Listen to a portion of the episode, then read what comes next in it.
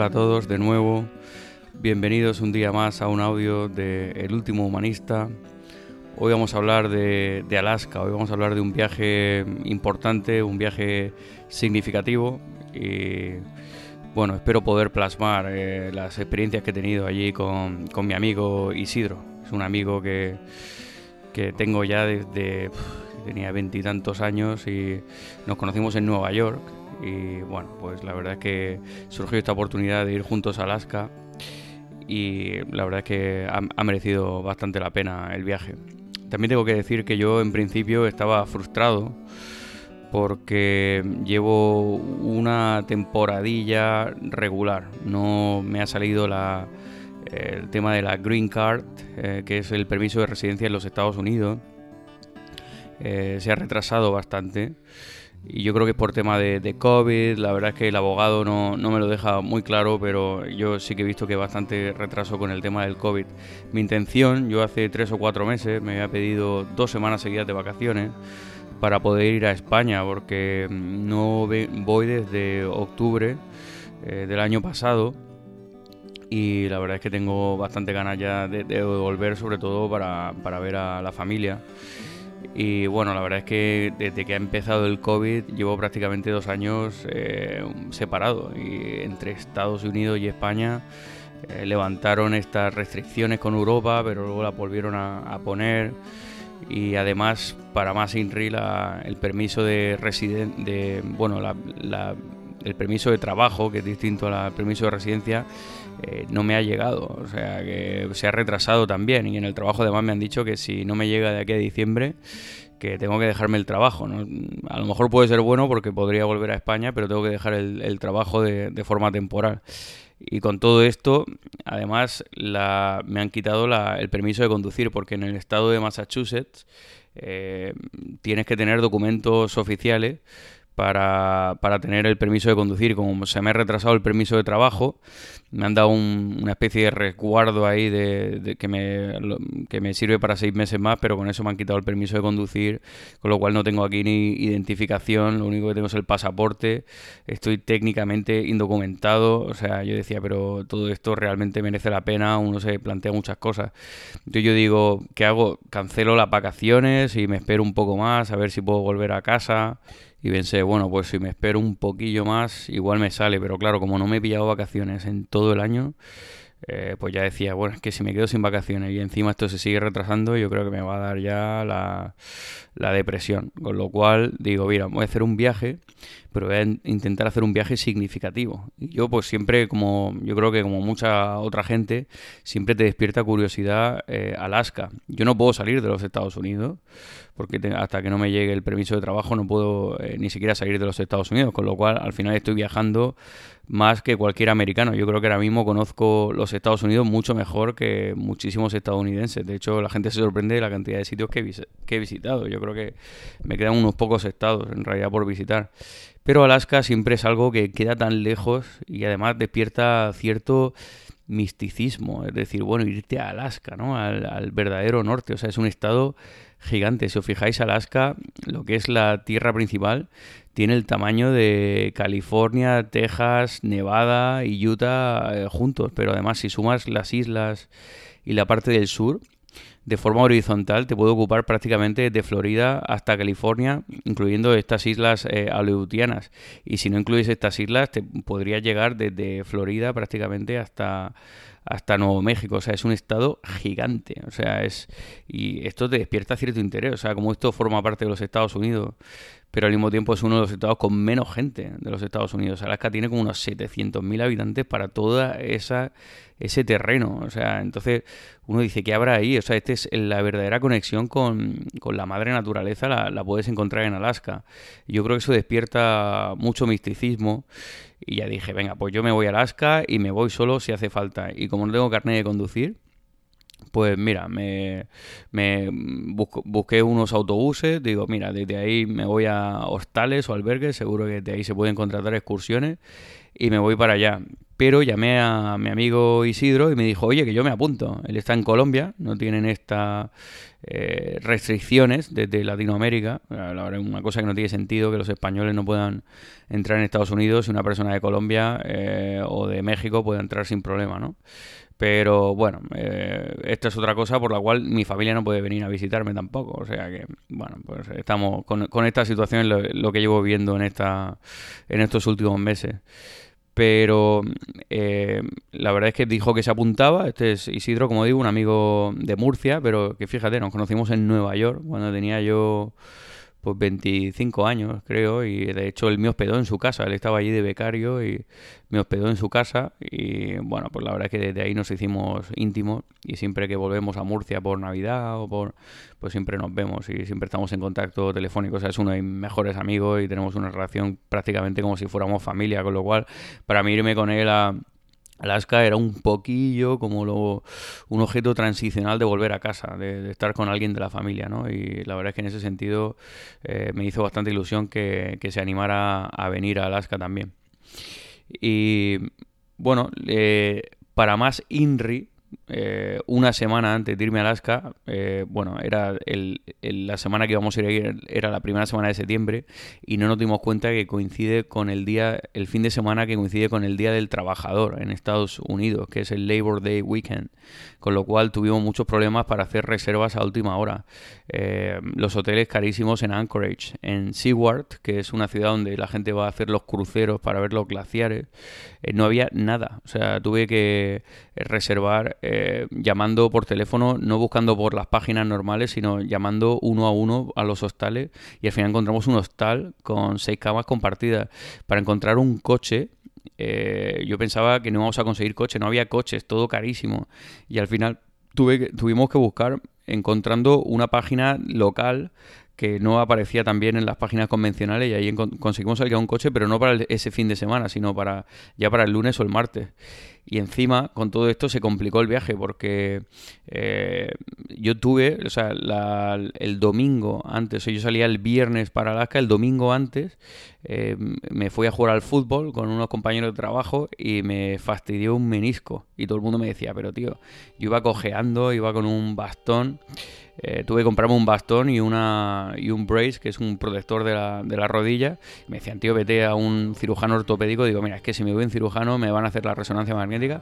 Yo creo que no estoy para operarme. Yo creo que esto es el menisco, porque, bueno, tengo un amigo que le gusta. Mm, todavía va a empezar la residencia de cirugía ortopédica y me hizo un examen y me dijo, mira, es el menisco, los ligamentos no te los ha fastidiado pero yo decía, me van a decir que rehabilitación y, vamos, ni de narices me, van a me van a desaconsejar totalmente que me vaya a Alaska, con lo cual digo, mira, yo me la juego un poco porque estaba con tanta ilusión y con tantas ganas de, hacer algo significativo que yo decía, es que para mi salud mental va a ser peor quedarme y digo, mira, yo creo que si me, si me voy encontrando mejor, no cancelo el viaje.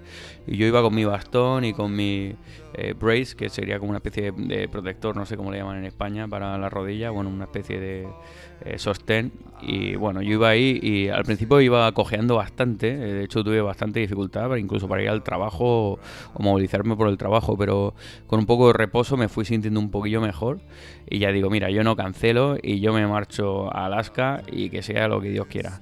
Así que con esas hice una maleta relativamente ligera y me marché para Alaska desde Boston.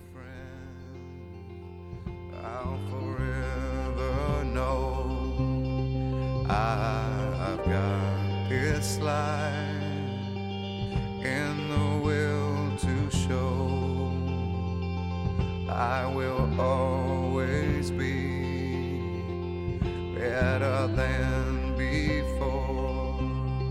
Long nights allow me to feel I'm falling. I am falling. The lights go.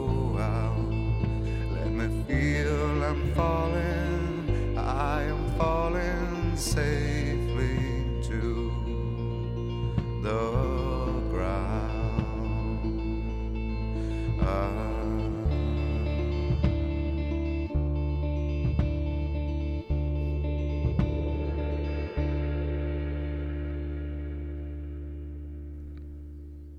Una de las cosas que te llama la atención es eh, la gran distancia que hay desde Boston hacia Alaska. O sea, son eh, unos 4.550 millas y además tuvimos que hacer una parada en Minneapolis. El viaje de Minneapolis son 5 horas y cuarto el vuelo y para llegar a, a Minneapolis tardaba otras 2 horas. O sea, y además la escala era una escala de media hora. Con lo cual al final te pasas 8 horas para llegar a Alaska y si te fijas la distancia está mucho más lejos eh, que de, la distancia que hay desde Boston a, Madrid. O sea, Alaska sería, sería mucho más, sería como irte de Boston a Turquía o algo así. O sea, es, es una distancia bastante, queda bastante lejos, que es algo que, que me llamó bastante la atención. Y bueno, en los vuelos hoy en día yo fui con Delta y con esta escala en Minneapolis, pero no te da tiempo a comprarte nada de comida. Y yo pensaba que me darían comida en el avión, pero ahora no te dan comida en el avión. Yo creo que para ahorrar gastos. Y me dieron eso, unos mini pretzels ahí con una bebida. Y, o sea que llega prácticamente, te pasas 8 o 10 horas sin comer. Eh, bueno, comiendo pues lo, que te dan, ¿no? Las galletitas esas, pero eh, al llegar a Anchorage, una cosa que me llamó la atención eh, es animales disecados en el aeropuerto. Este es el aeropuerto de, de Ted Stevens y Ted Stevens fue un senador eh, republicano eh, que estuvo durante unos casi 40 años de senador y bueno Alaska es un estado tradicionalmente republicano donde además no, no, tienen impuestos en el estado o sea no se pagan impuestos estatales yo creo que consigo con eso consiguen atraer gente y además pues al estado a pesar de tener tan poca gente le ha ido relativamente bien o sea eh, porque trae así consiguen atraer cierto comercio no atraen mucho turismo Alaska vive mucho del turismo, pero además tienen la suerte de que este aeropuerto es un aeropuerto bastante grande, que yo decía, bueno, para eh, un, estado tan, pequeño, o sea, grande geográficamente, ¿no? Pero tan pequeño, tiene un aeropuerto grandísimo. Es uno de los tres aeropuertos más eh, ocupados y con más, digamos, tráfico de los Estados Unidos. Y es porque, claro, muchos, sobre todo lo que se llaman los cargo flights, ¿no? Que son vuelos de carga y descarga de transporte transporte eh, tienen esta parada que es estratégica porque queda como a 10 horas de todo el mundo occidental, o sea, queda como a 10 horas de Asia, queda como a 10 horas de Europa, queda como a, bueno, unas 7 horas, 6 o 7 horas de Nueva York, con lo cual muchos vuelos paran en Alaska y ahí pues consiguen eh, recargar los depósitos y de ahí pues se, van hacia Asia y de Asia a Europa y hay mucha comunicación aquí en Alaska. Además tienen un, es un sitio ciertamente estratégico militar, yo creo que, no sé si es por la Guerra Fría, que bueno, hacían frontera con Rusia, pero hay muchos militares ahí se dieron cuenta que era una zona interesante para tener una base militar y una base militar bastante importante. De hecho, cuando llegas al aeropuerto ves muchísimos eh, militares también que van incluso con las metralletas, con los bazocas, o sea, la verdad es que te llama bastante la atención. El mismo aeropuerto, que es bastante grande, como decía, eh, tienen eh, una cosa que me llamó bastante la atención en comparación a lo que sería la cultura general estadounidense de un estado como Massachusetts, donde yo vivo, que es un estado bastante, digamos, eh, lo que llaman aquí liberal o progresista. Ahí lo que tiene, lo primero que te encuentras es animales disecados, ¿no? Esto es algo que si lo hiciera en el aeropuerto de Boston habría muchísimas quejas, ¿no? De tener animales disecados, pero tienen un oso grizzly gigante disecado, tienen un alce gigante, tienen lobos, tienen, bueno, todo lo que es la fauna de Alaska disecados ahí eh, expuestos en el aeropuerto. Es algo que te llama la atención. Luego ves la gente que es gente pues como muy típica americana, eh, o sea, que van con las botas de, montaña eh, ahí en el aeropuerto, mucha gente con la gorra, mucha gente va a pescar, va con las cañas de pescar, pero vamos, el, turismo que atrae es mucho turismo de pesca, turismo de montañismo, pero también mucho turismo de gente, digamos, de gente típica de americana que, no es lo normal que ves en, una ciudad como Boston o como Chicago. La verdad es que, bueno, que, yo he viajado mucho por la América rural también, sobre todo cuando estuve en Wyoming y también yo viví en Ohio mucho tiempo y bueno, aquí también te encuentras esto, ¿no? Pero en principio te llama un poco la atención los, los contrastes, ¿no? Y este aeropuerto de Ted Stevens, que bueno, es por este gobernador que ya falleció, falleció en el 2010, pero que fue como el principal político de, de Alaska, que bueno, ayudó mucho al desarrollo de Alaska, porque Alaska era cuando los americanos empezaron a establecerse ahí, había unos, unos pocos miles de personas, ¿no? Y ahora mismo pues tiene unas 700.000 personas, que para un estado así como Alaska eh, es, es, bastante, ¿no? O sea, el crecimiento, el relativo éxito, que bueno, todo esto tampoco eh, siempre cuando una persona se queda mucho tiempo, luego empiezan a salir muchas sombras también, pero de momento esta persona la tienen ahí mm, medianamente idealizada eh, por el desarrollo de, de, lo que sería el estado de Alaska. Eh, nos quedamos en un hotel, el Continental eh, Inlet, y bueno, un hotel regular, pero fíjate cómo estaban los precios, nos cobraron 200 dólares por, por una noche, ¿no? Ahora yo creo que con los, eh, los Estados Unidos todo el mundo quiere viajar y todo el mundo quiere, todos los americanos quieren viajar en Estados Unidos, pues no quieren salir con el tema del COVID. Y la verdad es que una cosa que llama la atención es cómo, respecto al año pasado, cómo han subido los precios de todo. O sea, hasta comerte un sándwich te puede valer en una zona turística el doble, ¿no? Es algo que me llama también bastante la atención. Tuve la suerte de que Isidro llegó a la misma hora, o sea, él venía desde Colombia, pero sin embargo llegaba a las nueve y cuarto, como yo, que llegaba a las nueve y cuarto.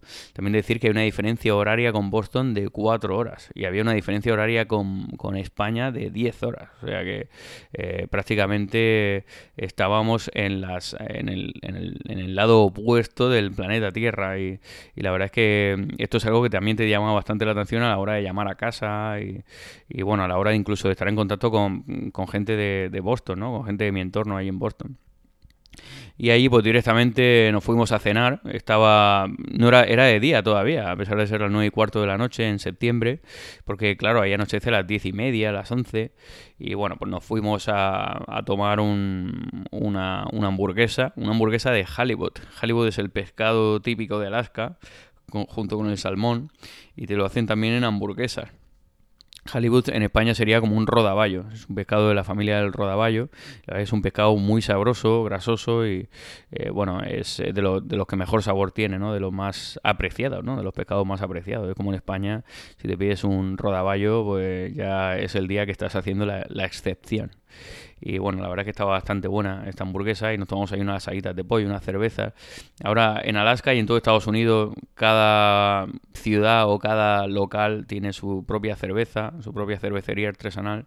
la verdad es que en Alaska, algo que he hecho que lleva bastante tiempo, desde que estaba en Puerto Rico no había bebido prácticamente nada, pero ahí estuve todos los días, me tomaba unas cervezas del, sitio local que tenía. Yo iba todavía cojeando, eh, así que tuvimos que pillar un Uber eh, para acercarnos a la ciudad. Y bueno, al principio caminé, estábamos solo a unas 4 o 5 eh, manzanas de la ciudad, unas 4 o 5 cuadras. Te llama la atención la ciudad de Anchorage, porque al principio yo decía, esta ciudad, el urbanismo no, no, no, me seducía, ¿no? O sea, es todo como muy esparcido, muy segregado, eh, como, o sea, como mucho espacio ¿no? entre, entre edificio y edificio, muchos aparcamientos, pero luego me di cuenta de que era un urbanismo parecido al de Nueva York, ¿no? este urbanismo con todo cuadriculado y las calles tenían pues letras o números, ¿no? entonces tienes la primera avenida, la segunda avenida, la tercera avenida y luego tienes letras también en las, las que se hace la intersección, ¿no? A, B, C y llega hasta la K, ¿no? y este es lo que sería el downtown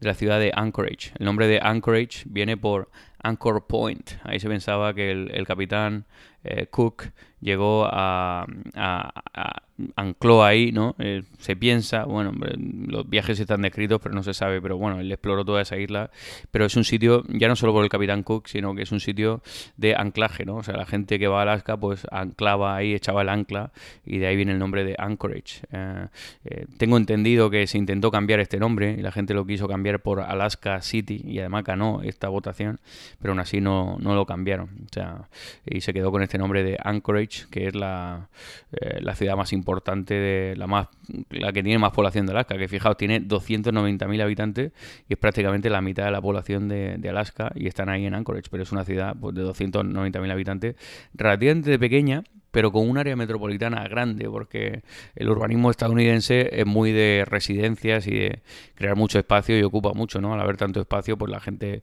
eh, digamos, ocupa un área metropolitana bastante grande con una población relativamente pequeña. En la población de Anchorage, como decía, unos 290.000 habitantes, un 60% de la gente es europea, un 10% en Anchorage serían nativos americanos, y luego también tienes otro porcentaje de afroamericanos, de filipinos, también bastante alto, gente de Filipinas, eh, porque bueno, después de, como Estados Unidos pues ocupó las Filipinas, pues ha habido bastante comunicación con las Filipinas, mucha gente emigró de Filipinas a los Estados Unidos, hay una población filipina eh, relativamente grande, y también una población latinoamericana grande, de hecho ahí conocimos gente de El Salvador, conocimos gente de eh, República Dominicana, o sea, eso, eso te llama también bastante la atención, gente de México también.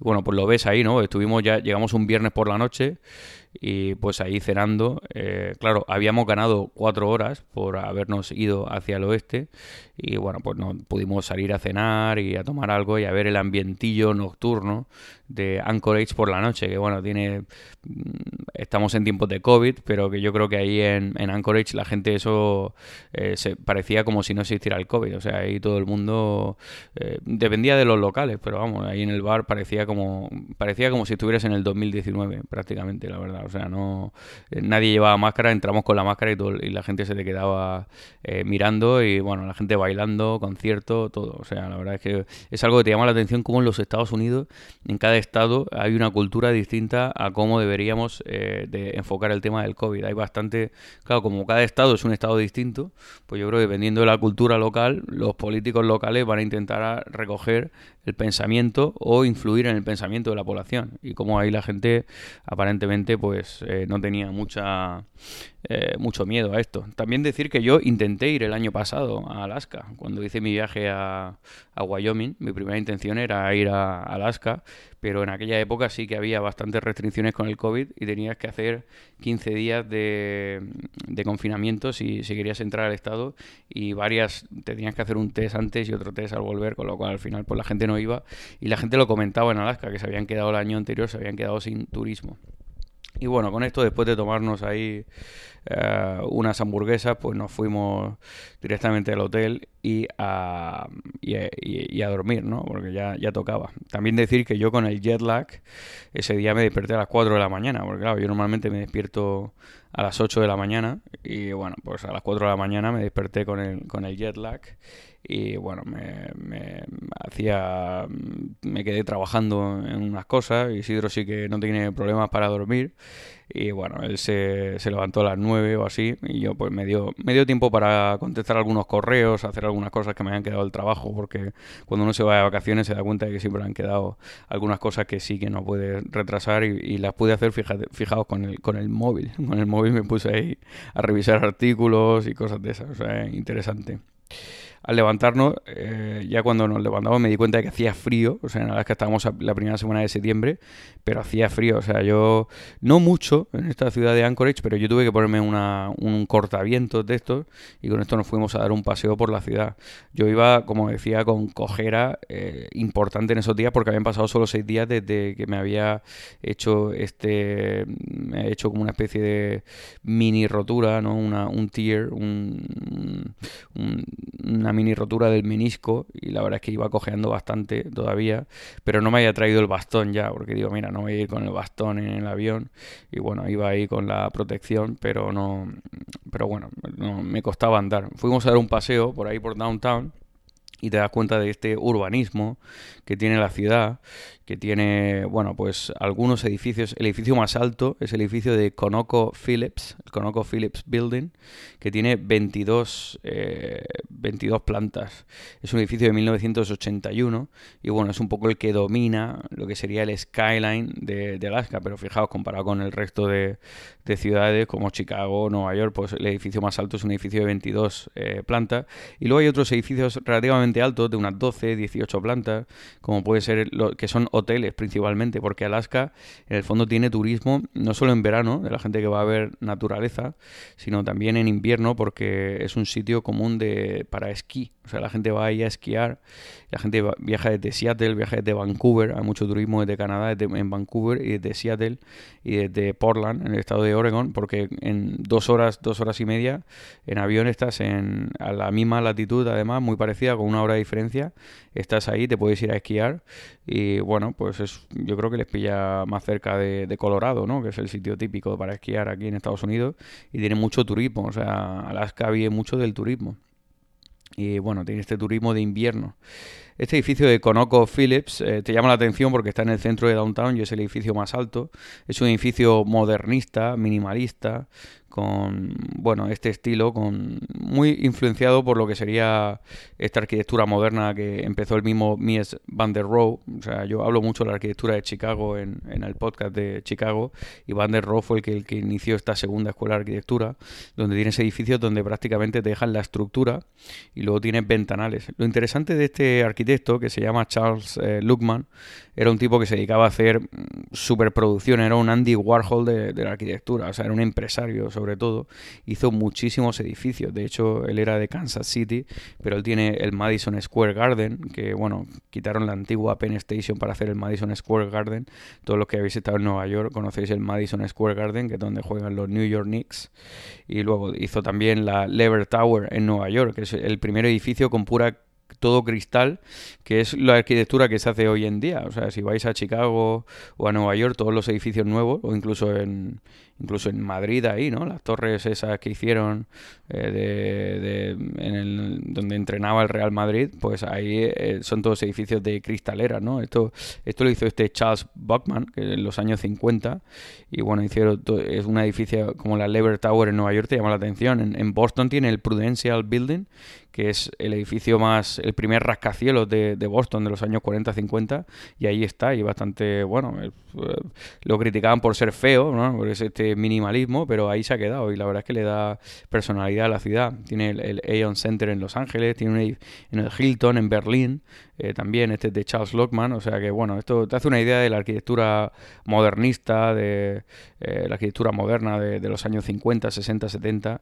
y este es uno de los últimos edificios y es el que más llama la atención en Anchorage, ¿no? que es este Conoco Phillips eh, Tower, que es el edificio más alto y el que domina el skyline de Anchorage.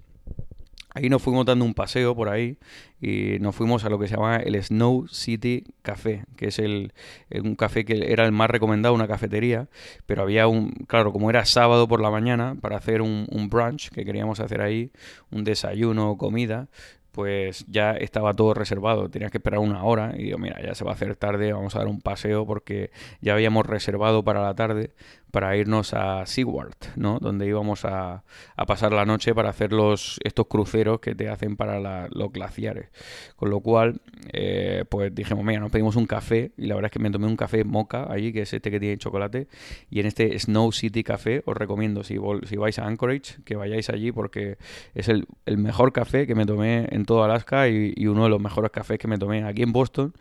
Hay un sitio que se llama Flower, que me gusta mucho cómo hacen el café, pero ahí la verdad es que me encantó ese café, el café de Snow City, la ciudad de la nieve, es Snow City Café, me encantó. Pero ya reservamos en lo que recomendaban en todas las guías, eh, todas las guías por internet, ¿no? A mí me gusta mirar los blogs, me gusta mirar por Yelp, también por TripAdvisor, y recomendaban mucho para comer en lo que llaman el Glacier Brew House, que es la cervecería del el glaciar, que ahí también te dan cerveza, pero también puedes comer, y ya llamé por teléfono y reservé para comer. Y bueno, íbamos ahí yo con mi cojera, eh, tiendas, fuimos a ver algunas tiendas de turistas, de cosas que venden por ahí y ya nos fuimos directamente a comer al Glacier eh, Brew House. Ahí me pedí yo lo que llaman el, King Salmon, el rey, el salmón típico de Alaska, que es muy, muy típico y bueno, se considera que tiene mejor calidad que, otros salmones que te puedes tomar en, otros sitios.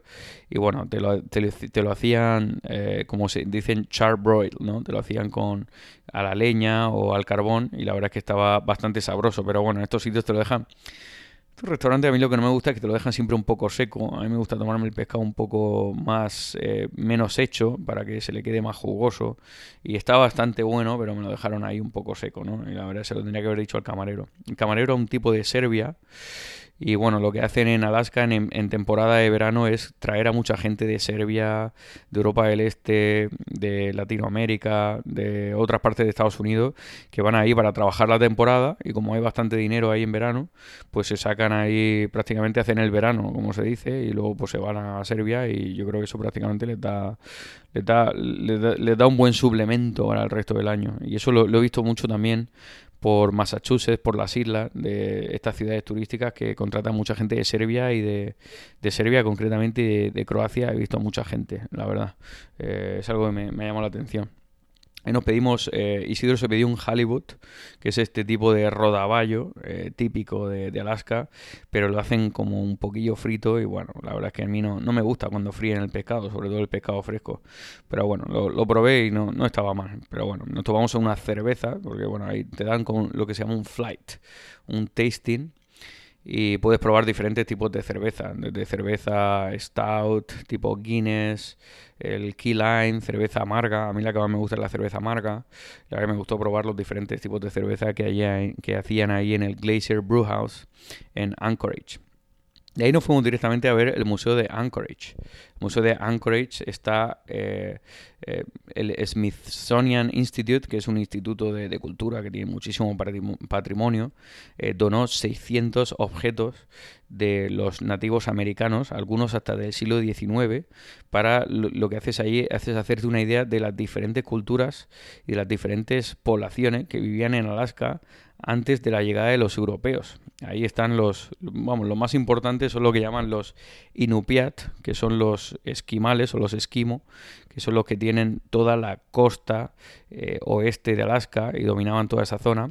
Luego tienen los Tinglet, que esos están más hacia el sur, hacia la parte, Alaska tiene una pequeña parte que se mete por dentro de Canadá y tiene toda la costa de Canadá que llega prácticamente eh, hasta la mitad de, bueno, un tercio de, la costa de Canadá, eh, te la ocupa Canadá y ahí es donde están los, los Tinglet, y luego tienes en toda la parte norte ya hacia el interior lo que son los Atabascan. Pero la verdad es que hay eh, muchísimas culturas. Ahí vimos eh, objetos de, no sé, por lo menos 20 o 30. Y bueno, se habla de que históricamente pues muchísimas más, ¿no? Se han encontrado objetos arqueológicos. Y bueno, por ahí es donde entraron los... El Homo sapiens entró a América por el estrecho de, Bering hace unos 14.000 años, se, piensa, y bueno, pues desde ahí pues imaginaos la cantidad de civilizaciones que han pasado en los últimos 14.000 años. Entonces te das cuenta de la historia de Alaska, ¿no? Que es una historia eh, precolombina, en cierto modo, pero claro, como los europeos no llegaron ahí hasta el siglo XVIII, pues eh, duró muchísimo más tiempo y todavía ha estado, al ser una zona tan remota y tan inaccesible, pues se ha conservado muchísima cultura y quedan muchísimos nativos americanos, que conocimos bastantes nativos americanos paseando por, por Alaska, sobre todo cuando fuimos a Fairbanks, al norte. Te llama bastante la atención. Estos objetos tienen un casco eh, Tinglit eh, de guerra del siglo XIX y vemos pues eso, muchísimos objetos, eh, digamos, eh, vestidos de ceremonia, juguetes, los estos nativos americanos o nativos de Alaska, no sé, no, sé, cómo decirle, porque para ellos obviamente no ellos no se sentían de Alaska. Alaska es una palabra rusa. Alaska significa Alaksha, y cuando los rusos llegaron ahí el siglo XVIII le llamaron la Gran Tierra y este Alaksha pues ya se quedó con el nombre, como los rusos se lo vendieron a Estados Unidos pues se quedó con este nombre, entonces ellos, la palabra Alaska pues le suena algo ruso, algo como los rusos le llamaron a toda esa provincia, pero ellos en realidad pues son diferentes culturas, diferentes tribus, diferentes naciones y tienen una cultura en común que es el, digamos, el el interés por la bueno la, caza y la pesca y el uso de los, de los materiales de esta zona. Eh, entonces pues ellos pues clásicamente se dedican a la pesca del salmón la pesca de la trucha esta pesca en invierno eh, típica no que habla la gente la caza de las pieles de los leones marinos pues para hacerse los trajes, los vestidos.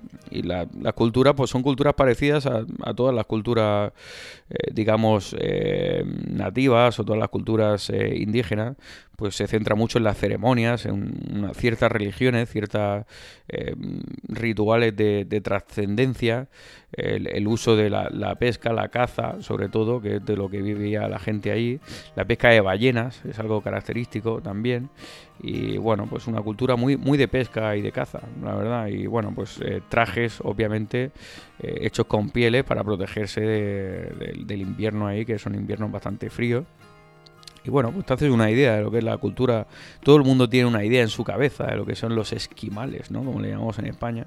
Pues ahí te haces una idea de, cómo vivían. Hacían, utilizaban mucho el marfil para hacer objetos decorativos o para hacer juguetes a veces. Juguetes de, mesa, juegos de mesas o juegos de tipo canicas o, tipo damas. Y bueno, ciertos eh, juegos que, tenían también. Y bueno, entiendes un poco lo que es la cultura, los hacer los, los productos ahumados y y bueno, estos, este marfil lo saca, yo decía, ¿dónde sacan marfil si aquí no hay elefante? Y bueno, yo creo que sacaban de los de, la, de los colmillos, colmillos de, imagino, colmillos de leones marinos, colmillos de mamut que se encontrarían por ahí, de huesos de, de mamut. Eh, bueno, pues esta cultura del marfil es una cultura bastante típica y muchos se dedicaron además a estas, eh, llamémoslo esquimales, por hacerlo de una forma general, ¿no? Porque llamarlos nativos americanos, pues si es que el concepto de América no, es un concepto que a ellos ni les va ni les viene, o, nativos de Alaska, pues es una palabra rusa, ¿no?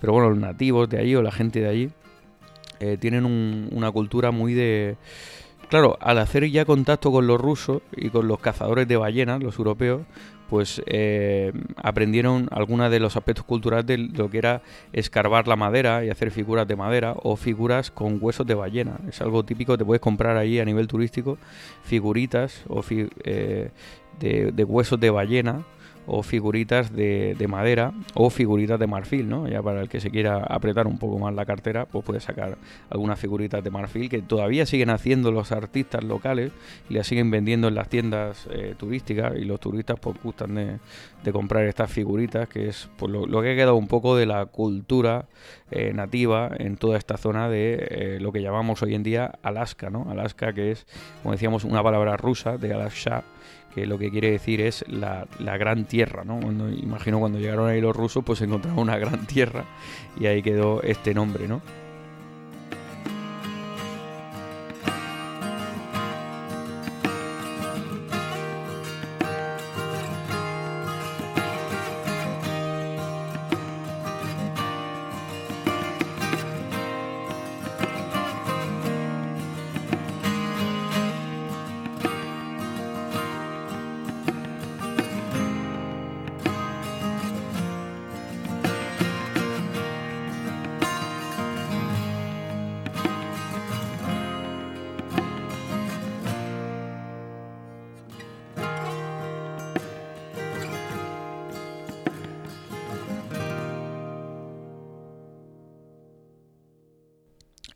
Museo de Anchorage es bastante bonito, también tienen unas partes eh, de arte más contemporáneo con unas instalaciones también y luego también tiene una sección de arte ya de pintura, pintura decimonónica, de paisajes de glaciares, paisajes de Alaska, así de tipo decimonónico y también tiene algo de arte contemporáneo. Y bueno, pues yo eché algunos tótems también ahí de, nativos y bueno, pues eché algunas fotos y también para la gente que quiera ver algunas fotos de, este viaje eh, en Instagram y en mi página de Facebook, pero en la personal, pero sobre todo en Instagram. Si os metéis en la página de Instagram de El Último Humanista, ahí podéis encontrar las fotos de algunas fotos que seleccionaba de este viaje para las ponía ahí diariamente. mucha gente pues ya iba siguiendo un poco el viaje en esta, en esta página de Instagram del Último Humanista. De ahí nos fuimos directamente a Seward, pero la verdad es que es interesante, ¿no? Como toda esta zona de la costa de Alaska, pues ahí llegaron ya los europeos y los rusos. Los rusos en el fondo pues forman parte de la historia europea también. Y eh, durante el siglo XVIII, fijaos, eh, los rusos habían conquistado Siberia y, de Siberia, pues lógicamente ya navegando iban a entrar a Alaska. Bueno, conquistaron Siberia, pues ahí buscando recursos, buscando pieles, ¿no? Lo, más interesante para ellos era el comercio de las pieles. Y ahí pues, pues con los nativos de Siberia, que todavía quedan también nativos de Siberia, que es una cultura parecida a la, a la de los nativos de Alaska, ¿no? Por esta comunicación que había. Y bueno, aunque sin embargo, fijaos, eh, había hasta unos 60, 80 idiomas distintos en las villas de Alaska. Hoy en Alaska se hablan 20 lenguas distintas, 20 lenguas nativas distintas y se están intentando conservar.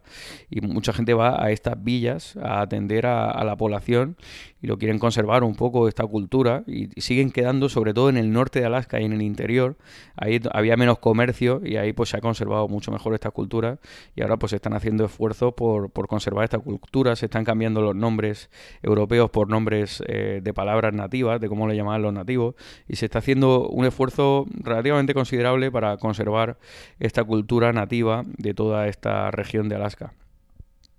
Los rusos cuando llegaron ahí en el siglo XVIII, pues inmediatamente se dieron cuenta de que ahí había comercio de pieles.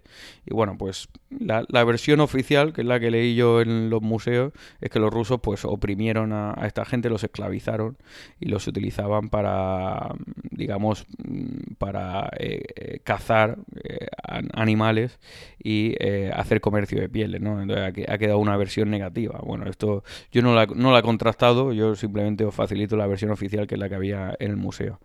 Y bueno, al llegar los rusos, los rusos se establecieron en Sitka. Fijaos, los españoles en las expediciones del siglo XVIII llegaron a Sitka y llegaron incluso a Kenai, a la parte más norte, que es donde está Seward, que es a donde nos dirigíamos eh, nosotros.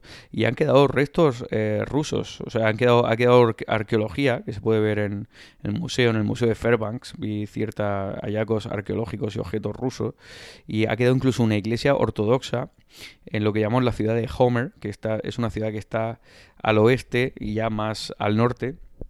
Hay ciudades, incluso hay una ciudad completamente ya en el círculo polar, ya cerca de Siberia. Es una ciudad que se me ha olvidado el nombre ahora, pero hay una película que se llama 30 días en la oscuridad de vampiros y es en esta ciudad que tiene unos 4.000 habitantes se llama se llama un Alaska un Alaska o algo así tiene un nombre pero esta ciudad dicen a mí me contó un tipo que conocía ahí que llegan eh, a veces glaciares y en estos glaciares llegan unos leones marinos, pero a veces se, cuela un oso polar y en estas icebergs o en estos bloques de hielo, si llega ahí, el, oso polar va a pasar directamente a la Tierra y que, y que hay, todo el mundo tiene que dejar la puerta abierta, sobre una sirena para meterse porque un oso polar es tan grande que se va a comer a la primera persona que, entre ahí, ¿no? la verdad es que estas ciudades tan remotas, que están ya más al norte, ya en la frontera con Siberia, pero en el norte, ya en, en la costa de lo que sería el, Polo Norte, eh, la verdad es que te llama la atención, ¿no? Ahí es donde obviamente se rodó esta película de 30 días en la oscuridad, porque literalmente se pasan 30 días en la oscuridad. Es una película de vampiro que le recomiendo a todo el mundo. A mí me gusta mucho el cine de terror y ahora que se acerca Halloween, esta película la verdad es que es recomendable.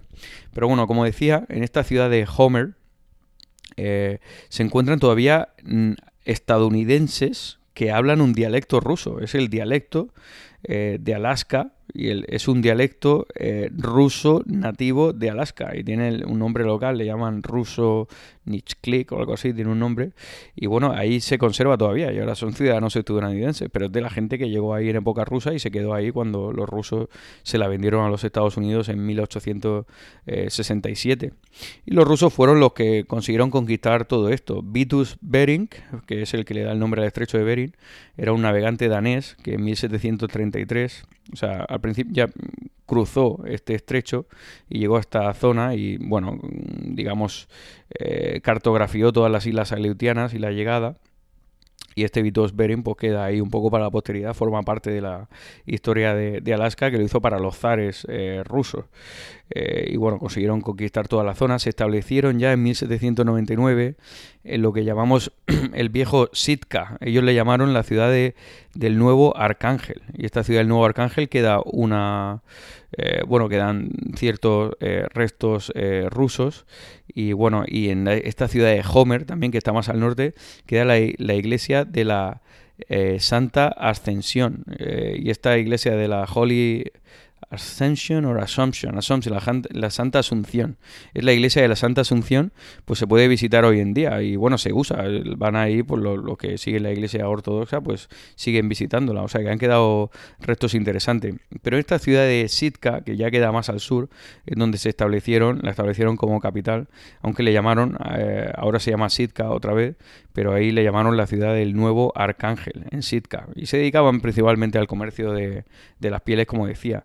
Eh, y ya se quedaron ahí en 1799. Pero claro, los españoles también iban por ahí eh, pensando, bueno, eh, bodega y cuadra, pues ya desde, digamos, desde este había nacido en Perú, pero desde Acapulco se hacían ya expediciones para llegar a los eh, Estados Unidos desde California, se iban hacia el norte, ¿no? Ahí en estas expediciones eh, más tarde se fundaron la ciudad de San Diego, la ciudad de, San Francisco, bueno, que estas eran fundadas en realidad por, por misioneros, ¿no? Pero eh, digamos que había, había pequeños fuertes, pero se exploró la zona de Oregón y llegaron a la isla, en la isla de Vancouver hay una pequeña isla que se llama la isla de Nutka y ahí se quedaron los, los españoles y hubo bastantes expediciones o sea, Bodega y Cuadra llegó hasta a este Sitka, o sea, Bodega y Cuadra llegó a Sitka, que es donde luego más tarde se establecieron los rusos.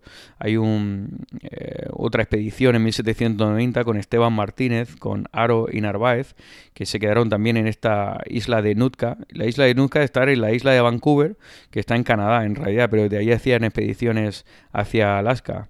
Y luego más tarde, en 1790, eh, o sea, Esteban Martínez llegó en el 88, en 1790 Pedro Alberni, eh, que era el, lideraba una eh, digamos un, comando, una patrulla de voluntarios de Cataluña, se establecieron ahí lo que llamaron el fuerte de San Miguel en Nutka. Y este fuerte de San Miguel, que luego más tarde ya desalojaron todo esto y los españoles se marcharon de allí. Hay un podcast que, y esto era por órdenes reales, yo creo que fue al, morir Carlos III, eh, bueno, pues decidieron largarse de allí y bueno, pues después de todo el esfuerzo de, de, tener dominio en esa zona, porque claro, los españoles reclamaban todo el Pacífico, incluyendo Alaska, eh, en teoría decían que tenían el derecho legítimo desde que había llegado ahí Núñez de Balboa y había descubierto lo que él llamó el Mar del Sur, el Mar del, Sur, en, pues estamos hablando ya del siglo XVI, pero sin embargo desde, ese momento reclamaban todo el Pacífico, con lo cual los españoles fueron ahí a reclamar Alaska también, o sea, aunque al final cuando murió Carlos III se, se marcharon. Pero hay un podcast de, que se llama Una huella en Alaska, de Memoria de un tambor, que se lo recomiendo a todo el mundo porque es bastante interesante, te haces una idea de, de los españoles ahí en Alaska. Y bueno, pues ahí hubo cierto rifirrafe con los rusos, eh, incluso con los ingleses que llegaban por ahí, pero también para comerciar con pieles. El capitán Cook, de hecho, en 1778 había llegado a Alaska, incluso en el mismo año que Esteban Martínez se estableció allí, pero luego se volvió a, Hawái y ahí ya falleció el capitán Cook en Hawái.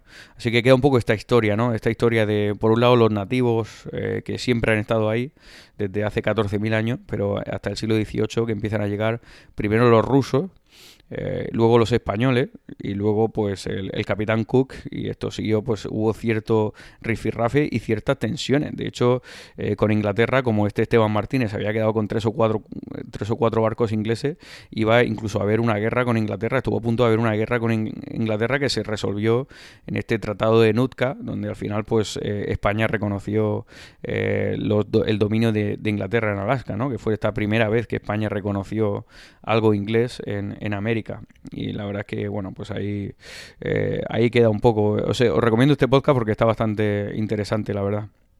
Y, bueno, lo, que sí que llama la atención de por la parte española es la expedición de Malaspina, Alessandro Malaspina, que era un italiano, pero que una expedición que duró cinco años, entre 1789 y 1794, y esta expedición de Malaspina con Bustamante, eh, iban todos, o sea, el capitán Cook, Malaspina, eh, todos iban buscando lo que le llamaban el paso del norte. O sea, en, el sur, desde la expedición de Magallanes con el Cano, se había descubierto un paso que te permitía el comercio con, Asia, ¿no? En el estrecho de, de, Magallanes o en el Cabo de Horno, más al, más al sur, o sea, no, había que pasar el estrecho. El Cabo de Horno, que, bueno, que, el, primero que pasó por ahí fue Francisco de Oces, ¿no? Que a veces nos gusta llamarle también el Cabo de Oces, ¿no? En lugar del Cabo de, de Horno. Pero bueno, este Horno, que es un holandés, pues por ahí se podía pasar y se podía comerciar. Pero claro, todos esos puestos, en realidad estaban, todos los puertos estaban dominados por, el Imperio Español o, por los portugueses. Eh, entonces, eh, los ingleses lo que querían es buscar un paso por el norte y los españoles también. De hecho, Malaspina lo que iba era buscando un paso por el norte. Pero bueno, paso por el norte no existía, ¿no? Eh, fue, no fue hasta, yo creo fue hasta el siglo XIX cuando ya se consiguió pasar por el norte, una, una expedición donde murió muchísima gente. Pero no hay un paso como el de Magallanes o el del Cabo de Hornos o Cabo de Oces. Y, pero estaba esa ambición, esa ambición de cartografiar toda esa zona y buscar un paso que permitiera el comercio con Asia desde el norte en lugar de, desde el sur. Bueno, es, es, interesante, ¿no? Toda la historia del siglo XVIII, cómo contrastaba con estos nativos que llevaban viviendo aquí pues mucho tiempo. Y en esta expedición de Alessandro Malaspina, pues eh, él cartografió muchas zonas y han quedado zonas españoles en Alaska, han quedado como el estrecho de, bueno, la ciudad de Valdés, de por Juan Valdés, eh, que le llaman Valdez, la escriben con Z, y la gente aquí en Alaska, los que no saben un poco de, que es de origen español, le llaman Valdís. Mí la gente me decía, tienes que ir a Valdís, que hay muchos glaciares muy interesantes. Y luego tienen la ciudad de Córdoba también, que la escriben con V, sin embargo, fíjate, ha, quedado un poco eh, con errores gramaticales un poco, pero han quedado muchos otros nombres eh, españoles. Algunos se les está cambiando, se utiliza el nombre inglés, porque los ingleses lo, cartografiaron también, y se está cambiando mucho a nombres eh, de cómo le llamaron los nativos americanos, ¿no? por recuperar un poco eh, esta herencia nativo americana, ¿no? que es los, que, los primeros que llegaron ahí, ¿no? los primeros Homo sapiens que llegaron allí. Pero bueno, es, me parece interesante también toda, toda esta historia. Y este glaciar de Malaspina, hay un glaciar que es el más grande, que está al sur de Alaska, que se le llama el glaciar de Malaspina. Está al sur de Valdés, está, está bastante al sur, ya cerca de la ciudad de Juneau, que es una de las ciudades principales de Alaska. Y es, yo creo que es el glaciar más grande de Alaska, y si no de los más grandes. Fijaos, se hizo un estudio en 1980 que duraba, que vieron que desde 1980 al año 2000 había perdido eh, unos 20 metros de espesor el glaciar. Y estos 20 metros, como el glaciar era tan grande, había supuesto un, un aumento del 0,5% en el nivel del mar. O sea, disminución de 20 metros de espesor en un glaciar había supuesto un 0,5% de aumento en el nivel del mar. Esto es algo que me llamó bastante la atención. Y bueno, este, de este glaciar de Malaspina, ¿no? que ha quedado un poco como la herencia o la huella española en esta, en esta zona de Alaska. Such a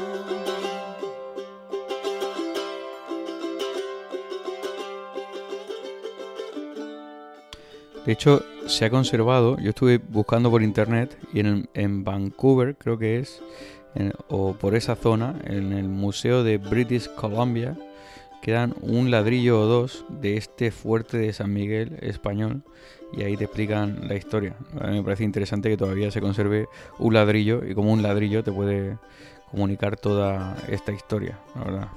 Bueno, ya desde este museo de Anchorage, que tiene un edificio muy bonito, y la verdad es que yo se lo recomiendo encarecidamente a todo el mundo que vaya para Anchorage. Ya como no teníamos coche, tuvimos que pillar un autobús. Y bueno, los autobuses son autobuses turísticos, que yo creo que los hacen para los turistas. Bueno, son un poco más caros, pero tienes una especie de ranger que te va explicando la naturaleza Y nosotros estábamos intentando pillar el tren, porque el tren famoso de Alaska, que sale en todas las, en todos los documentales, eh, es lo que más te llama la atención pero estaba todo reservado ya para ese día, con lo cual nos tocó ir en, autobús. Y bueno, los autobuses los ves en la página oficial de turismo de Alaska y del estado, y bueno, todo eso está bastante bien organizado, la verdad. Y allá la gente muy agradable, la verdad, y te estás ahí, te acercas a la estación de tren y te atienden muy bien. Eh, todo muy organizado, la gente muy educada. La verdad que estuvimos bastante a gusto con lo que es los servicios en, la, en Alaska en general. Y de ahí, pues nos en el autobús la verdad que es un paseo bastante interesante porque vas viendo todo el valle, vas viendo muchísimas montañas. Y hubo un choque entre la placa tectónica del Pacífico con la placa tectónica atlántica, imagino, bueno, lo que está ahí en esta zona de América, y esto produce una elevación en toda esta zona de Alaska, y ves montes pues bastante jóvenes, bastante montañas, y todo esto va dejando un valle de lo que es un, paisaje eh, típico glaciar, con mucho bosque. Y la verdad es que esto es de lo. Mucha gente lo dice, es que te vas parando para hacer una foto. Nosotros no podíamos parar porque íbamos en autobús, pero iba echando fotos como diciendo, mira esto, no he visto algo tan bonito. Y luego a los cinco minutos te encontrabas otra cosa. A los tres minutos encontrabas otro paisaje. Y vas viendo unos paisajes que, que resulta un poco, la verdad, una cantidad de paisajes abrumadora, de, de paisajes preciosos, de todo este paisaje glaciar con todos estos valles. la verdad es que es una, es una pasada. Y de ahí al llegar a Seward, pues yo estaba un poco cansado, porque claro, llevaba todo el día caminando y encima con, me dolían las rodillas, me tomaba ibuprofeno, con esta lesión que tenía. Pero bueno, de repente nos damos cuenta de que en Seward, que es eh, esta ciudad dedicada por eh, William Seward, William Seward fue el US uh, Secretary of State, el secretario del Estado, que en 1867 tras la guerra de la, de la guerra civil americana, compró Alaska y se la compró a los rusos por 7,2 millones de, dólares. Y este eh, Seward eh, le decían que Alaska era Seward's Folly, que era la tontería de Seward, porque ¿por qué te había gastado tanto dinero en un sitio que es una bola de hielo, que ahí no hay nada, que era una pérdida de dinero. 7,2 millones de dólares de 1867 eran como 133 millones de dólares de, hoy en día, que tú decías, bueno, vaya ganga, comprar Alaska por 133 millones de dólares.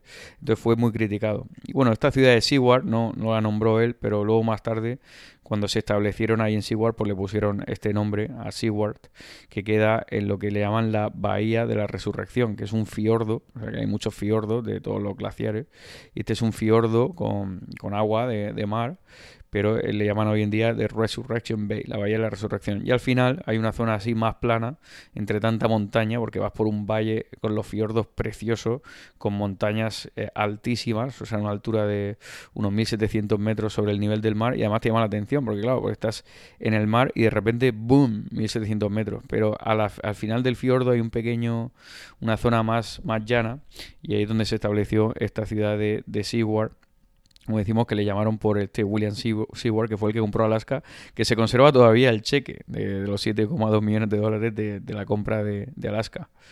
Y bueno, es, eh, llegamos ahí y me di cuenta que teníamos que andar dos kilómetros. La verdad es que para mí andar dos kilómetros con la maleta para llegar al hostal, me reservado un hostal que íbamos a compartir cama con, con cuatro más, ¿no? Era un hostal con seis camas y era lo único que habíamos encontrado, porque era este fin de semana que a uno le llama la atención por decir, pero si aquí en Seward no hay nadie, si hay muchísimo espacio, eh, no se ve ninguna, no hay muchos turistas, pero hay tan poca gente para los servicios que, ellos, hay muy pocos hoteles, hay muy pocos restaurantes y enseguida se, se copa todo, a pesar de, de, que no, aparentemente no parece que estén en temporada de alta y sin embargo no encuentran nada, o sea, todos los hoteles reservados.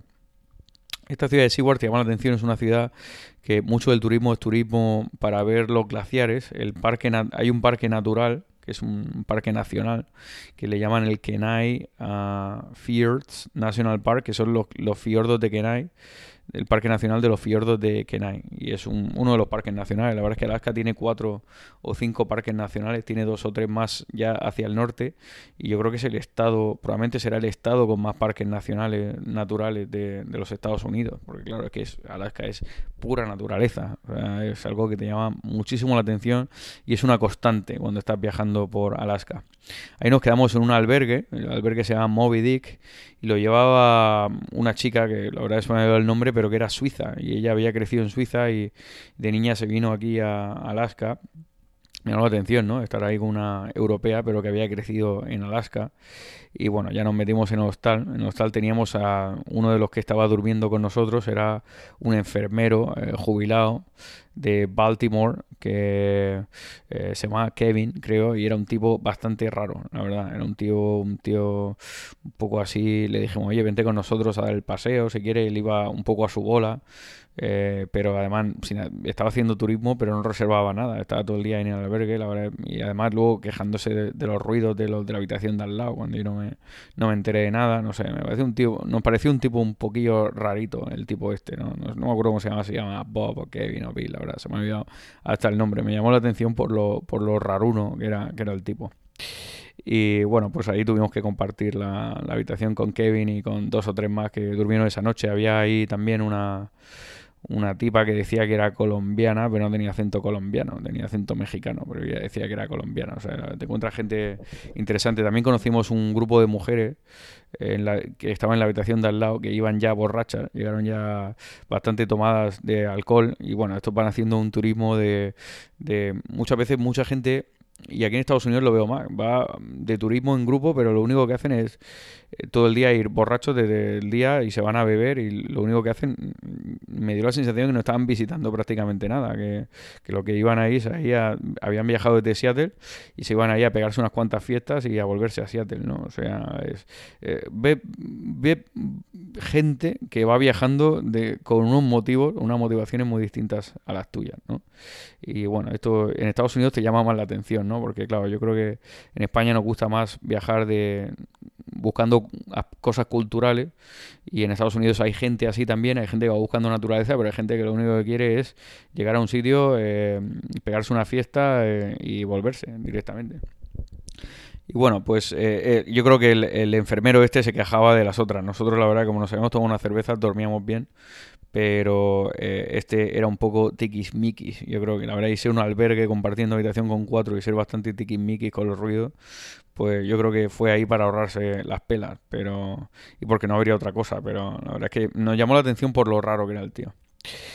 Y bueno, de ahí nos fuimos a dar un paseo por al puerto a través de Seward y cuando llegamos ahí vimos que estaba todo cerrado, que había que irse a Downtown, que era en la otra zona donde estaba nuestro albergue. Nuestro albergue se llamaba Moby Dick, el albergue de Moby Dick por ballena, porque hay muchas ballenas además también por ahí, aunque Moby Dick en realidad es una novela que la escribió este tipo, el Herman Melville, que vivía en Berkshire, vivía aquí en Massachusetts. De hecho, él escribió la novela de Moby Dick, un día subió una montaña, y yo estuve en esa montaña hace un año, eh, subiendo esa montaña donde él se inspiró para escribir Moby Dick, y bueno, también se cazaban ballenas por aquí, las ballenas se cazaban por todo, por todo sitio porque tenían una carne, una carne que, fíjate, la ballena es un mamífero, es una carne más parecida a un, a un mamífero, y bueno, hoy en día aquí en Estados Unidos está prohibido cazar ballenas, pero en Islandia, en Japón creo también, están permitiendo cazar ballenas eh, otra vez, ¿no? Cosa que respecta ciertas controversias en, lo que es la mm, comunidad internacional. Y bueno, pues ahí se dedican a...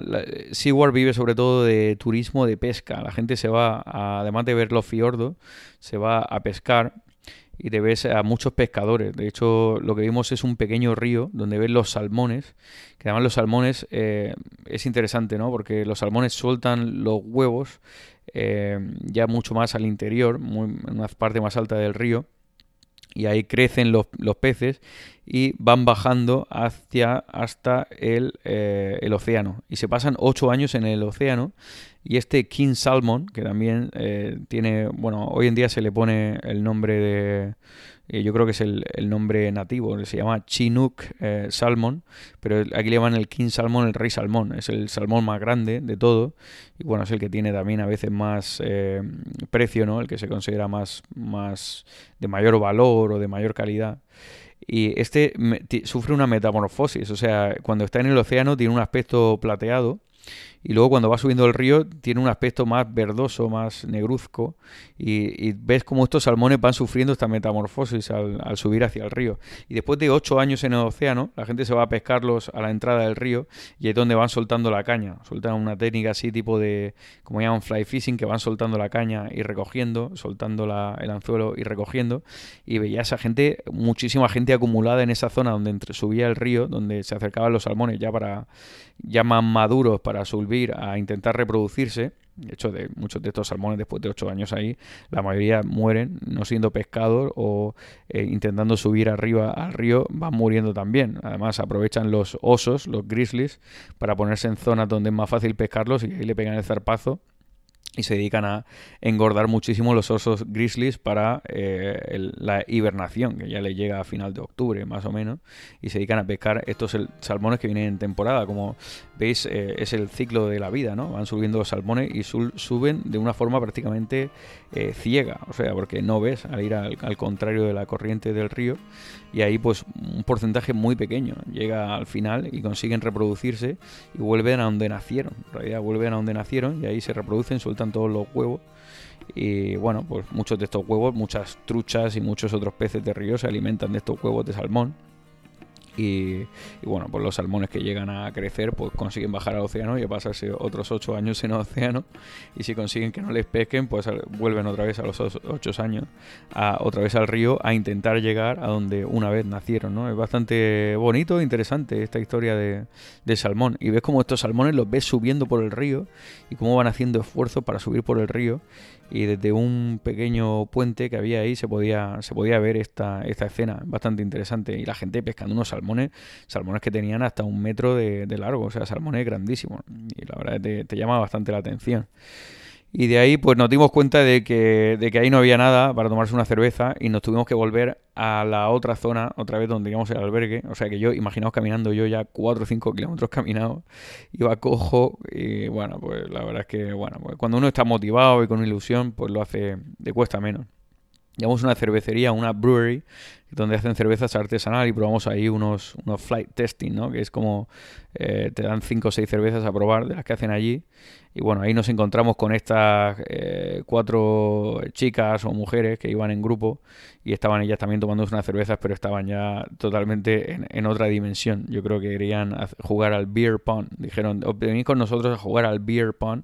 Y bueno, el beer pong es que va soltando la, pelota de ping pong y al que le toque la cerveza se la tiene que beber. Son juegos de estos de, le llaman los drinking games, que le gusta mucho, pero es para ponerse eh, hasta totalmente ciego. Y yo creo que por eso nosotros nos, tomamos, nosotros, bueno, ellas iban un poco a su bola, entonces nosotros nos fuimos, aprovechamos después de eso y nos fuimos a un bar que se llama el Yukon Bar. El Yukon por el Yukon River, ¿no? Que es el principal río de, de Alaska. Pero este Yukon Bar es interesante porque tiene una decoración, que puse una foto además ahí, con un oso polar disecado tiene eh, armas ahí, eh, tiene una forma de lodge cabin, como de cabina de esta, de eh, cabaña de esta del bosque con, con troncos de madera. Y había una banda local ahí tocando música, todo el mundo viviendo, había bastante buen ambiente. Ahí pudimos hablar con bastante gente local. Hablamos, conocimos una chica que se Holly, estuvimos hablando un rato con ella, que había venido con su marido eh, para pescar, pero vivían en Homer, donde estaban los rusos estos que hablan el dialecto ruso y vivían allí, y ella era de Carolina del Sur. La acabaron echando porque además montó un número ahí porque empezó a quejarse de los republicanos y como eh, con el micrófono, agarró un micrófono de, la banda que estaba tocando y empezó a decir que a quejarse de Texas y de los republicanos y, la echaron, la echaron de ahí porque bueno, que, estaba creando, yo creo que se, le fue un poco eh, creando cierto mal ambiente porque la gente, pues la verdad cuando se lo está pasando bien, pues lo último que quiere es un discurso político. Ahí además se notaba que estaba ya bastante eh, bebida y yo creo que le dijeron que se tenía que ir. Bueno, la verdad es que nosotros nos pasamos bastante bien porque estuve, estuve hablando con muchísima gente y todo el mundo estaba hablando de, buen rollo. Todo el mundo, pues, era gente, la mayoría de gente que vive en Alaska, gente que ha nacido en otros estados, pero que se va a Alaska en busca de, del comercio, porque como hay bastante trabajo en Alaska y hay bastante demanda, o sea, le falta gente. Entonces, todo el que quiere hacer un poco más de dinero se puede ir a Alaska y además, como no hay impuestos, pues a pesar de ser caro, porque Alaska es, es caro comparado con otros estados, pero como no hay impuestos, pues, y la renta de la alquiler es baja, pues te salen las cuentas bastante bien y mucha gente se va ahí pues en busca de, de, trabajo y bueno, es lo que gente que conocimos ahí que nos contaban historias. Hay muchos veteranos de guerra que, que van ahí a la base militar y ya se quedan allí, o sea, es, es interesante. Y la verdad que lo pasamos bastante bien esa noche. Nosotros volvimos, la verdad es que al final yo con la banda musical me animé bastante y ya decía, yo ya dije, a mí me apetece ya, le dije a Isidro, a mí me apetece ya tomarme un, bourbon.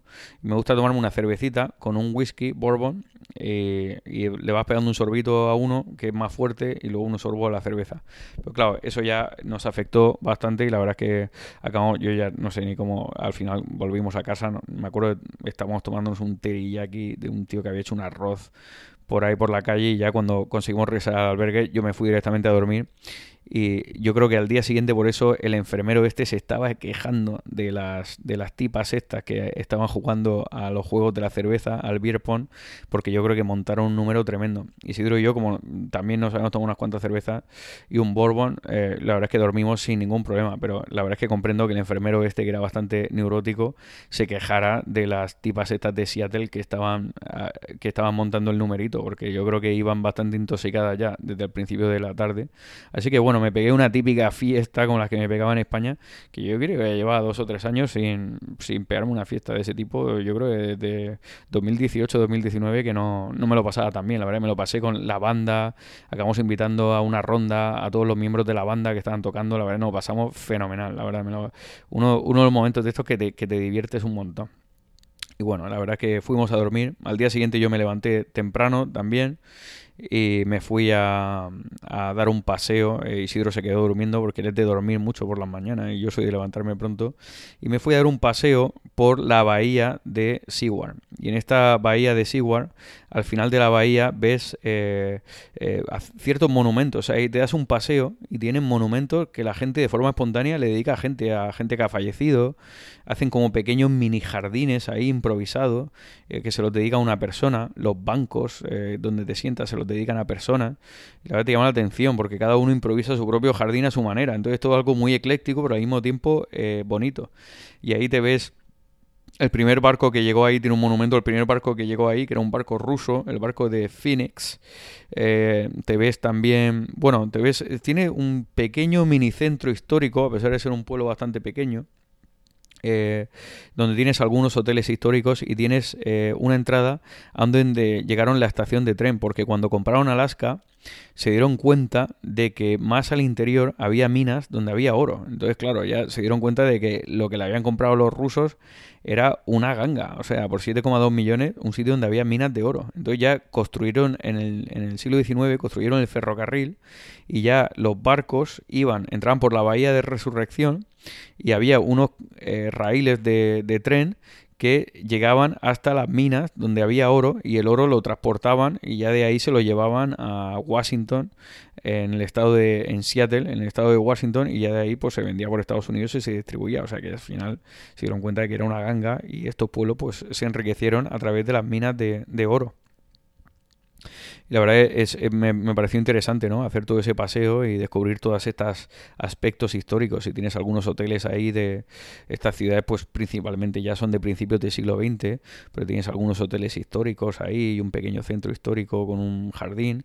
Y al mismo tiempo te encuentras cabañas de, de troncos de, de, la gente que iba ahí a buscar oro y, y, todavía están conservadas muchas de estas cabañas de principios del siglo XX. Bastante, bastante bonito. Y de ahí nos fuimos otra vez caminando, porque todavía no tenemos el coche, al puerto donde hemos reservado ya con anterioridad, que estaba a punto de acabarse. O sea, os recomiendo que si vais a Alaska intentéis reservar todo con anterioridad. Anterioridad me refiero a dos o tres meses de anterioridad por lo menos, porque se agota todo.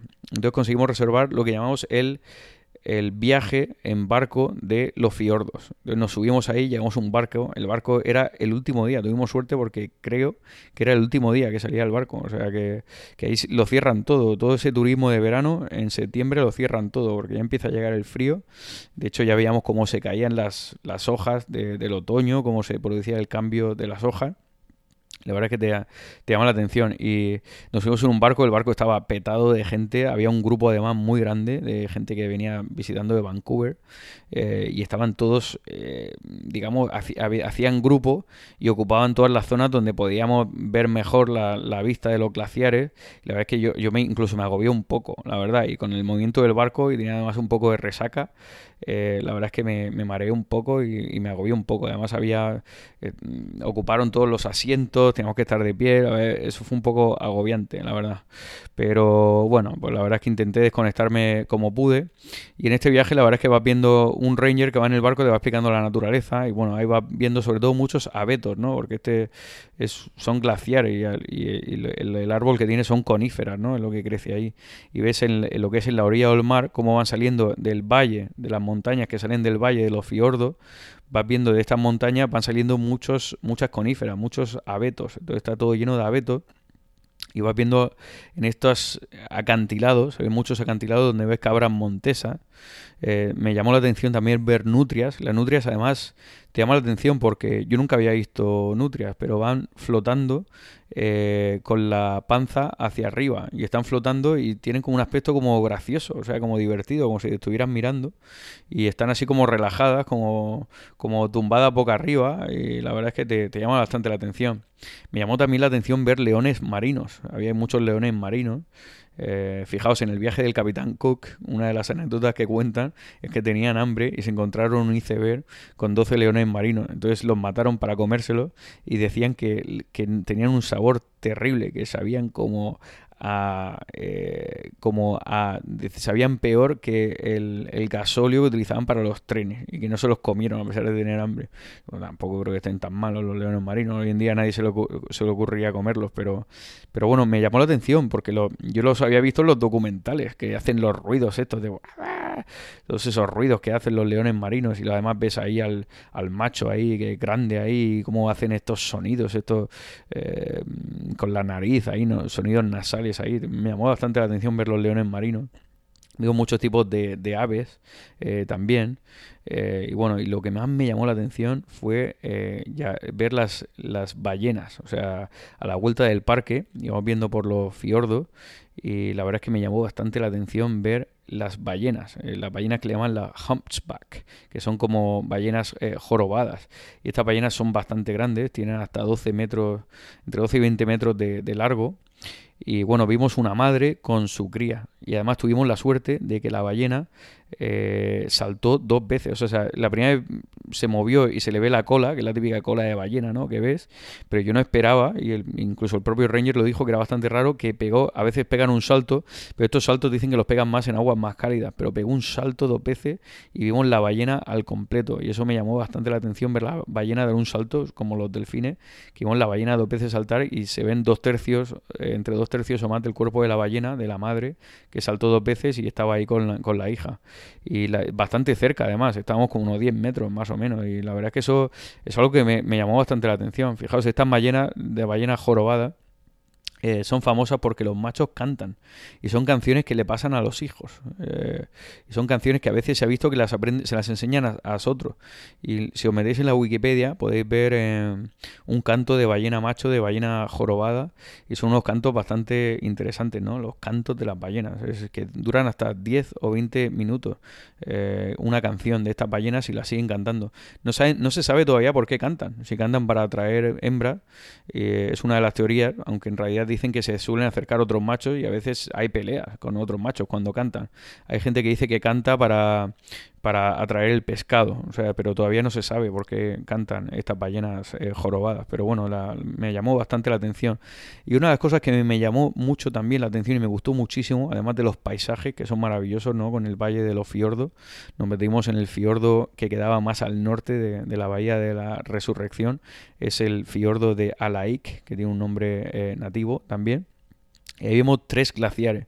Pero los glaciares normalmente, incluyendo el glaciar de Malaspina, desembocan en tierra. Y ya de en tierra ya el agua va llegando hacia el mar, pero eh, no desembocan directamente al mar. Pero llegamos a un glaciar, el que estaba más al interior, que desembocaba directamente en el mar. Y ahí paró el barco. O sea, paró el barco en este glaciar y nos quedamos parados ahí por lo menos media hora en el glaciar y, la verdad es que eso es algo que, que, te impacta, porque ves cómo los trozos de hielo, trozos de hielo que probablemente tengan toneladas, van cayendo al mar y cuando caen esos trozos de hielo hacen un ruido en ese silencio, que hay un silencio total en toda esa zona de la bahía, porque ahí no hay nada, no hay nada construido, no hay nada de ruido, es todo hielo.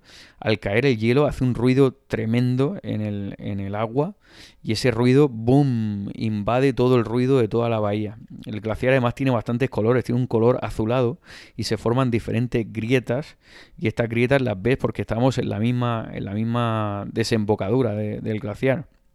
Y la verdad es que fue uno de los momentos donde yo, yo me sentí una especie de experiencia, te intimida un poco eh, y además una experiencia, ah, no sé, un poco abrumado y además, mm, no sé, yo me, yo me sentí que, que consigues trascender, ¿no? En este choque con la naturaleza. Es como un choque de, de la realidad con la naturaleza y este choque de la realidad es una naturaleza que te impone, es una naturaleza que te sobrepasa. O sea, como seres humanos, cuando nos damos un paseo por la naturaleza, tenemos una sensación de control sobre la naturaleza, porque hoy en día pues hay casas por todos lados, hay caminos por todos lados, eh, sube, eh, bueno, está todo preparado, todo está tratado, pero ahí al estar el glaciar y al ver que era imposible la intervención humana en toda esa zona tan grandiosa, te ves una sensación de que la naturaleza ahí te sobrepasa, que la naturaleza está por encima de ti. Y así, así es como yo yo, me sentí ahí. La verdad es que me, me, gustó mucho eh, e, ese encuentro con el glaciar directo, cara a cara con el glaciar, el ser humano con el glaciar, delante del glaciar.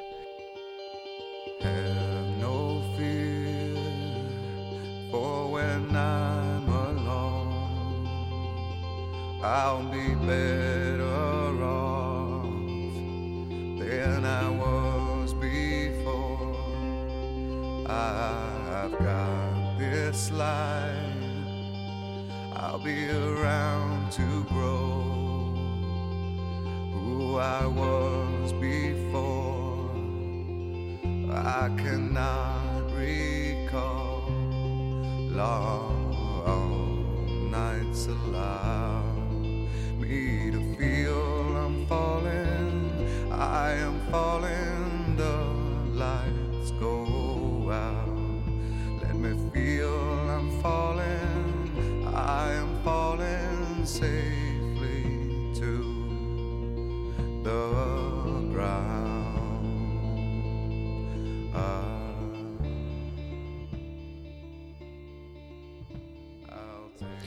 Bueno, ya después de volver del barco, el barco cansa bastante, es algo que no te das cuenta, pero estar todo el día moviéndose el barco, llegas a casa, llegas cuando llegas a tierra, de, estás como cansado, agotado. Y ya nos fuimos otra vez al, downtown, donde teníamos el albergue. Fuimos a un bar típico de ahí, de los años 60, que es, dicen que es el único bar que abre todo el año, porque en cuanto se acaba la pesca y los cruceros, pues eso cierra un poco. Eh, se queda muy poca gente en esa en la ciudad y se queda un poco todo como hibernando. O sea, la gente ahí hiberna también como los osos y ya se esperan a que llegue la temporada la temporada buena otra vez, ¿no? A que llegue el verano o la primavera. Nos fuimos a tomar eh, halibut, que es este pescado famoso, ¿no? Tipo rodaballo, como decíamos. Nos fuimos a ese sitio que lo hacían la receta típica o la tradición típica. Y te comen como trozos de halibut. Y dijimos, venga, vamos ahí y pedimos halibut con patatas. Dice que te lo hacían. Y era como un fish and chips, pero fíjate, te lo fríen. O sea, trozos de halibut fresco pero fritos te los meten a la freidora y te los sacan y nos los sacaron secos. Y dijo, madre mía, con lo bueno que habría estado esto solo haciéndolo a la plancha y dejándolo un poco crudito por dentro, un poco más jugoso y te lo, te lo fríen aquí seco y digo, Qué, poca cultura gastronómica a veces, ¿no? O sea, que al final te acostumbras a la fritanga, macho, y a veces en España lo hacen también. Yo he visto pescado fresco, bueno, que, te hacen te lo hacen frito ahí, que, que a veces está bueno, ¿no? Pero si te lo hacen ligeramente, pero es que así frierte, digo, qué desperdicio, macho, de verdad. Me podrían hacer un Hollywood aquí en, condiciones, como te lo podrían hacer en el, Rodaballo, te lo hacen en el País Vasco, te lo hacen en el norte, que es una maravilla, y sin embargo aquí a la, trozos fritos secos con unas patatas fritas, pero bueno, es lo que hay, ¿no? Es lo que cuando a veces uno valora lo que es eh, la gastronomía de su país, ¿no? Cuando, sobre todo cuando viaja por, estos países, ¿no? A no ser que seas el típico que solo te gustan las, las, hamburguesas y las pizzas, que entonces te lo vas a pasar muy bien en Estados Unidos. Pero si te gusta la gastronomía buena, pues aquí se encuentran cosas buenas. Yo creo que lo mejor de aquí es la barbacoa, en realidad. Pero ya hay algunas recetas buenas tradicionales, como el pavo de acción de gracias, que me parece que está muy bueno, y toda la comida de acción de gracias. Y hay algunos, y, obviamente por ser un país desarrollado, tiene muchísimos de los mejores restaurantes del mundo están aquí en Estados Unidos, ¿no? Pero pero lo que es la, así popularmente, todo fritanga, todo de freidora, macho. Es que uno al final se acaba cansando un poco. Y o te vas a un restaurante de lujo o, la freidora. Entonces eso también te, cansa un poco, la verdad. Eh, que no haya comida popular más cocinada, mejor como las tapas, ¿no? Que me tomo yo cuando voy a Murcia, que me tomo estas tapas. Eh, en cualquier restaurante, cualquier bar, eh, te tomas unas tapas maravillosas, ¿no? Y te lo cocinan muy bien, te lo preparan muy bien. Bueno, y ya pues de ahí nos fuimos a tomar una... Fuimos al Yukon Bar, pero ya era domingo y estaba ya la cosa mucho más tranquila que el día anterior. Y bueno, ya de ahí nos volvimos al albergue, otra vez a compartir eh, cama con habitación con, con seis personas, ¿no? Eh, con cuatro más. Estaba el, el enfermero este de Baltimore, estaba ahí, un tipo bastante raro, además. Además tuvo bastantes digamos que tuvo por la noche, además de quejarse de, lo, de, de, de que cualquiera que hiciera ruido, el tío tenía un problema de gases y yo creo que se soltó unos cuantos gases que me tocó a mí oírlo. Así que imaginaos la, la situación con el tipo ahí. Y tres que habían llegado nuevos, pues bueno, pues ahí estamos. Entonces salimos a mí me encantan los albergues, en realidad, pero bueno, es la experiencia, ¿no? Yo desde los 18 años que viajo yendo a albergue y a Isidro tuve que convencer porque no había nada más, ¿no? Porque él no estaba un poco más reacio a los albergues, pero a mí me gusta en el fondo porque te lo pasas bien conociendo gente ahí de, todo tipo. Y al día siguiente por la mañana nos fuimos otra vez al autobús, eh, caminando otra vez al puerto y directamente nos fuimos a eh, eh, el autobús que era el mismo que habíamos reservado para ir desde Anchorage a Seward. Y esta vez fuimos desde Seward otra vez a Anchorage, el mismo autobús que quedaba para volver ya a mitad de mañana. Dimos un paseo por ahí y al llegar al aeropuerto nos tomamos un café y con este café ya nos fuimos, nos subimos directamente al eh, autobús. Y el autobús está bien porque te va explicando el guía. En el valle hay un punto que se llama Beluga Point Whale, que son ballenas beluga, que son unas ballenas más pequeñitas, eh, como graciosas, divertidas. Se parecen un poco más a los delfines que la ballena clásica. Y estas ballenas, pues no, no vimos ninguna, pero dice que esa misma mañana viniendo había visto dos o tres ves todos los paisajes. Esto es un parque que podría ser un parque nacional. Si estuviera en la, en la zona natural, eh, sería un parque nacional, porque es gigante, o sea, es más grande que el Grand Teton y que... Pero esto es un parque estatal, porque claro, eh, Alaska es que sí, es que toda Alaska es un parque nacional en realidad, pero este pasa atravesando lo que se llama el Chuga State Park, Chuga, se escribe así, Chuga State Park, y es precioso, ¿no? Viendo todos los bosques de, coníferas, de abedules, ¿no? Es lo, que más hay, ¿no? Lo que llaman el paisaje de taiga, ¿no? El paisaje de taiga, que es, el, es una palabra, yo creo que es una palabra rusa, pero que lo que ves es mucho eh, abedul y mucho y mucho ellos le llaman pino no el pino rojo. Luego está el pino de Vancouver que es un pino mucho más grande. Pero este pino rojo abeto rojo eh, se ve bastante también ahí. Bueno se ven muchos abetos y se ven muchos abedules no es lo que lo que más ves ahí. Entonces los abedules van cambiando la hoja ya y dan todo este aspecto otoñal muy bonito que cambia de el verde cambia a rojo y luego cambia a amarillo y se, acaba, y se caen las hojas y sin embargo pues, los pinos abetos tienen, son perennes, ¿no? Es, lo que le llaman el evergreen, el siempre verde, ¿no? Es, es el bosque evergreen, le llaman aquí, dice, oh, esto es evergreen, es siempre verde. Es como le llaman eh, aquí en Estados Unidos a este tipo de, bosque que se va viendo. Aquí en, en, Massachusetts se ve también bastante y sobre todo en la zona de Maine, o sea, Maine, Canadá, eh, un poco norte del estado de Washington, prácticamente todo Canadá y Alaska tiene el tipo, tipo de bosque de abedul y abeto, es lo que más se, ve ahí. Y bueno, le llaman el, taiga también, el paisaje taiga que es de la zona nórtica. Eh, bueno, ahora es que he estado en Maine también unos días y he visto también ese, ese paisaje, también al volver de, de Alaska.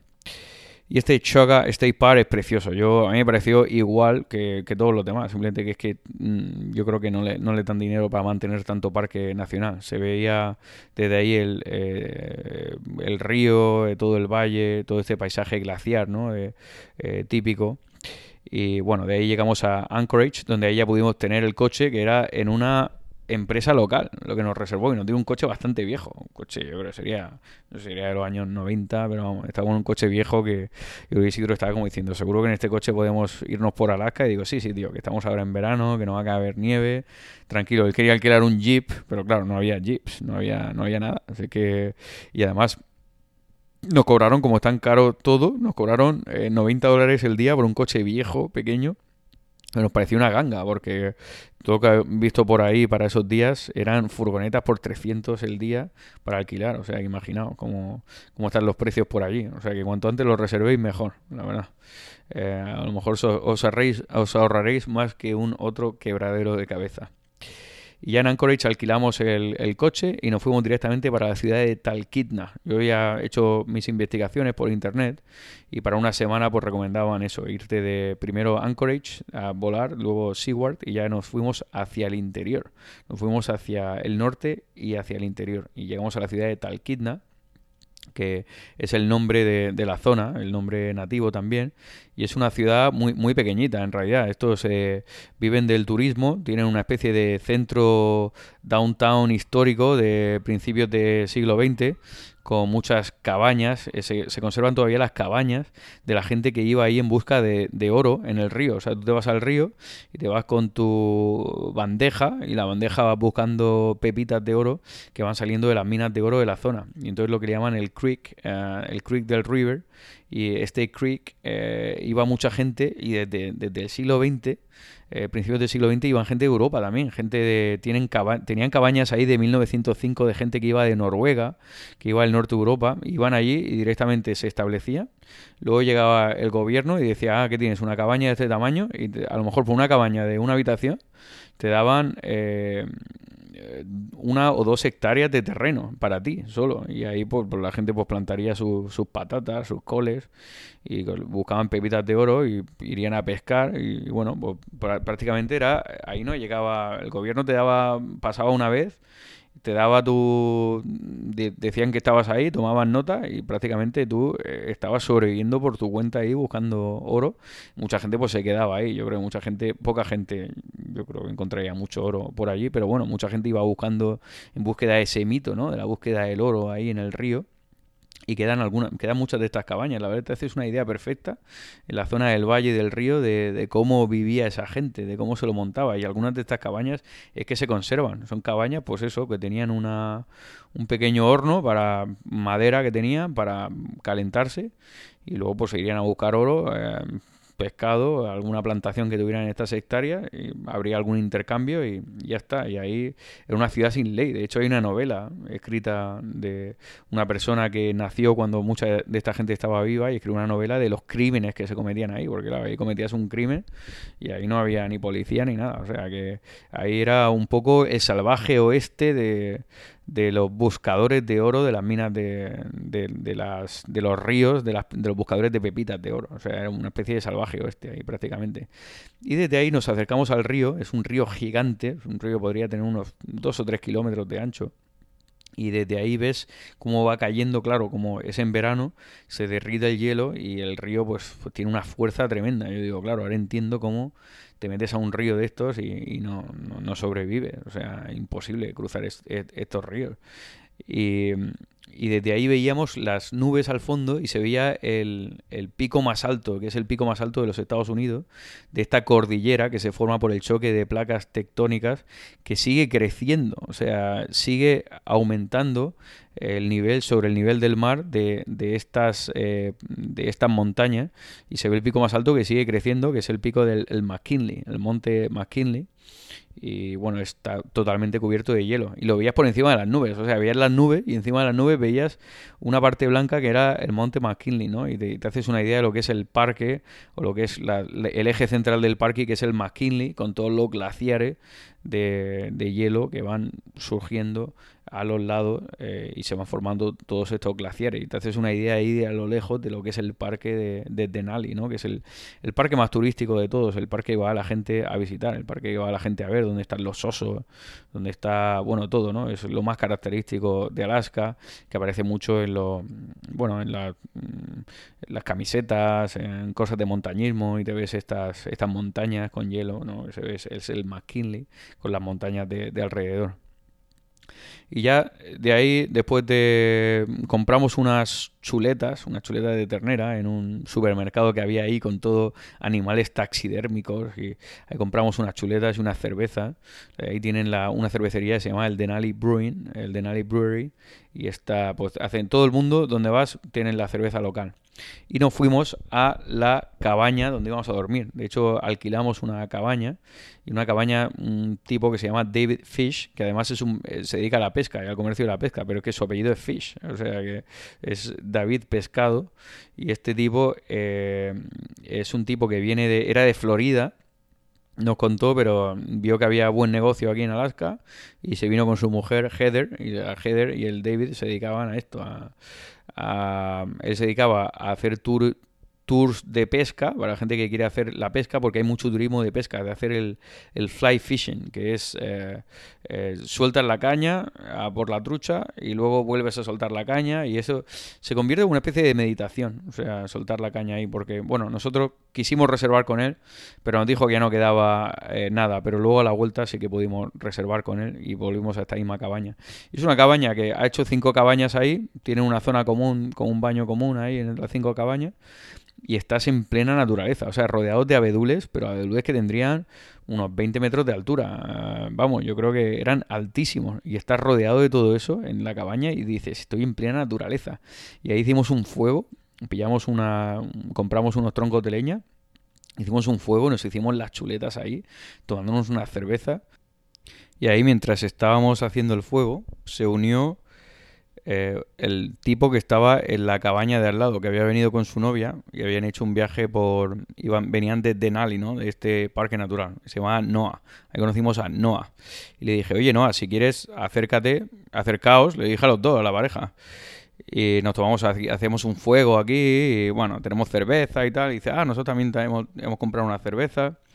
Y se acercó él, pero la, la novia se quedó en la habitación. Yo creo que habían tenido una crisis, probablemente pues, una pelea, porque se quedó con nosotros tres horas ahí, con la novia dentro de la cabaña, y la novia salió al baño un momento y ni, ni nos saludó. O sea que había habido algo de mal rollo, yo creo. Habían tenido algo de mal rollo durante su viaje al parque natural. Entonces se quedó ahí con nosotros dos o tres horas y nos ayudó con el fuego. La verdad es que el tío, claro, nosotros no entendíamos, somos gente más de ciudad, no entendíamos mucho de fuego. El tío se puso ahí a, soplar ahí, la fogata se, se, encendió mucho mejor y nos contó que era un enfermero eh, que era, él era de, de, Estados Unidos, él era de, de, Colorado, donde había crecido él principalmente, pero que se, como enfermero te permiten viajar y eres como un enfermero viajero. Entonces te mandan tres o seis meses, le había mandado seis meses a Anchorage, en Alaska, y estaba aprovechando para viajar, le da mucho tiempo libre y además pues te pagan mucho mejor. Y bueno, aprovechó y está, está viajando y le viene bien para ahorrar dinero. Y había conocido a esta chica viajando y había venido a verle a Anchorage, pero yo creo que había, había habido mal rollo esa noche. Bueno, un tipo interesante, nos, nos, contó cosas de Alaska, ¿no? Nos recomendó que hiciéramos el viaje en avioneta. Dice que la gente de Alaska recomienda mucho hacer el viaje en avioneta y, y, que él había reservado el viaje en avioneta. Entonces ya nos quedamos con la copla para cuando volviéramos a lo mejor hacer el viaje en avioneta. Y se quedó con nosotros, nos ayudó con las a cocinar las las chuletas estas de ternera que teníamos. La verdad que luego el tío se, se bebió cuatro o cinco cervezas, no aportó con cerveza y también se comió dos o tres chuletas. Y digo, macho, este nos está saliendo caro el Noah.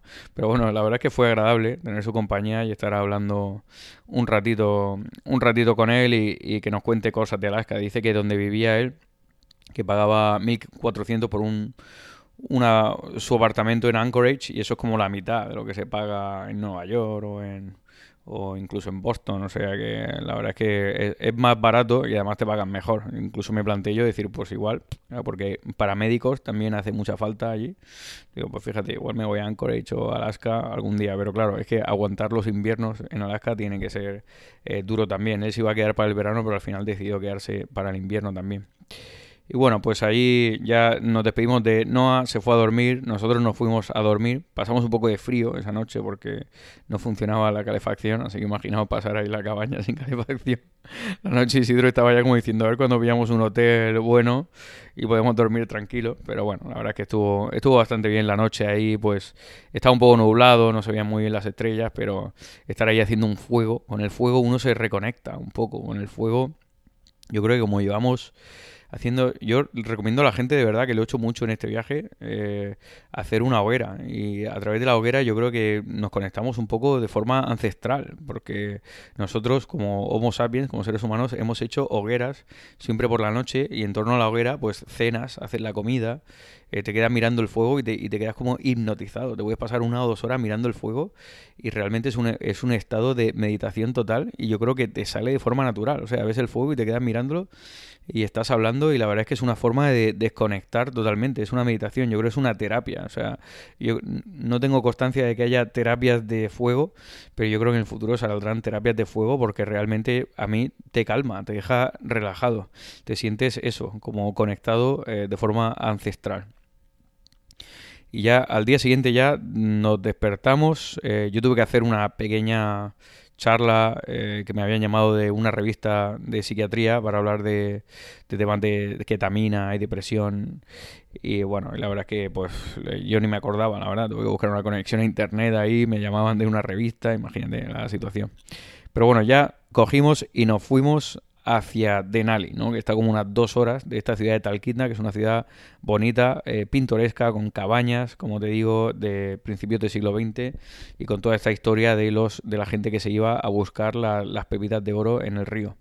De, toda Europa y de, bueno, prácticamente de todo el mundo iban para allá, de América y de todos sitios.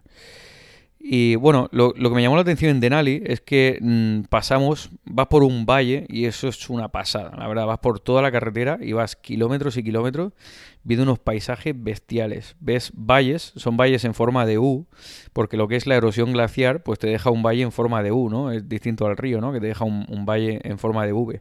Entonces vas pasando y vas viendo eh, valles en forma de U atardeceres, eh, va viendo a los dos lados, o sea, la carretera por el valle, y va viendo a los dos lados eh, montañas, pero son montañas rojas, porque claro, lo que crece ahí es, como decíamos, la taiga, que la taiga es abedules y el evergreen este, ¿no? Que son los abetos, pero en zonas ya eh, a más altitud, ya lo único que crece es lo que llamamos la tundra, ¿no? La tundra también es una palabra rusa que se utiliza para designar el tipo de paisaje o el tipo de vegetación de esta época, y la tundra principalmente son arbustos, eh, líquen eh, y musgos, porque ahí ya no eh, hay no hay la suficiente el suficiente tiempo para que crezca un árbol ahí, ¿no? Con las condiciones climáticas que son más extremas, sobre todo en invierno que queda todo cubierto de hierba, de, de nieve.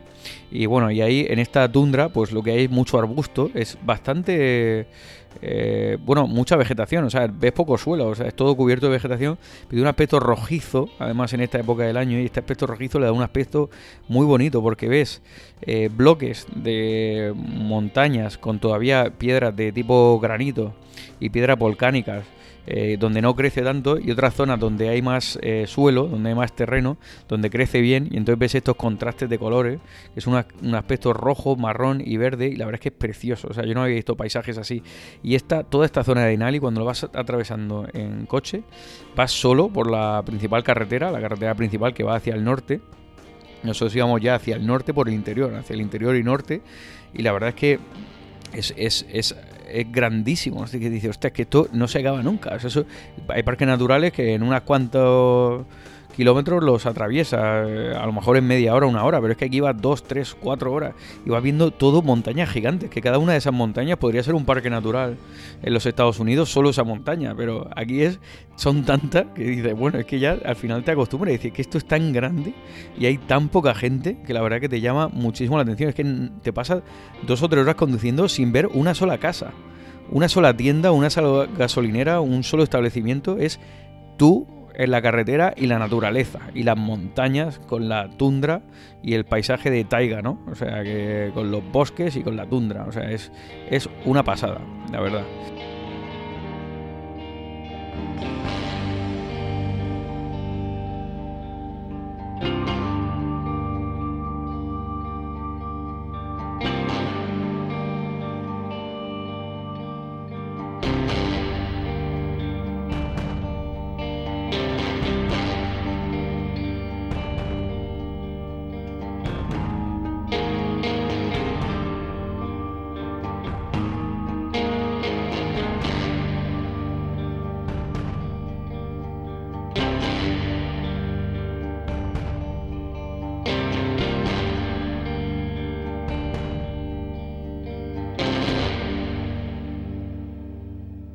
Y bueno, de ahí llegamos a una carretera que se llama la carretera Estampida, ¿no? Stampede, la carretera Stampede. Y esta carretera yo me había quedado con la copla porque hay una película que se llama Into the Wild, que es en hacia lo salvaje o dentro de, dentro de lo salvaje. Y es una película sobre que cuenta la historia de un personaje que se llama Christopher McCandles que a los 24 años murió ahí en Alaska, en el parque de Denali. Y bueno, él estaba planificando ese viaje, se pasó dos años planificándolo y cuando fue allí, pues eh, acabó muriendo porque lo que hizo es que cruzó en invierno, que era mucho más fácil cruzar el río en invierno, pero cuando volvió, que quería volver ya en agosto, el río obviamente pues con toda la... El, se derrite todo el hielo y entonces el río de repente aumenta 10 veces de tamaño y es imposible cruzar. Y soy testigo porque he visto esos ríos y digo, pues a lo mejor cruzando por ahí y lanzándome al otro lado, a lo mejor te la, a lo mejor te la juegas, pero te salvas, pero es que realmente es muy difícil de, de cruzar. Entonces no podía cruzar ya, se dio cuenta, es imposible, vamos, imposible. Sería naif pensar que puedes cruzarlo. Y este Christopher Mancandle, pues eh, se tuvo que quedar ahí y ya se había quedado sin provisiones, se había quedado sin comida, no podía cazar, había cazado pero no consiguió conservar la comida y acabó muriendo de hambre. Y bueno, pues eh, más tarde un tipo que se llama John Krakauer eh, pues contó la historia, entrevistó a toda la gente que le conoció en el viaje, la familia, escribió un libro y luego ya Son Penn eh, decidió dirigir la película, le llamó así Into the Wild, contando la historia de eh, Christopher Mancandles, que el actor es eh, Emil Hirsch. Y para esto utilizó la banda sonora, que yo creo que la voy a utilizar también para este podcast, la banda sonora de Eddie Vedder, que es bueno, mi artista favorito de, la adolescencia, ¿no? los Pearl Jam. Y bueno, pues la verdad es que está muy bien la banda sonora, porque además te es muy inspirada en, una, en Alaska, en lo que es la naturaleza, lo que es la naturaleza salvaje. Yo creo que le va a venir bien también para este podcast. Y bueno, pues allí fuimos por la camina de la estampida. El Christopher Mancandle, él lo que hizo es irse por toda la, la, carretera, le llevó un tipo, le dejó unas botas y ya cruzó él con la. iba haciendo todo stop y ya cruzó y, lo que llama el Stampede Trail, el sendero de, de, Stampede que va de la misma carretera.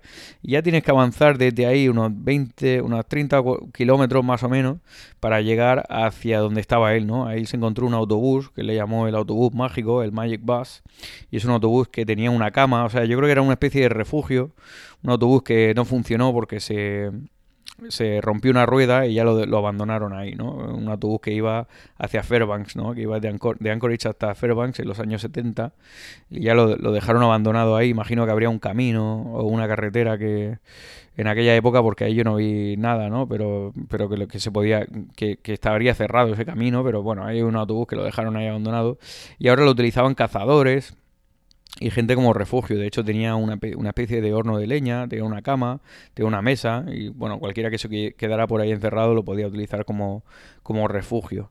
Y ahí pues se quedó y se pasó, pues yo creo que dos o tres meses allí. La verdad, llegó un momento que él tenía arroz, eh, tenía, como digo, cazó algo, cazó, tenía una escopeta, tenía materiales, tenía un machete, tenía, o sea, iba relativamente bien preparado pero había muy poca caza y luego pues, llegó un momento ya en que, que no cazó un reno, un reno, creo que cazó un reno o no, cazó un reno no, cazó un arce. Cazó un arce y cuando intentó conservarlo, él había intentado aprender cómo se conservaba, pero se le llenó de mosca y enseguida le salieron larvas y bueno, pues se lo se acabó desechando y bueno, eso una tragedia para él, ¿no? Y entre que no pescaba y no cazaba y se quedó sin arroz, intentó cruzar el río ya para volver y no podía volver Así que ya, pues, eh, bueno, pues acabó muriendo de inanición. En, la película dicen que también tomó, bueno, y se ha visto, ¿no? Que tomó algunas semillas de patata salvaje y que eso no es nutricional para los hombres. Él iba con un libro viendo lo que se podía comer, lo que no se podía comer, pero claro, era, tenía cierta inexperiencia y se equivocó. Y otra cosa que no sabía es que un kilómetro y medio más arriba había un sitio donde se podía cruzar, que había una tirolina para poder cruzar el río, pero como no tenía la zona estudiada, pues bueno, lo típico, un más joven que iba preparado, pero no iba lo suficientemente preparado. Y bueno, lo encontraron su cuerpo dos semanas más tarde unos cazadores en el, en el autobús. Y ya pues una, tragedia familiar, ¿no? Porque bueno, los padres fueron más tarde y dejaron ahí algunas cosas con sus libros, con guarniciones para, para que no vuelva a ocurrir esto, porque claro, pues, una pérdida de esta manera. Y ya en torno a la película y a la novela, pues se ha creado, yo creo, un arquetipo. Un arquetipo de una persona que eh, deja la ciudad, ¿no? O sea, que lo ves en la película. Yo no he leído la novela, pero el libro, pero es eh, la película ves que él quiere abandonar la ciudad. O sea, él abandona la ciudad y quiere abandonar la sociedad. O sea, él no quiere estar en la sociedad y un momento que vuelve a la ciudad, a Los Ángeles, a un un refugio y, enseguida se va. O sea, él quiere estar en la naturaleza, él deja todo su dinero, donó todo su dinero, que imagino que era dinero, los padres eran, eran bastante pudientes y se sería pues, de algún fondo común o algo así, no, sé si era de ahorro suyo, la verdad no sé, pero donó su dinero y dijo que era más feliz sin dinero, o sea, él renunció al dinero, aunque luego tuvo que buscar trabajo, o sea, él se hizo un viaje por todo el suroeste, se fue por el Gran Cañón, eh, llegó hasta México, de ahí lo mm, tuvo que volver a Estados Unidos, estuvo por California en un desierto y bueno, conoció una pareja, conoció una familia, conoció una chica, conoció, bueno, pues, un, tipo que era un antiguo militar retirado que intentó como adoptarlo, bueno, es, iba con el nombre de Alex eh, Supertramp, el super, super vagabundo sería, o sí, Alex Supertramp sería como super vagabundo y ese era utilizó un seudónimo y él iba su objetivo era ir a Alaska y tener una aventura en Alaska y estar ahí eh, en lo salvaje, viviendo de la, de la tierra, ¿no? En realidad no pudo, ¿no? Porque no tenía mm, conocimientos para plantar, no tenía conocimientos de conservar comida. Bueno, estuvo ahí en cuanto se quedó sin arroz y sin recursos, pues no, no pudo volver y bueno, consiguió algunas cosas que pensaba que podía comer, algunas frutas salvajes, pero algunas eran tóxicas y eso yo creo que contribuyó a la inanición y así es como te lo, te lo explica en la película y acabó pues falleciendo de, de, hambre, que dicen que es una muerte además pues complicada. O sea, no sé, la verdad. Yo trabajé en un hospital de cáncer y sí que veía gente con malnutrición y, y teníamos que hacer nutrición parenteral y bueno, pues, no, no sé cómo sería en sus condiciones, pero bueno, tuvo que...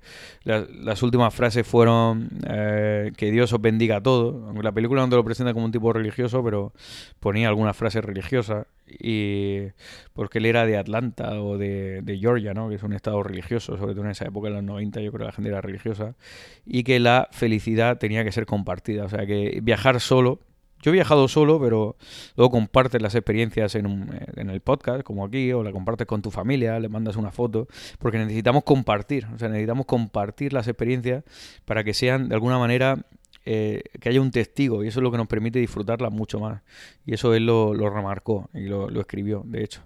Y bueno, la, verdad es que ha quedado una especie de mito. Yo creo este personaje, esta persona, eh, Christopher eh, McCandles, se ha mitificado un poco y la gente que ha visto la película, sobre todo a raíz de la película, hay mucha gente que ha intentado ir a al, autobús y esto yo fui testigo porque yo empecé con Isidro a hacer el, sendero y a la, al kilómetro así nos tuvimos que volver porque había, bueno, yo creo que ahora está en muy mal estado, a lo mejor antes estaba mejor, pero había muchísimo, como se está derritiendo el hielo, se habían formado charcos, se habían formado charcos de, de hasta, no sé, hasta un metro, medio metro y tenemos que ir por zonas de, de, tundra y la verdad es que yo acabé, se me mojaron los pies y le dije, yo además iba cojo, vamos, ninguna condición de, de avanzar mucho ahí y con, y con ninguna ganas tampoco, vamos, con hacerme una idea de lo que era el paisaje y de lo que era el sendero, pues ya con eso me, me quedo contento. Y bueno, estuvimos ahí, pero bueno, te, tienes la sensación de, decir, bueno, por aquí es donde pasaba. Hay gente que acampaba por este sendero y pasaba la noche. Yo creo que hay cierto senderismo por la zona. Aunque este año tuvieron que quitar el autobús porque iba todo el mundo ahí en peregrinaje porque cada vez iba más gente y se estaba convirtiendo en un sitio un poco de, culto. Yo creo que se ha creado ese arquetipo que en el fondo llevamos todos por dentro, en ese mito en torno a esa figura. O sea, sale el mito ya sale de la realidad en la cual una persona de, como nosotros, una persona que ha ido a la universidad y que vive en la sociedad, renuncia a la sociedad y lo que quiere es, conectarse con la naturaleza. ¿no? Y hay una parte de nosotros que, que tiene esa fantasía ¿no? de, renunciar a, este mundo condicionado, a este mundo artificial creado por, nosotros mismos y, volver a reconectarse con la naturaleza, a vivir en lo salvaje, a vivir into the wild, ¿no? Y, hay gente que siente algo de magia el, ir ahí y ha habido gente que ha fallecido, o sea, que ha ido para allá, hubo hace poco, yo lo vi en las noticias además, hace poco una pareja serbia en la luna de miel se fueron para allá y el novio intentó cruzar el río para ver el autobús y murió obviamente porque el río es que es tan fuerte que te arrastra.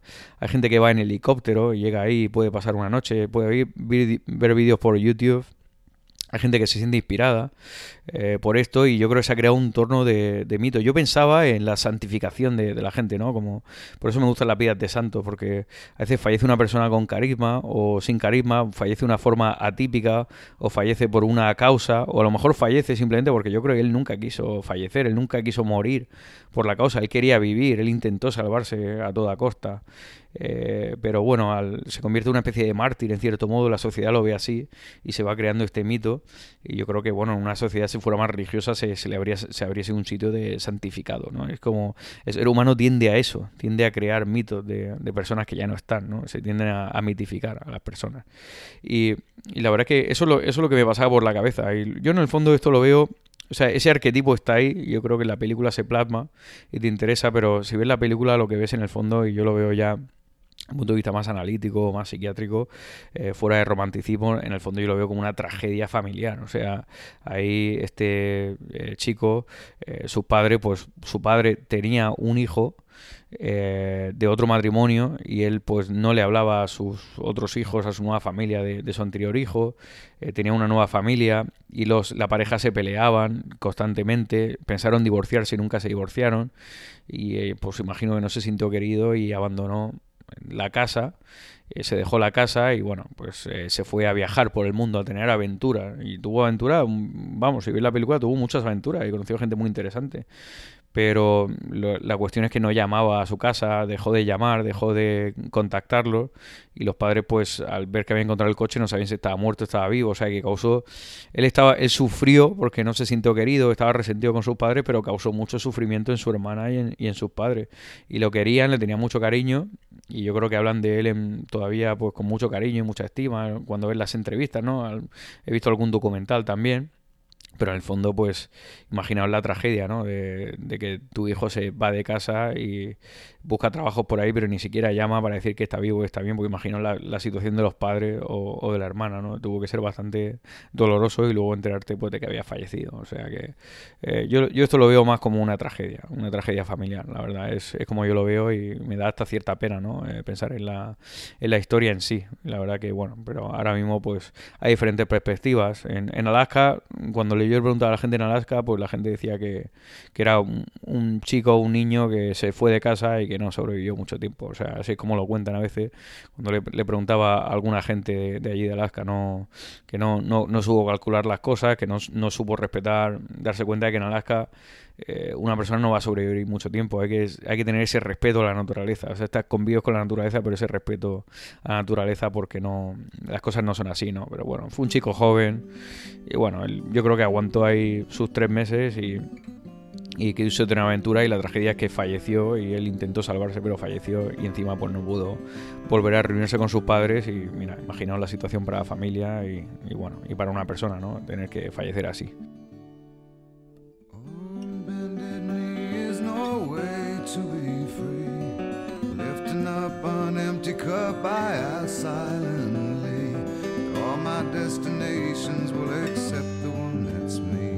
so I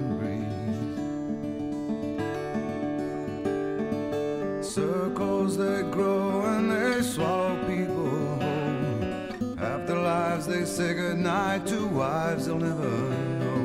And a mind full of questions and a teacher in my soul. And so it goes. Don't come closer or I'll have to go. Owning me like gravity are places that ever there was someone to keep me at home, it would be you.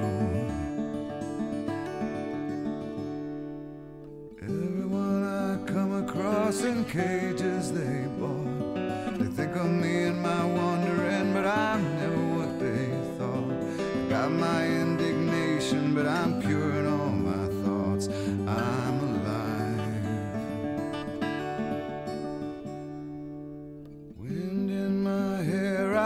part of everywhere. Underneath my is a road that. Late at night, I hear the trees, singing with the dead be.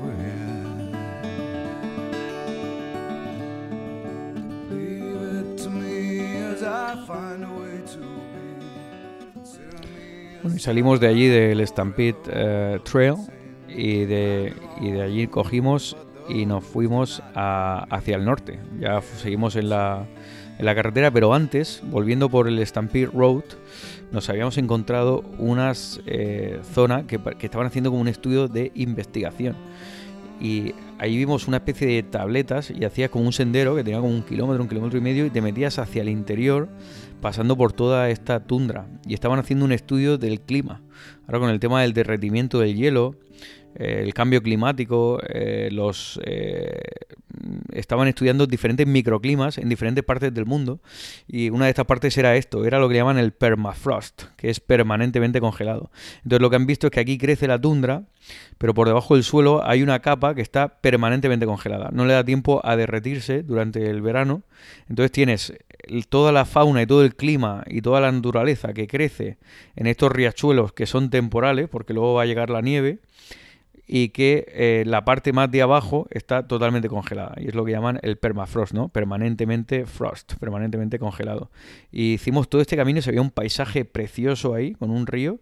Y además no era un sendero turístico, era un estudio de investigación, donde iban todo el mundo ahí a estudiar todo esto y científicos y bueno, pues nosotros no había nadie ahí y estuvimos recorriéndolo todo los dos solos y la verdad es que los, dos solos viendo todo ese valle y toda la naturaleza, la verdad es que eh, disfrutamos mucho, ¿no? Porque claro, además vas con tu amigo y vas hablando de, cosas, contando historias, eh, emociones, reflexiones y la verdad es que ahí disfrutamos mucho. Y ya de allí volvimos al Stampede eh, Road, volvimos a nuestro coche, nos despedimos del Stampede Trail y nos fuimos directamente al norte. Nos íbamos ya directos a dirección a Fairbanks, que es la ciudad grande, una ciudad grande, bueno, grande son 60.000 habitantes, más septentrional, más al norte. Entonces, claro, tiene este mito. Y además íbamos ahí porque teníamos la intención de ver la aurora boreal, la aurora boreal que es donde mm, decían que mejor se ve. Entonces hasta allí fuimos, cogimos el coche y nos fuimos hacia el norte. Una vez llegado a Fairbanks, eh, nos dimos cuenta de que era una ciudad grande en cuanto a área. O sea, es una área que tiene unos 80 o 90 kilómetros, pero lo que es son todo casas. O sea, lo que es el centro, el downtown, como le llaman, son dos hoteles que tendrán unos 10 pisos o 12 pisos y esos son los edificios más altos que están ahí a un lado del río. Y ahí vimos, nada más llegar, vimos que había una calle con cuatro o cinco restaurantes, había un sitio tailandés y había un sitio de barbacoa. Entonces ya pues hicimos el check-in en el, en el hotel. Ves personajes a veces por ahí de tipo de los hermanos Cohen. Me acuerdo el recepcionista que era un tipo joven, calvo, que se había dejado el pelo largo, pero se lo había dejado pegado por encima. Y dices, claro, esto, eh, decíamos Isidro y yo, decíamos, los hermanos Cohen se van por la América rural, se van viendo a la gente, gente que ha quedado aquí totalmente aislada de, de la moda o de lo que sea. Y la verdad es que te salen estos personajes directamente entrevistándolos sin tener que hacer ningún esfuerzo, ¿no? Y la verdad es que ves gente interesante por ahí. Y fuimos a un sitio de barbacoa, y aquí dicen, aquí donde Santa Claus toma barbacoa, porque claro, esto es ya lo más al norte, ¿no? De hecho, hay una ciudad que se llama Polo Norte, que está al lado, una ciudad de, de 4 kilómetros. Y bueno, y entonces pues ahí nos tomamos una, una barbacoa, ¿no? Que ya nos hemos quedado con, con la canas de barbacoa, aunque a mí me gustó más o menos porque se notaba que la hacían ahí, pero bueno, no era, no era un sitio así muy de, de, mucha, bueno, de mucho glamour, por decirlo de una manera. Hay muchos soldados ahí, yo creo que tiene que haber base militar allí también, entonces veo muchos soldados, una cosa patriótica, ¿no? Como estamos orgullosos de servir a nuestros, a nuestros, eh, a la gente que nos, que nos sirve, ¿no? Porque dice, if you serve, en Estados Unidos es que sirves a tu país, ¿no? Entonces dice, servimos, en los restaurantes decían, servimos a los que nos sirven, ¿no? O sea que, eh, que bueno, es un poco la, lo que decía, ¿no? Entonces lo veía los carteles por ahí. Y bueno, pues después de cenar, dijimos, bueno, tenemos que hacer tiempo porque, digo, bueno, porque yo quiero ver la aurora boreal, ¿no? Es lo que se ve aquí. Entonces, pues bueno, fuimos a, digo, vamos a tomarnos nuestra cerveza. Y entonces fuimos a la calle principal y ahí nos encontramos lo que llamamos el, el Meca Bar. Meca, que imagino será por la Meca, ¿no? Imagínate que llamarle un bar de alcoholismo, esto en otras partes de Estados Unidos o en sitios donde, bueno, hay que tener más sensibilidad con, con la religión, pues llamarle Meca a un bar donde se vende alcohol, pues imaginaos, ¿no? Pero bueno, este era un bar de los años 40, pues claro, estas ciudades son, son ciudades que se fundan esta ciudad creo que se fundó en 1910 o algo así, que lo que era lo que era un trading post, que es un sitio donde hay un mercado, donde trading pues se hacía trade comercio, trade de comercio y se hacía comercio de pieles y ya pues si la gente se va estableciendo ahí porque hay cierto negocio, pues se empiezan a abastecer pues productos, la gente puede vender, hacer intercambio, hacer trueque y así es como van surgiendo estas ciudades por estas zonas, por el, río Yukon, ¿no? El, río que, que va pasando por ahí, pues ahí pues se pensó, había un tipo que se llamaba Barnett que pensó que podía ser un buen sitio para hacer un trading post. Luego este Barnett tiene calles dedicadas, el tipo era un tipo eh, americano, pero que dicen que luego, bueno, fue acusado de haberle, se quedó con el dinero de la gente y le, y le robó, fue acusado, nunca sentenciado y se marchó de ahí y le sigue teniendo calles dedicadas ahí en Fairbanks. Eso, Fairbanks es una ciudad que te da una sensación de estar como en el fin del mundo. O sea, ahí te dices, estás tan al norte ya, la gente vive ahí, pero es como que todo el mundo va a lo suyo, totalmente ahí. Y estamos ahí en el Meca Bar y de repente nos ponemos bueno, había unos tíos ahí, hicimos una foto, porque el bar está decorado así, tipo años 40, 50, súper interesante. Hicimos una foto y se pusieron en la foto eh, dos tipos que estaban ahí. Yo creo que había gente ahí colocada, había gente borracha. Y bueno, y ahí conocimos a Cuz. Cuz es un, un tipo eh, que es nativo, o sea, Fairbanks está lleno de nativos, nativos de Alaska, porque hay muchas villas de de, históricas, ¿no? Trascendentales, villas de nativos de Alaska, de lo que llaman los los, la gente del río Yukon y estos son eh, los Atabascan, ¿no? Que hablamos de los eh, esquimos, eh, los Atabascan y los Tinglit, ¿no? Que son los principales, ¿no? Aunque en realidad hay 20 idiomas hoy en día y hay muchísimas más villas y de hecho de una villa a otra a veces hablan idiomas distintos a pesar de estar muy cerca, ¿no? Y bueno, este Cass, este sí que hablaba inglés, yo creo que estaba... Algunos están mezclados, hay mucho mestizaje también. Pero bueno, este Cus pues, nos contó historias de lo que significa vivir allí, vivir en Fairbanks, los negocios que hacía, él se dedica a diferentes negocios, hacía algunos trapicheos también, y bueno, se dedicaba a pescar, compraba entradas y las revendía. Bueno, me, contó un poco su historia de crecer ahí en, Fairbanks y llevaba ahí toda la vida, claro, él no, yo creo que él no había salido de, de Fairbanks y y dijo, bueno, pues pasar, y digo, mira, pues pasa adentro y te invito a una cerveza. Entonces lo invitamos a una cerveza, se llama Cass y lo tenía tatuado en el cuello, Cass, porque es Cass de Cousin, porque él tiene muchos primos. Entonces le llamaron Cass porque tenía muchos primos, y, pero lo escribía como C-U-Z. O sea que, y bueno, pues eh, le invitamos ahí una cerveza y ahí nos presentó a algunos de sus amigos. Y yo le decía, oye, tú, bueno, alguna vez me equivocaba porque decía, como hay latinoamericanos también, entonces te, confunde. Y digo, ¿tú hablas español? Le dije a uno ahí, dice, no, no, si yo soy Tabascan Yo hablo y se puso a hablar a Tabascan se puso a hablar el idioma de, su villa. Y decía, qué interesante, ¿no? Tomando una cerveza con la gente del sitio súper barato además, un sitio poco ahí, pues, un bar de estos antiguos, tipo dive bar, ¿no? Como le llamamos, antro. Y la verdad es que nos pasamos súper bien, ¿no? Fíjate, por tres cervezas, lo que es Estados Unidos, nos cobraron 11 dólares, que eso, vamos, en Nueva York te cobran hoy en día 8 o 9 dólares por una cerveza solo, o sea que, o en Boston, ahí me cobran 8 dólares por una cerveza y ahí por 3, 11 dólares había bastante buen ambiente, bastante risas con la gente y muchos nativos de, allí, de Alaska. Y bueno, hablamos con varios. La gente se nos acercaba, nos miraba como decía, ¿vosotros de dónde sois? Decíamos de España. Y decía, ¿pero, pero qué hacéis un tío de España aquí? ¿Pero qué?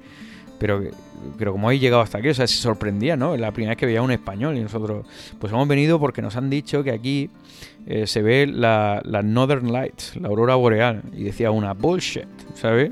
Como que no se lo creía que, íbamos a ir a, intentar ver la aurora boreal, que hemos hecho seis horas de, de, coche desde Anchorage hacia el norte, al interior, para ver la aurora boreal. Porque claro, hay turistas ahí, pero se quedan en su hotel y luego lo llevan a excursión. Pero irse por los bares hablando con la gente, éramos los únicos extranjeros. O sea, todo el mundo se acercaba a hablar con nosotros, hablamos con ellos.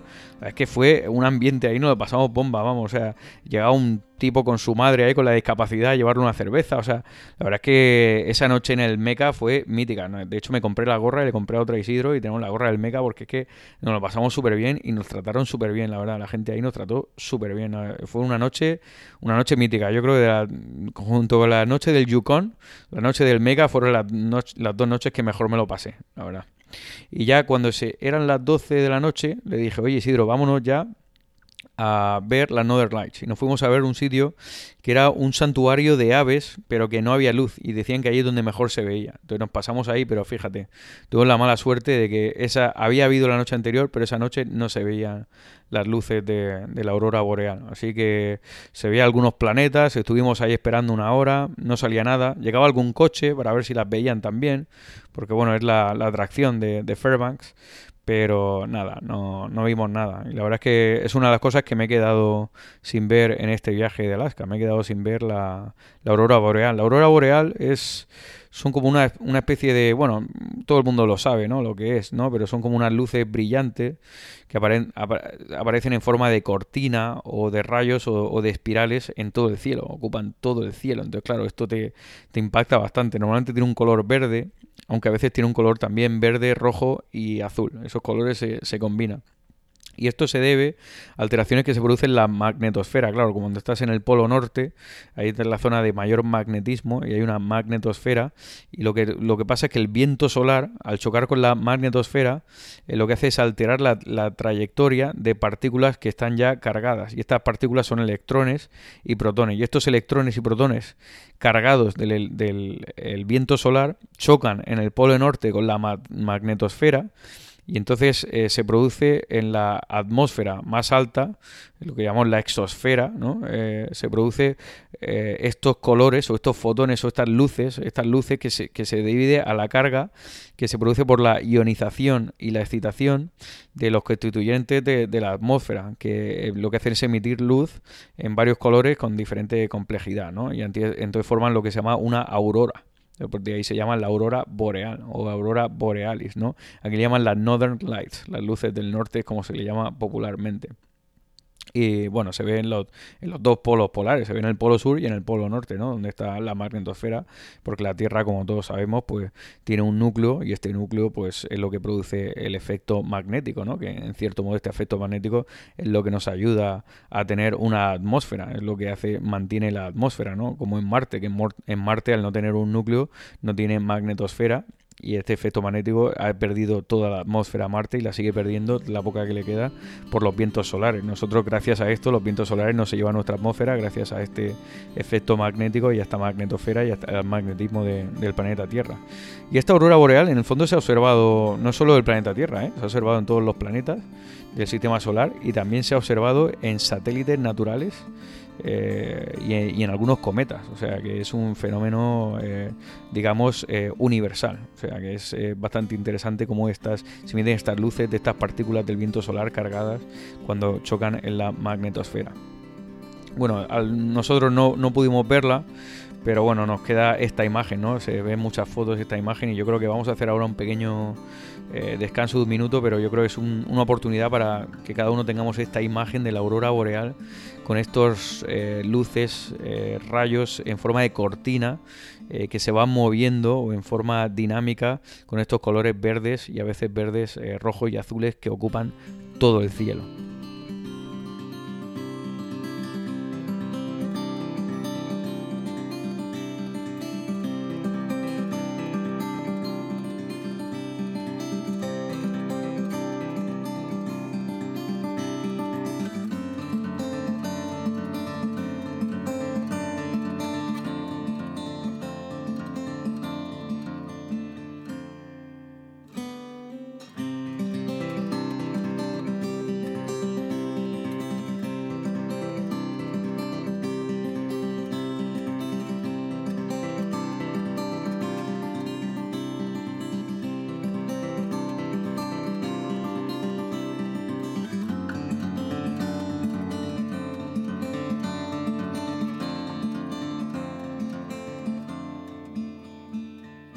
Allí nos fuimos a dormir. La verdad es que nos íbamos a dormir a la una de la mañana. Allá anochece a las 10, diez y media de la noche.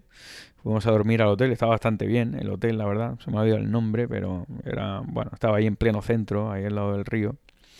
Y ya pues al día siguiente yo me desperté en Fairbanks. Como de costumbre yo me desperté un poco antes que Isidro. Y me fui a dar un paseo. Me fui a tomar un café, me fui a dar un paseo por el río y te cuentan un poco la historia de, Fairbanks, ¿no? de que se fundó a principios del siglo XX. Tienen ahí varios eh, sitios y señales que te va indicando la historia, donde la gente hacía todos los, en invierno todos los eh, eventos recreacionales se producían en el mismo río que se congelaba y ahí pues hacían esquí sobre hielo, hacían eventos.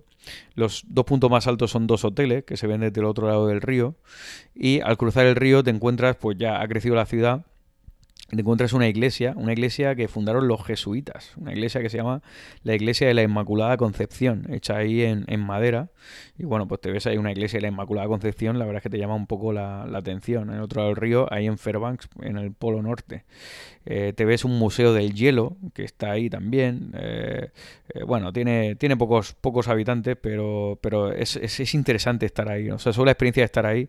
Hay una calle con algunas tiendas donde se pueden hacer algunas compras. Ahí hicimos algunas compras compramos una, fíjate, una placa de, matrícula de Alaska con el oso, ¿no? Que tiene el oso, que eso también te, llama la atención. Conocemos el, el tendero se quejaba de, del, del, del, Meca porque la gente estaba ahí bebiendo, algunos fumaban marihuana y decía esto, y no estoy contento con esto, era de Massachusetts y bueno, se, se desfogó un poco ahí con nosotros. Y bueno, pero nos hizo recomendaciones también, un tío ahí de un carácter un poco rígido, un poco, se le un poco así rígido, pero, pero con nosotros yo creo como yo vivía en Massachusetts, pues se enrolló y dijo, mira, ir a ver el Cultural Center y luego hay un museo también de automóviles antiguos y luego también iros al museo de Fairbanks, que el museo de Fairbanks merece la pena. Y yo le dije, oye, tío, pues ya que estamos aquí, no hemos visto la aurora boreal, le dije a Isidro, pero vamos a ver el museo de Fairbanks, que, que seguro que está bien. Y a mí el Cultural Center me daba un poco igual. Había también ahí en el centro un monumento que habían hecho los rotarios con un reloj, habían construido un reloj y había hecho una escultura con, con nativos americanos ahí, eh, con una familia, y bueno, es interesante el centro, pero ya ahí nos fuimos al, al, Cultural Center o al Visitor Center que le llamaban, que se llamaba el Morris Thompson uh, Visitor Center. Y bueno, ahí lo que tienen es una especie de museo local donde explican la historia de Fairbanks, te explica la, cultura de ahí, la cultura de los nativos, la pesca tradicional que se hacía ahí, los animales que hay ahí, la flora, la fauna y bueno, los idiomas. Y este centro fue construido por Morris Thompson, que era pues un local, que era mitad, era un mestizo nativo americano eh, y, y bueno, europeo. Y este pues hizo negocios, abogó mucho por Fairbanks y le tienen, bueno, lo tienen como un personaje de la ciudad y bueno, te contaban la historia de él también y su familia y cómo él vivió entre dos mundos y, y abogó mucho por la ciudad de Fairbanks y se creó este, este centro en torno a su figura. Pero bueno, ya de ahí nos, nos, marchamos al museo de Fairbanks y este sí que me gustó muchísimo, es un museo que además tiene un edificio chulísimo, o sea, tienes que subir como a una montaña, que es donde está la universidad de de Fairbanks o la Universidad de Alaska en el norte, es como le llaman. Y esta Universidad de Alaska pues tiene investigación, tiene, yo creo que tiene bastantes estudiantes, la verdad es que me pareció bastante bonito lo que es el centro. Y el edificio es un edificio nuevo, donde está el museo, que está diseñado por una arquitecta que se llama Joan Soranno. Esta Joan Soranno es una arquitecta que se formó en, en, Notre Dame University, en Indiana, pero que es una especialista en diseño arquitectónico de eh, centros espirituales, o sea, hace centros espirituales y centros culturales y centros naturales. Entonces, eh, he estado mirando ahora un poco su obra y me ha interesado muchísimo, la verdad. O sea, me, parece una arquitecta maravillosa, porque vas al centro y dices, qué edificio tan bonito. Pero es que en este edificio es un edificio blanco, que puse las fotos ahí en Instagram, es un edificio blanco que lo que intenta es, es con reflejar el sentido de lo que es Alaska con líneas innovadoras y espacios que evocan imagen de los eh, de los eh, centros, o sea, de, de las puntas de las montañas alpinas, los glaciares y la ruptura con la llanura. Entonces tú te ves eso, o sea, te, ves una imagen así a nivel contemporáneo de eso. Y el edificio es que, vamos, ya solo por ver el edificio de Joan Sorano ya merece la pena, porque ves eso, el, choque entre el, el río Yukon, los glaciares y las montañas evocando todo eso en un edificio blanco. O sea, me pareció precioso, la verdad. Me, hice un montón de fotos ahí porque me encantó el edificio. Y dentro tienes una especie de exhibición permanente donde te explican la flora, la fauna, lo que es la taiga, la tundra, eh, la fauna, los animales de ahí. Están haciendo algunos estudios viendo la migración de ardillas árticas y de marmotas, de la marmota ártica, de cómo emigra de Siberia a Alaska y de los patrones que tiene. Entonces, pues explicaban algunos estudios ver las costumbres también. Eh, me, llamó mucho la atención un mamut de bebé, eh, o sea, un bebé mamut conservado, de estos que quedan congelados, y los sacan y se ve toda la piel y la cara y la... Bueno, eso me llamó bastante la atención. Y también me llamó mucho la atención las puntas de flecha de que se habían encontrado en la zona del estrecho de Bering, que tenían hasta 13.800 años de antigüedad. Puntas de flecha pues parecidas a las de la prehistoria, ¿no? Que encontramos en Europa. Pero claro, decía, estos son los primeros Homo sapiens que como nosotros que llegamos aquí. O sea, estos son nuestros ancestros, los primeros que llegaron aquí cruzando eh, por el estrecho de, de, Bering. Y bueno, se ven también, tiene una sección rusa y te explican toda la historia de, de los rusos en, Alaska y tienen pues objetos que han quedado, que se han conservado, fotografías. Eh, y también tienes el bus, el autobús de Christopher McCandles, este Magic Bus, que lo tuvieron que sacar el año pasado para que evitar que la, que la gente vaya allí a ver el autobús, porque se ha convertido en una especie de santuario ese autobús, pero mucha gente moría cruzando el río. Eh, creo que ya llevaban seis o siete muertos ya cruzando el río. Y hace poco tuvieron que rescatar a unos italianos que habían cruzado pero no podían volver por el río y tuvieron que llegar los, los troopers de Alaska a rescatarlos en, helicóptero, claro. Entonces, pues, ya para evitarse esto, pues han llevado el autobús y además le han visto un potencial turístico. Entonces, no, no pudimos verlo, pero tiene una exhibición ahí, te lo explican, porque lo están eh, restaurando ahora para ya mostrarlo en la exhibición, en, el, la exhibición, en la, en la exposición permanente.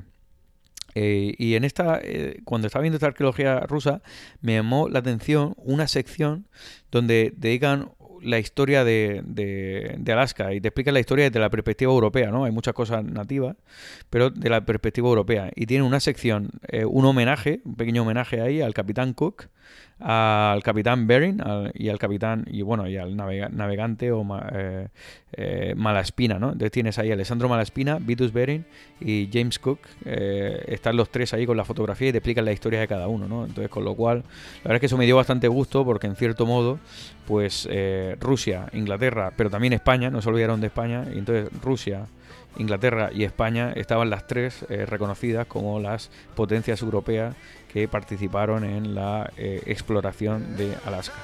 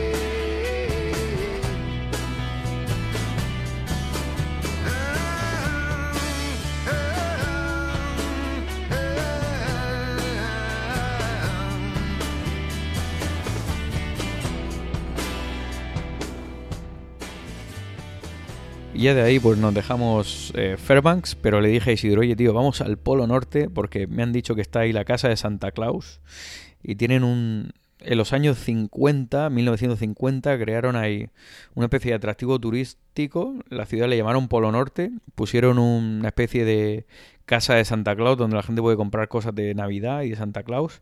Y dijo, vamos a ver eso porque eso yo no me lo quiero perder. Entonces, pues llegamos ahí y la verdad es que es una ciudad, se llama North Pole, Polo Norte y tiene unos 4.000 habitantes, pero tiene las carreteras ya decoradas con los bastones estos de, de caramelo de Santa Claus, todo decorado de Navidad. Es una ciudad en la que es Navidad todo el año. Y de ahí te vas a eh, lo que es la casa de Santa Claus, que lo que es una tienda gigante. Y ahí tienes una escultura de Santa Claus de unos 15 metros de altura. Ahí me hice una foto con un trineo al lado con Santa Claus. Y de ahí Fíjate, yo tenía una compañera de trabajo que hace tres semanas me dijo, no sé por qué he soñado que te tomabas un café con Santa Claus. Y yo decía, pues qué casualidad, porque no te lo he dicho, pero me voy a Alaska y ahí he mirado que hay una ciudad que se llama Polo Norte y quién sabe si me acabaré tomando un café con Santa Claus. Y ahí precisamente me hice la foto, se la mandé y además nos había una cafetería, nos tomamos un café. O sea, acabé, le dije, mira, tu sueño tu sueño, literalmente hablando, se ha cumplido. Y me estoy tomando ahora mismo un café con Santa Claus en el Polo Norte. Claro, ya no tenía ni idea de que yo me iba a Alaska. O sea, imaginaos. Bueno, aquí en esto uno a veces se plantea si existe la telepatía o qué es lo que existe aquí. Pero me pareció súper interesante, ¿no? A mi compañera de trabajo, eh, Caroline. Entonces, desde ahí compré unas camisetas y compré, eh, bueno, compré un par de camisetas y un par de regalos para compañeros de trabajo. Pero una cosa que se podía hacer es mandar postales que pudieran llegar en Navidad o llegar ahora desde el Polo Norte y había unos postales de, de, madera, que yo no había visto postales de madera. Y ahí pues aprovechamos para escribir postales y mandar postales a toda la familia. la verdad fue una pasada estar ahí, ¿no? Escuchando los villancicos como si estuvieras con Santa Claus, con camiseta y estar ahí en el polo, en el polo norte. La verdad me llamó bastante, me llamó bastante la atención y me, gustó mucho. Estuvimos ahí mandando las postales y nos dijeron, oye, ¿quieres mandarlas ya para llegar ahora, para que lleguen Navidad? digo, mira, estas postales van a España, así que mándalas ya y con un poco de suerte eh, llegan en Navidad. Y ahí, de, ya de ahí, del Polo Norte, eh, literalmente nos fuimos ya de vuelta, ya fue lo más lejos que llegamos, y ya nos fuimos de vuelta otra vez hacia Denali, allá a hacer una visita de Denali. Y había yo alquilado una eh, habitación en, en, un, en, el, en, el, Stampede Trail, precisamente en el Stampede, eh, en esta carretera, había un bed and breakfast y lo había reservado por Airbnb y ya habíamos reservado eh, una noche. Entonces ya nos volvimos directamente a Denali y ahí pues hay ciertos, hay algunos hoteles, hay un cierto turismo que vive de del verano, ¿no? Porque, como, como decía antes, contratan a gente de, de, todo el mundo pero luego ya en septiembre cerraban, entonces estaba todo cerrado ya, o sea, todos los restaurantes cerrados. Solo había un chino y había una hora de, espera con una cola que solo se podía pagar en efectivo. Entonces ya dijimos, mira, no vamos a encontrar ningún sitio para cenar. Digo, digo, mira, vamos aquí a la gasolinera, compramos unas patatas y ya está, nos vamos a dormir. Y al, tío al tipo de la gasolinera le dije, me dijo, yo soy de un pueblecito al lado que se llama Gili. Le digo, tío, ¿hay algo abierto? O sea, hay algo abierto porque había muchos hoteles y restaurantes, pero todos cerrados ya. O sea, se había acabado la temporada ya, a pesar de estar en la primera semana de septiembre, porque ya empezaba a hacer frío. Y me dijo, sí, sí, hay una cervecería aquí que se llama 49th, 49th, que es 49, porque Alaska es el estado 49. De hecho, a los, a los Estados Unidos, la gente de Alaska le llama The Lower 48th, que es los, los los 48 más abajo, que son los 48 estados más abajo de Alaska. Le llaman, digo, sí, sí, when I, when I go to the lower 48, cuando voy a los, a los 48 más abajo, eso es como se refieren al resto de los Estados Unidos. Y ellos son el estado 49. Entonces esta cervecería, esta cervecería se llamaba 49 porque ellos son el 49. A ver, me llamó la atención, ¿no? Esto de 49. Y ahí la verdad es que había una cola de espera de una hora y media, pero bueno, la vez que tuvimos suerte hubo cancelaciones y nos tomamos ahí unas cervecitas, un tasting y bueno, yo aproveché, eh, Isidro se pidió una hamburguesa de yuk, que es una especie de, de cabra, pues no sé, una cabra, no, es una vaca peluda o algo así, no sé, bueno, una hamburguesa de eso. Yo eh, la verdad es que me pedí una pizza y unas alitas de pollo y bueno, pues la verdad es que teníamos bastante hambre porque otra cosa que hacíamos es que no desayunábamos prácticamente y no comíamos y llegamos ya con un hambre por la noche considerable después de estar todo el día por ahí danzando. Y bueno, así con esto nos fuimos luego al bed and breakfast y dijimos, mira, vamos a aguantar ya que son las 10, 11 de la noche y ya está anocheciendo a ver si vemos la aurora boreal. Pero nada, nos quedamos, nos pilló ese día. La habían visto el día anterior también, pero nosotros tuvimos la mala suerte de que estaba todo nublado y nos quedamos otra vez sin ver la aurora boreal. No obstante, nos dimos un paseo por todo ese Stampede Road, que no había nada, o sea, absolutamente nada, y empezamos a oír lobos. Esto fue la primera vez en mi vida que he oído lobos. Y lo busqué por internet y dijeron que sí, que ahí hay muchos lobos. Y estuvimos oyendo lobos, lobos que muy delgados, no muy grandes, son perros muy grandes, pero que van de caza y nosotros pues no, no los vimos porque era de noche, pero los oímos y los oímos bien. Y bueno, pues ahí entre lobos nos fuimos a dormir eh, en nuestro bed and breakfast eh, en el Stampede Road.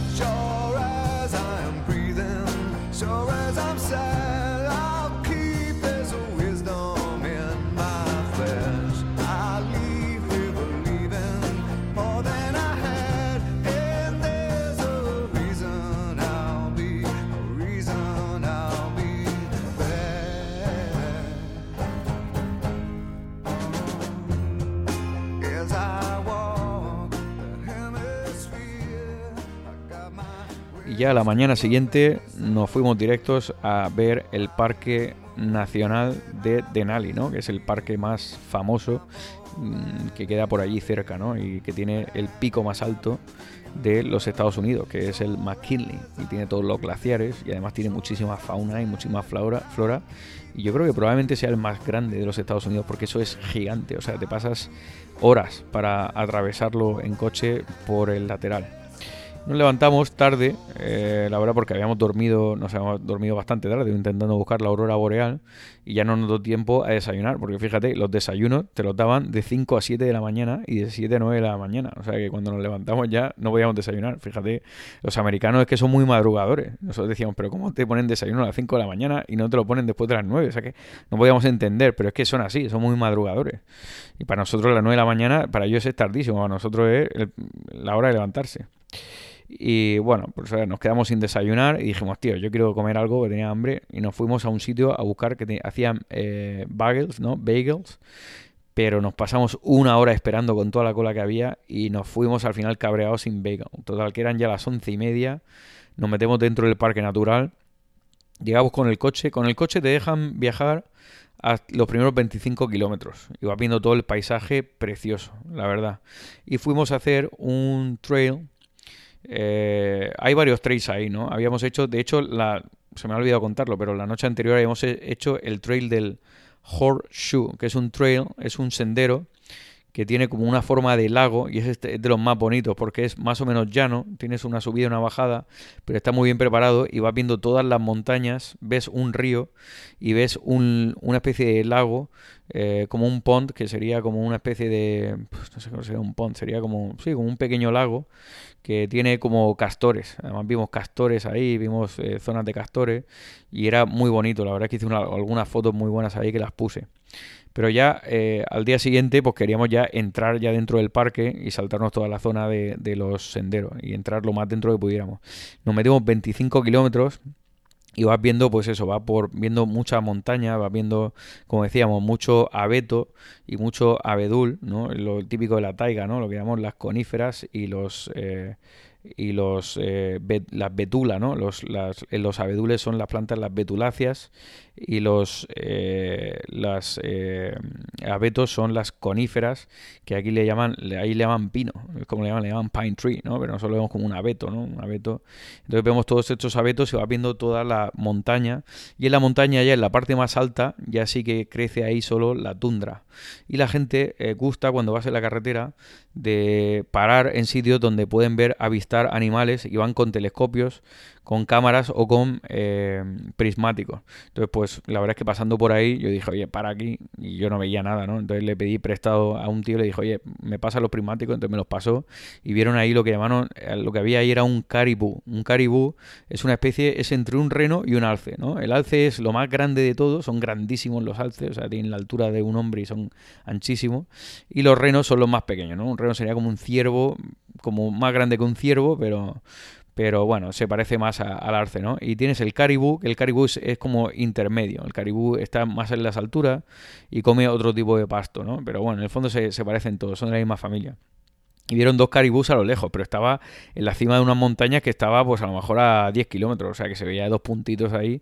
Yo no vi nada, la verdad. Yo intenté buscarlo ahí, no me aclaraba y dije, mira, esto no, no, no se ve nada. Bueno, la gente intenta ver ahí, hay mucho oso negro, el oso negro es, eh, está también más alto porque el, oso negro no, se alimenta de cosas grandes, es más pequeño y el oso negro se alimenta de frutos y de roedores. Y luego el oso grande, el grizzly, ese ya es el que está, sí, sí que tiene que estar en los valles con ríos porque se alimenta de salmones o a veces pues se alimenta de, de, renos o de todo lo que pille por ahí, pero no con roedores y con, y con frutos no le da suficiente para poder hibernar porque es mucho más grande. Entonces ese está ya más cerca de, de los valles. Pero bueno. Eh, nosotros no conseguimos ver osos. Eh, nos metimos más hacia adentro y llegamos hasta el final, hasta la parte más interior que se puede llegar con coche. Entonces dejamos el coche ahí aparcado y hicimos un sendero que le llaman el Savage eh, River Trail. Y en esa zona ya, como está bastante más alto, ahí ya no se ve ningún abeto, ni ningún abedul, ni nada. Ahí solo se ve todo habría, imagino que hay un permafrost eh, debajo y solo ves tundra, o sea, solo ves arbusto, líquen, musgo, eh, río y bueno, las rocas eh, volcánicas y basálticas que forman toda la parte de esta cordillera, que es una cordillera muy joven, que de hecho sigue creciendo. Entonces, pues nos metimos ahí por este valle del río Savage, que es más o menos plano, y lo estuvimos atravesando entero. Y ahí vi, ahí vi por primera vez una cosa que yo no sabía ni lo que era, era una ardilla ártica. Porque claro, ve muchas ardillas en las zonas más boscosas, que son unas ardillas más pequeñas que las ardillas que veo aquí en Boston, en el parque, que yo las ardillas de Boston, como todo el mundo les da comida, están bastante obesas y son bastante grandes.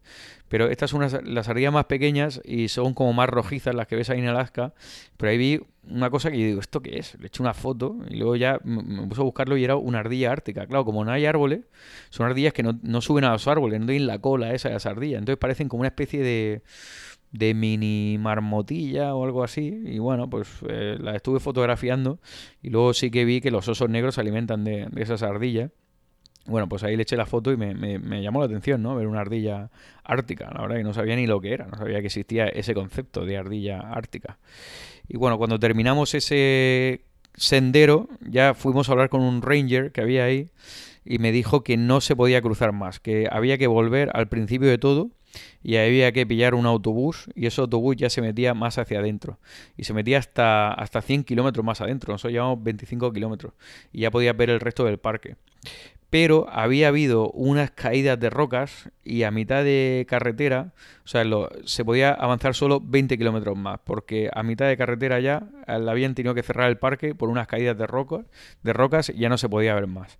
Total que dijimos, bueno, aún así vamos a intentarlo. Entonces volvimos al principio y al volver al principio ya a partir de las 2 de la tarde ya no había más autobuses. digo, pero vamos a ver, si aquí anochece a las 10 de la noche, ¿cómo no va a haber más autobuses desde las 2 de la tarde? Pues bueno, como a las 4 de la tarde todo el mundo se va a casa a dormir, ya no había más autobuses. Se va, o se va ya del trabajo, ya no había más autobuses.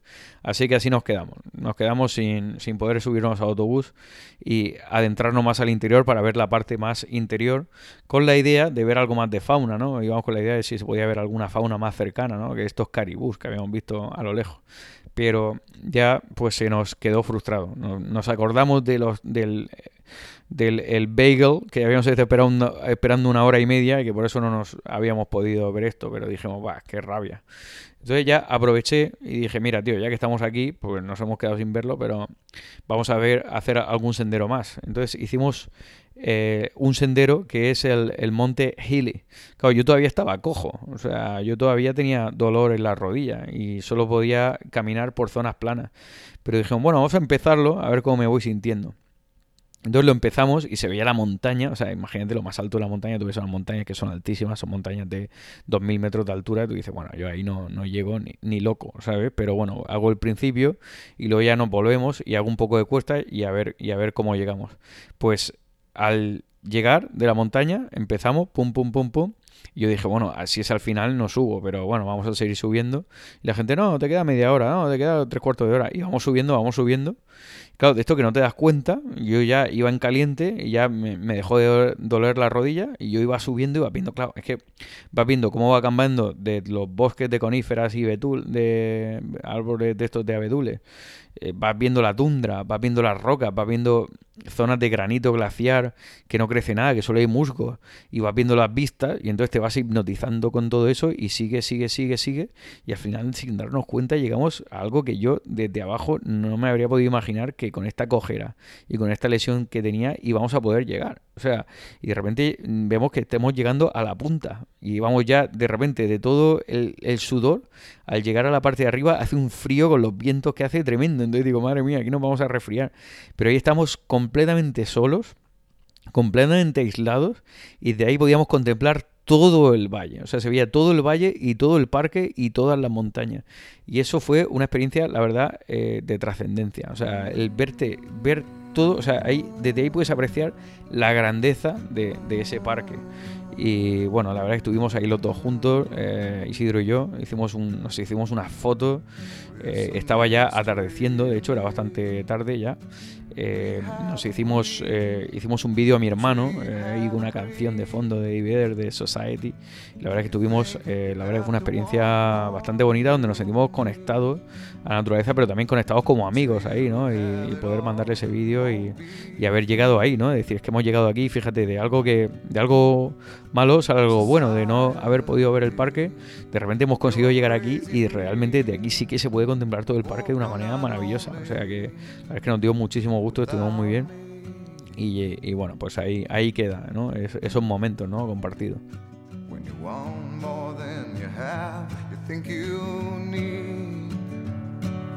When you think more than you want, your thoughts begin to bleed. I think I need to find a bigger place. Cause when you have more than you think, you need more space. Society, you're crazy breed. I hope you're not lonely without me. Society, crazy indeed you're not lonely without me.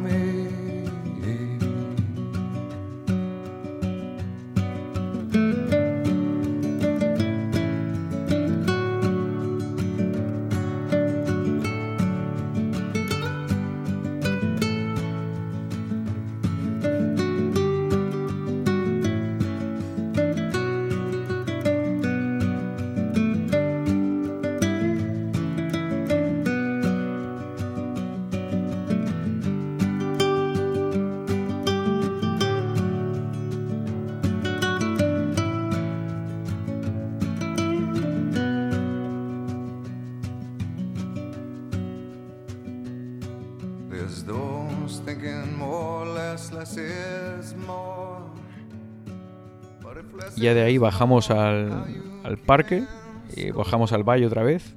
Y bueno, como siempre todo cerrado y volvimos a esta cervecería, la cervecería 49. Nos dijeron que ya no quedaba nada para el resto de la noche, pero yo me puse a hablar en, el, en la zona del bar. Si no tienen sitio, pues te pones a hablar con los del bar y vi que unos iban a ir pronto y me dijeron, sí, sí, estas dos mesas te las reservo y ya pudimos cenar ahí. Bueno, pues yo ya la verdad es que me pedí las salitas de pollo que me han encantado y me las pedí otra vez. Y bueno, nos tomamos una hamburguesa ahí. Y bueno, la verdad es que genial, ¿no? Una cervecita.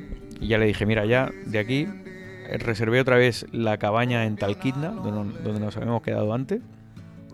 Le dije, cenamos aquí y ya no volvemos. Y tardamos una noche, pues vimos todo el atardecer, pero claro, después de cenar, después de tomarte una cerveza, después de estar todo el día de senderismo, pues la verdad se hizo un poco pesado el, el viaje de vuelta de dos horas y media para volver a Talquidna.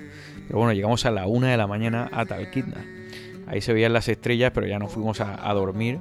Las estrellas de, forma maravillosa, pero nos quedamos otra vez sin ver la, aurora boreal. Pero bueno, nos fuimos a, a dormir y a descansar, porque habíamos reservado ya la pesca, que nos habíamos quedado con las ganas de pescar para el día siguiente, y también la avioneta. La habíamos reservado también para el día siguiente, que nos había dicho Noah que la única manera de verdad de hacerte una idea de lo que era el parque, y lo decía la gente de Alaska, que es lo que le había recomendado, era alquilando una avioneta. Claro, una avioneta esta te vale eh, pues nos costó, no sé, te vale la, que tiene parada en el glaciar hasta 400 dólares y la más barata 200 dólares y es una hora. Entonces uno dice, bueno, pero como una avioneta esto voy a pagar tanto dinero, pero dice, sí, sí, pero es que realmente si te lo puedes permitir merece la pena porque es cuando realmente te haces una idea de lo que es el parque natural de Denali, que es nuestro parque natural más, más nuestro, ¿no? Es como lo ven así, ven que en avioneta es como realmente te puedes hacer una idea. Y bueno, pues si lo dicen los de Alaska, yo le voy a hacer caso. Y bueno, pues a la mañana siguiente nos recogieron para irnos de pesca. Este David Fish, yo creo que el tío bebía un poco de más, pero tenía cara un poco roja, la verdad. Y el tío se marchó y nos dejó con otro tío que se llamaba Ted. Y este Ted era un chico joven de Seattle tiene un aspecto así tipo de... Hay una cultura en Alaska, yo creo que parecida a la del Pacífico de los Estados Unidos. Y este tío pues iba con unas rastas, con una, con una, con una gorra. Y bueno, yo no tengo nada en contra de las rastas porque yo también tuve mi época hippie. Pero el tío es que yo creo que no se duchaba. O sea, el tío olía mal, eh, olía a tabaco, olía a no haberse duchado en semanas. Y bueno, yo creo que el tío además estaba fumado eh, cuando llegó ahí. Entonces, bueno, él nos llevó ahí a, a pescar íbamos, eh, nos dejó las cabañas, y en las cabañas las eh, cañas de pescar, íbamos en una balsa de estas de rafting por el río y hacíamos paradas en zonas donde en teoría había truchas.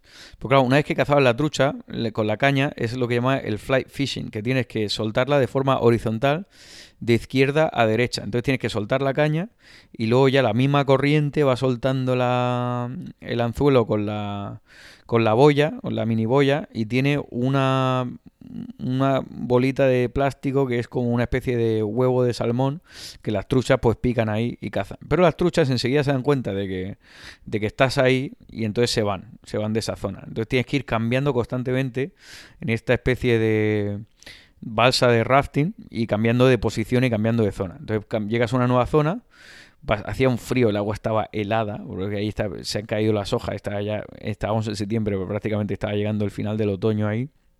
Y con las botas, nos tendría que haber dicho el tío que, que, pilláramos tres o cuatro calcetines, porque ahí nos dolían los pies. Yo no sentía los pies con las botas metidos en el agua y soltando la caña.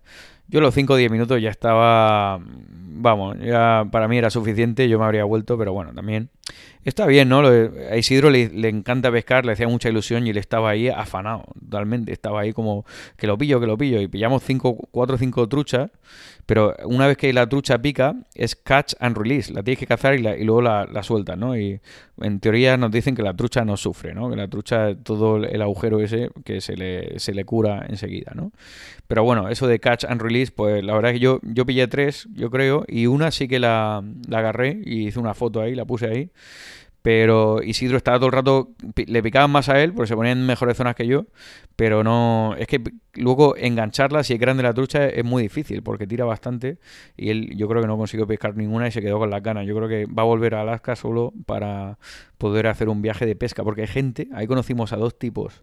Luego nos fuimos a comer a un restaurante tailandés de un tipo que se había ido a Tailandia, había conocido una tía y se había casado con ella y se la había traído ahí y había un restaurante tailandés, la mejor comida tailandesa que me he comido en mi vida, me la he comido en Talkeetna, Alaska, porque era súper casera, la verdad. En muchos sitios aquí no, no es tan casera y estaba buenísima. Y bueno, eh, en este restaurante conocimos a dos tipos de Memphis, que era padre e hijo, iban en una caravana, iban viajando por Alaska y pescando. O sea, hay gente que va pescando. Y nos dijeron que el sueño, él desde que tenía 15 años, era pescar en Alaska. Y que ahora su padre y él se habían ido juntos a pescar en Alaska. Y bueno, pues conoces a esta gente que te cuenta esta, estas historias. Y bueno, la gente que era, no eran de Memphis, perdón, eran de Knoxville, Tennessee. O sea, al lado de las Smoky Mountains, donde están los Apalaches. Y la verdad es que donde, donde surge la música del Bluegrass. Una zona muy bonita, por cierto, que dice, no le digas a la gente que es bonita porque entonces se vienen allí y no queremos que vengan turistas. Pero bueno, eh, eh, la broma que gastaban también, ¿no? Pero es una zona... Uno de los viajes que quiero hacer en el futuro es Knoxville y todo lo que llaman el Appalachian Trail, ¿no? Que es el sendero de los Apalaches. Eso yo creo que para el año que viene igual cae como, como viaje. Y la verdad es que estos me, me animaron. Además, estos dos tipos que conocimos ahí, este padre y este hijo.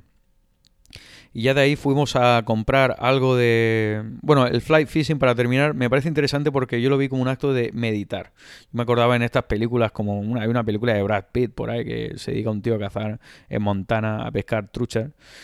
Y bueno, a mí me pareció que seguirla, como tienes que seguir la bolita, tienes que seguirla y, volver a lanzarla y seguirla, me pareció como una hipnosis. O sea, yo me sentía como hipnotizado, como en un estado de calma, en un estado de ansiedad y de trance, de concentración.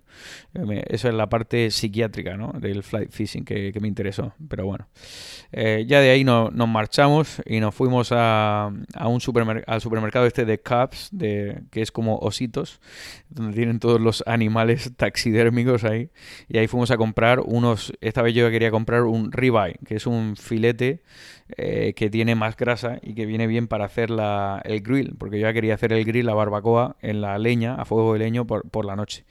Y de ahí compramos, dormimos media hora, una hora, pero ya teníamos que irnos a Talquidna, al aeropuerto. Talquidna tiene un aeropuerto de los más ocupados y de los que más eh, vuelos tiene de lo que llaman el K2, el K2, que son estas avionetas de los años pues creo que dijo que era de los años 60 o 40, que eran avionetas que lo utilizaban para, para cualquier cosa, que volaban hasta Sudáfrica, que volaban hasta, hasta Asia, que volaban a todos lados. y dijo que, bueno, que eran un poco, no sé si eran de, del ejército o eran de, los Estados Unidos, pero bueno, eran federales, pertenecían a los Estados Unidos. Y este aeropuerto pues tiene muchos vuelos de este tipo en Talquidna, de gente que va a ver el parque natural desde Talquidna, y como tienes el aeropuerto ahí, pues de Talquidna te enseñan todo de Nali, todo el parque natural. Ese día tuvimos mala suerte porque habíamos reservado el viaje de que paraba en el glaciar y que, y que te bajabas y estabas encima del glaciar, pero como había lluvia y viento y nubes, no se veía, no podía ir al pico de McKinley y además no podías parar en el glaciar porque por condiciones meteorológicas no se podía. Entonces dijimos, bueno, pues hay alguna otra opción y dice, sí, sí, tenemos una opción que estás más en la base del glaciar y ves todo el glaciar, pero no, no subes hacia arriba del todo y no paras en el glaciar. Y además era más barata y dije, bueno, pues, pues esta opción, la que sea ya, porque ya era último día y ya nos tenemos que volver a, Anchorage para el día siguiente. A ver, estábamos ya con pena porque el viaje estaba terminando y, se nos estaba pasando volando con todas las experiencias que estábamos teniendo. Y entonces pues ya nos subimos ahí, el piloto era un tipo interesantísimo, me dijo que había llegado a Talquina de, niño y llevaba toda la vida en Talquidna y bueno, pues ya tuvimos que subirnos, íbamos con cuatro más. Y al subirnos a la avioneta, en la avioneta cabían hasta ocho. Y con estos cuatro más iban juntos, los cuatro eran dos parejas de gente más mayor, gente jubilada. Y yo le dije, mira, sentaos vosotros donde queráis y ya me siento yo. Y bueno, te podías sentar eh, la parte más adelante tenían mejores vistas, la parte más atrás eh, se movía más el avión, pero tenían mejores vistas, la parte más adelante era más estable el avión, perdón. Pero habían dejado libre el asiento de delante del todo, el asiento que estabas con el piloto. Y dice, bueno, si te sientas conmigo, hay más, como está lloviendo, vas a ver más lluvia y, tienes peores fotos, pero aún así yo por mi ventanilla veía bastantes fotos, entonces yo, yo, vamos, es que ni me lo pensé ni un momento, digo, pero si ese asiento queda libre, le dije, oye, ¿te importa que me siente contigo de copiloto? Y dice, no, no, ningún problema. La verdad es que el tío se enrolló bastante, yo iba con el copiloto y yo tenía fantasías de ser el copiloto, de ser el que estaba llevando el avión, y bueno, veías además toda la parte de adelante con la hélice, lo que es despegar con la hélice, o sea, subir y vas por todo el valle de, de Talquidna, nos contaba toda la historia de, eso, de la gente que se iba ahí a, buscar pepitas de oro, de la fauna que había ahí, de la flora, de los osos, o sea, aprendimos un montón, era un naturista él, o sea, yo le di una propina al final porque dije que tío más majo, la verdad, y bueno, eh, aquí pues, la gente se porta bien, en Estados Unidos hay gusto, normalmente la cultura es dejar una buena propina cuando, cuando se le ocurre, y la verdad es que esta gente que se le ocurraba muchísimo, la verdad. Y este capitán de, o piloto, la verdad es que fue maravilloso estar con él ahí. Además, era con una sudadera ahí, no sé si íbamos abrigados, pero en el avión se está caliente. Yo me sentía como Top Gun ahí, rollo Val Kilmer, no sé, es que era una cosa apasionante ir en este avión y además te lo explicaba todo. Eh, porque te pones una especie de, cascos y él pues te va contando toda la historia. Y todo el mundo, íbamos todos callados, o sea, callados, nadie hacía ninguna pregunta bueno, antes de estos viajes la gente hace preguntas. Nadie quería hacer ninguna pregunta. Todo el mundo se ha callado porque estábamos, estábamos completamente abrumados del paisaje que se veía ahí. O sea, de, toda la naturaleza, de toda la extensión de terreno. Y es que era algo que, que estábamos boquiabiertos. O sea, nadie quería hablar. Estaba todo el mundo callado.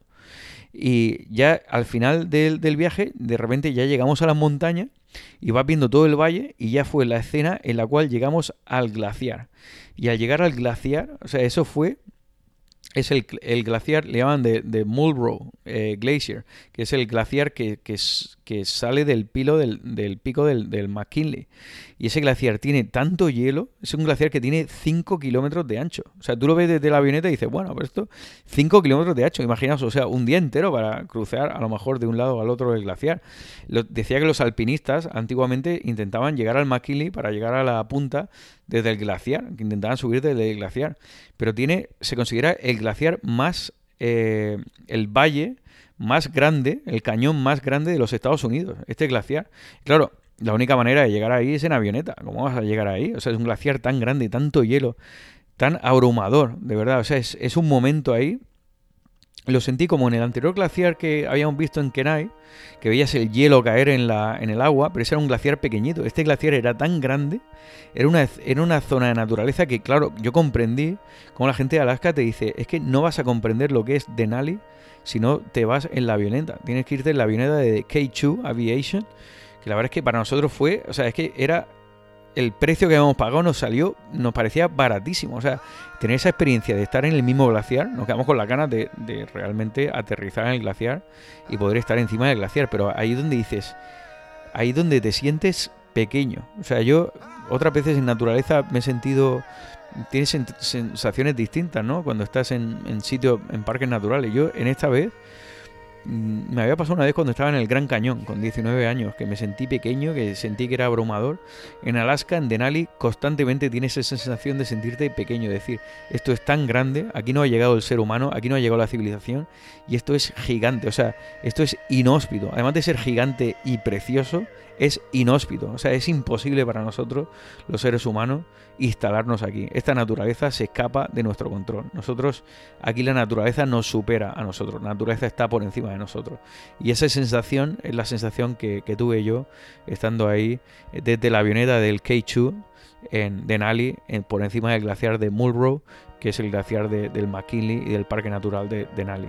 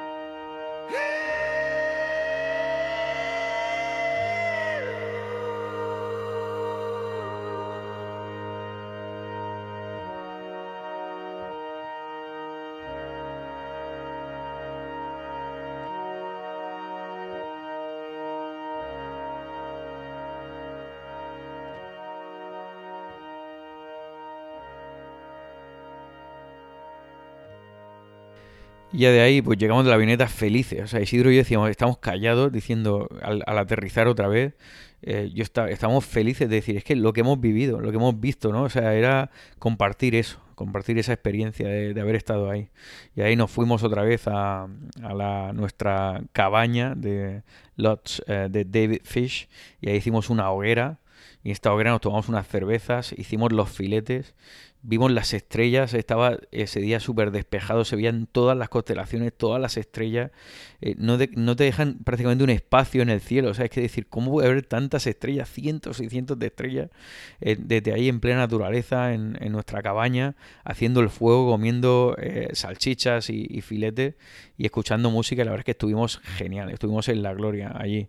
Y ahí llamamos a mi hermano Carlos y ahí estaba amaneciendo. Entonces vimos al amanecer en la cresta del gallo de Murcia mientras nosotros estábamos en plena noche ahí. Y esto era contemporáneo, en pleno tiempo. Entonces te cuesta integrar estas cosas, ¿no? Es decir, ¿cómo es posible que, que está en pleno sol ahí y nosotros estamos aquí en plena noche cerrada? Porque claro, hay 10 horas de diferencia, que estamos en el otro lado del mundo. Y, y hablando en directo, o sea, es una, fue una experiencia muy bonita también, eh, esa noche ahí mirando las estrellas, la verdad. Y bueno, de ahí ya, pues, pues nada, nos fuimos a, a dormir. Y al día siguiente ya llegamos a Anchorage y yo ya esa noche tenía mi, mi vuelo. Pasamos por ahí, dimos una, una, vuelta por Anchorage, fuimos a ver, me acuerdo que fuimos a ver los, la, zona de, los swamps, ¿no? Bueno, tengo una zona de, lo que es el inlet, ¿no? Donde entra el río y donde hay unos fiordos. Vimos una escultura del Capitán Cook, que había sido, fíjate, esa también había estado vandalizada, ahora que vandalizan poco muchas esculturas, pero bueno, estuvimos ahí, vimos una escultura del Capitán Cook, fuimos a comer al, al, al, Glacier Brew House y me tomé ahí una pizza, además, me acuerdo. Y bueno, pues yo hice unas compras ahí, algunos regalos y bueno, pues la verdad es que ya, pues yo ya me tenía que volver. Ya fuimos al hotel, Isidro se quedaba una noche más y dije, bueno, pues ya te quedas tú disfrutando un poco más de Anchorage y ya habíamos dejado el coche, ya me pillé un Uber y me fui a y me fui a Alaska y me fui de Alaska, la verdad, ya Alaska quedó quedó atrás. Alaska quedó quedó muy atrás, pero, pero quedó muy cerca también, quedó, quedó en mi corazón, ¿no? Y la verdad es que he creído, eh, ahora antes de cerrar el podcast, eh, mm, bueno, eh, todas las sensaciones que tiene Alaska las, las, estoy todavía integrando, pero he querido hacer este audio antes de que se me olviden, ¿no? muchas de las experiencias que he tenido. Y, pero también quería, he convencido a Isidro, me ha costado un poco, pero al final me ha dicho, venga, vale, ya sí que puedo hacer esto. He querido convencerlo para que él sea partícipe también de este podcast, para que él que ha estado conmigo toda esta semana, porque esto no ha sido un viaje que he hecho yo, esto ha sido un viaje que hemos hecho los dos juntos y quería que él también participe en esto y lo he convencido para poder entrevistarlo brevemente y que por lo menos aparezca en nuestro eh, audio de Alaska y que él sea partícipe porque él ha sido uno de los protagonistas, igual que yo, eh, los dos hemos sido los protagonistas de este viaje que hemos hecho juntos a Alaska. Así que con esto eh, vamos ahora a hablar con Isidro.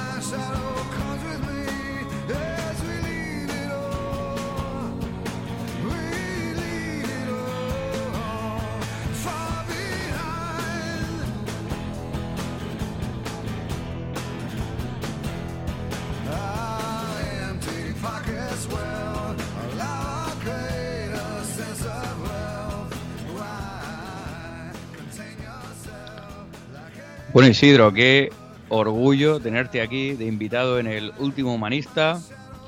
¿Qué tal? ¿Cómo te sientes aquí en los micrófonos y en los estudios virtuales del último humanista? Gracias, Fernando. Pues es un honor, la verdad. Eh, hemos hablado muchísimo acerca de, mi participación en algunos de los podcasts y tal, de las sesiones. Y creo que esta era la perfecta, ¿no? Porque es un viaje de aventura que hemos hecho los dos a, territorios eh, no desconocidos, pero realmente eh, salvajes, ¿no? En muchos sentidos. Y, entonces, pues sí, eh, muy agradecido y, nada, encantado de poder contar la, experiencia de, la visita a Alaska. ¿Tú cómo te sentiste cuando te llamé y te dije que me iba a Alaska, pero que me iba solo, que nadie se quería venir conmigo?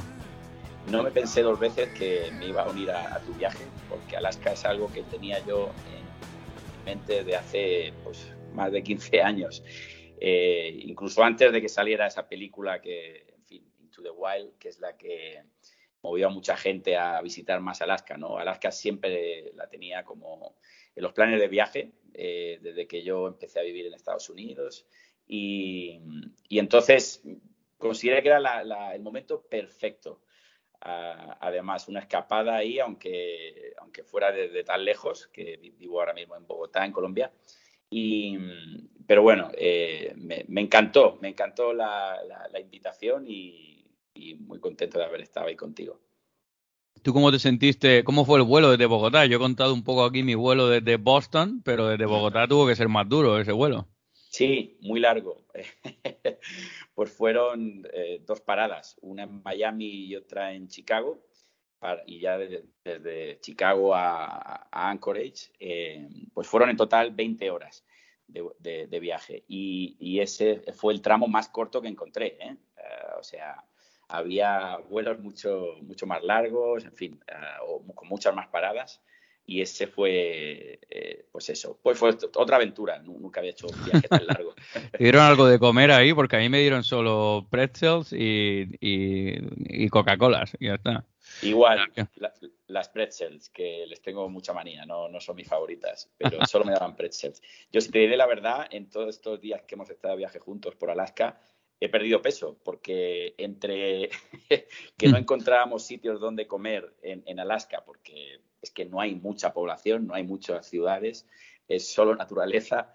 Y, en fin, y la intensidad del viaje, pues lo de comer fue, pasó a un segundo plano realmente. Yo... ¿Qué tal te pareció en, en Alaska? ¿Cómo, ¿Cómo te sentiste al llegar a Alaska? ¿Cuáles fueron tus primeras sensaciones?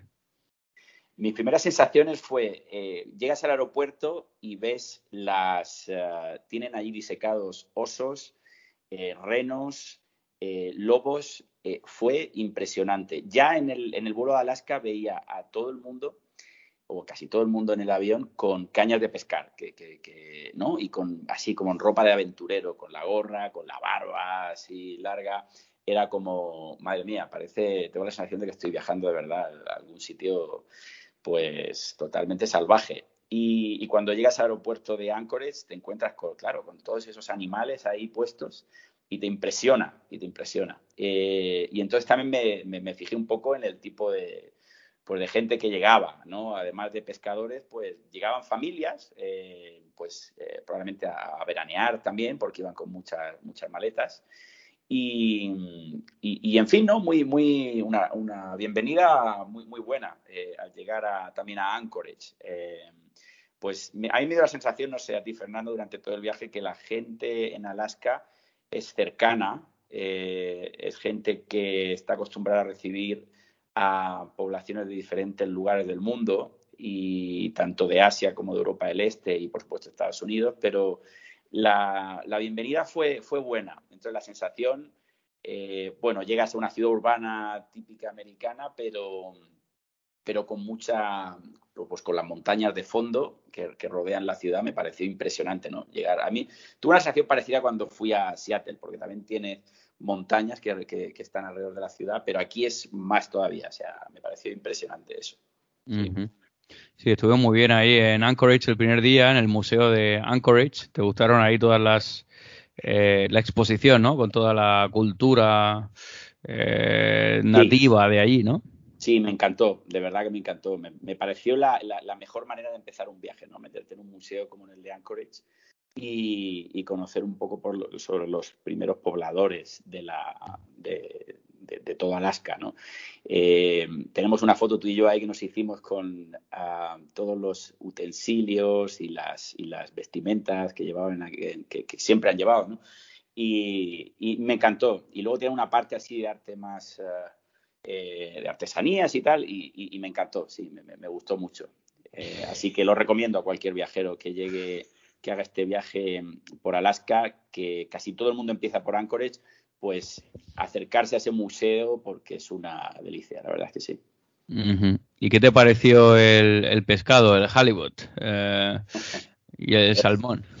Eh, me encantó. Eh, yo vivo en Colombia, se toma no tanto pescado, sobre todo en la zona del interior, pero al llegar allí me encantó el salmón hecho al carbón y luego la, el, el halibut, que es el, bueno, traducido como el rodaballo, ¿no?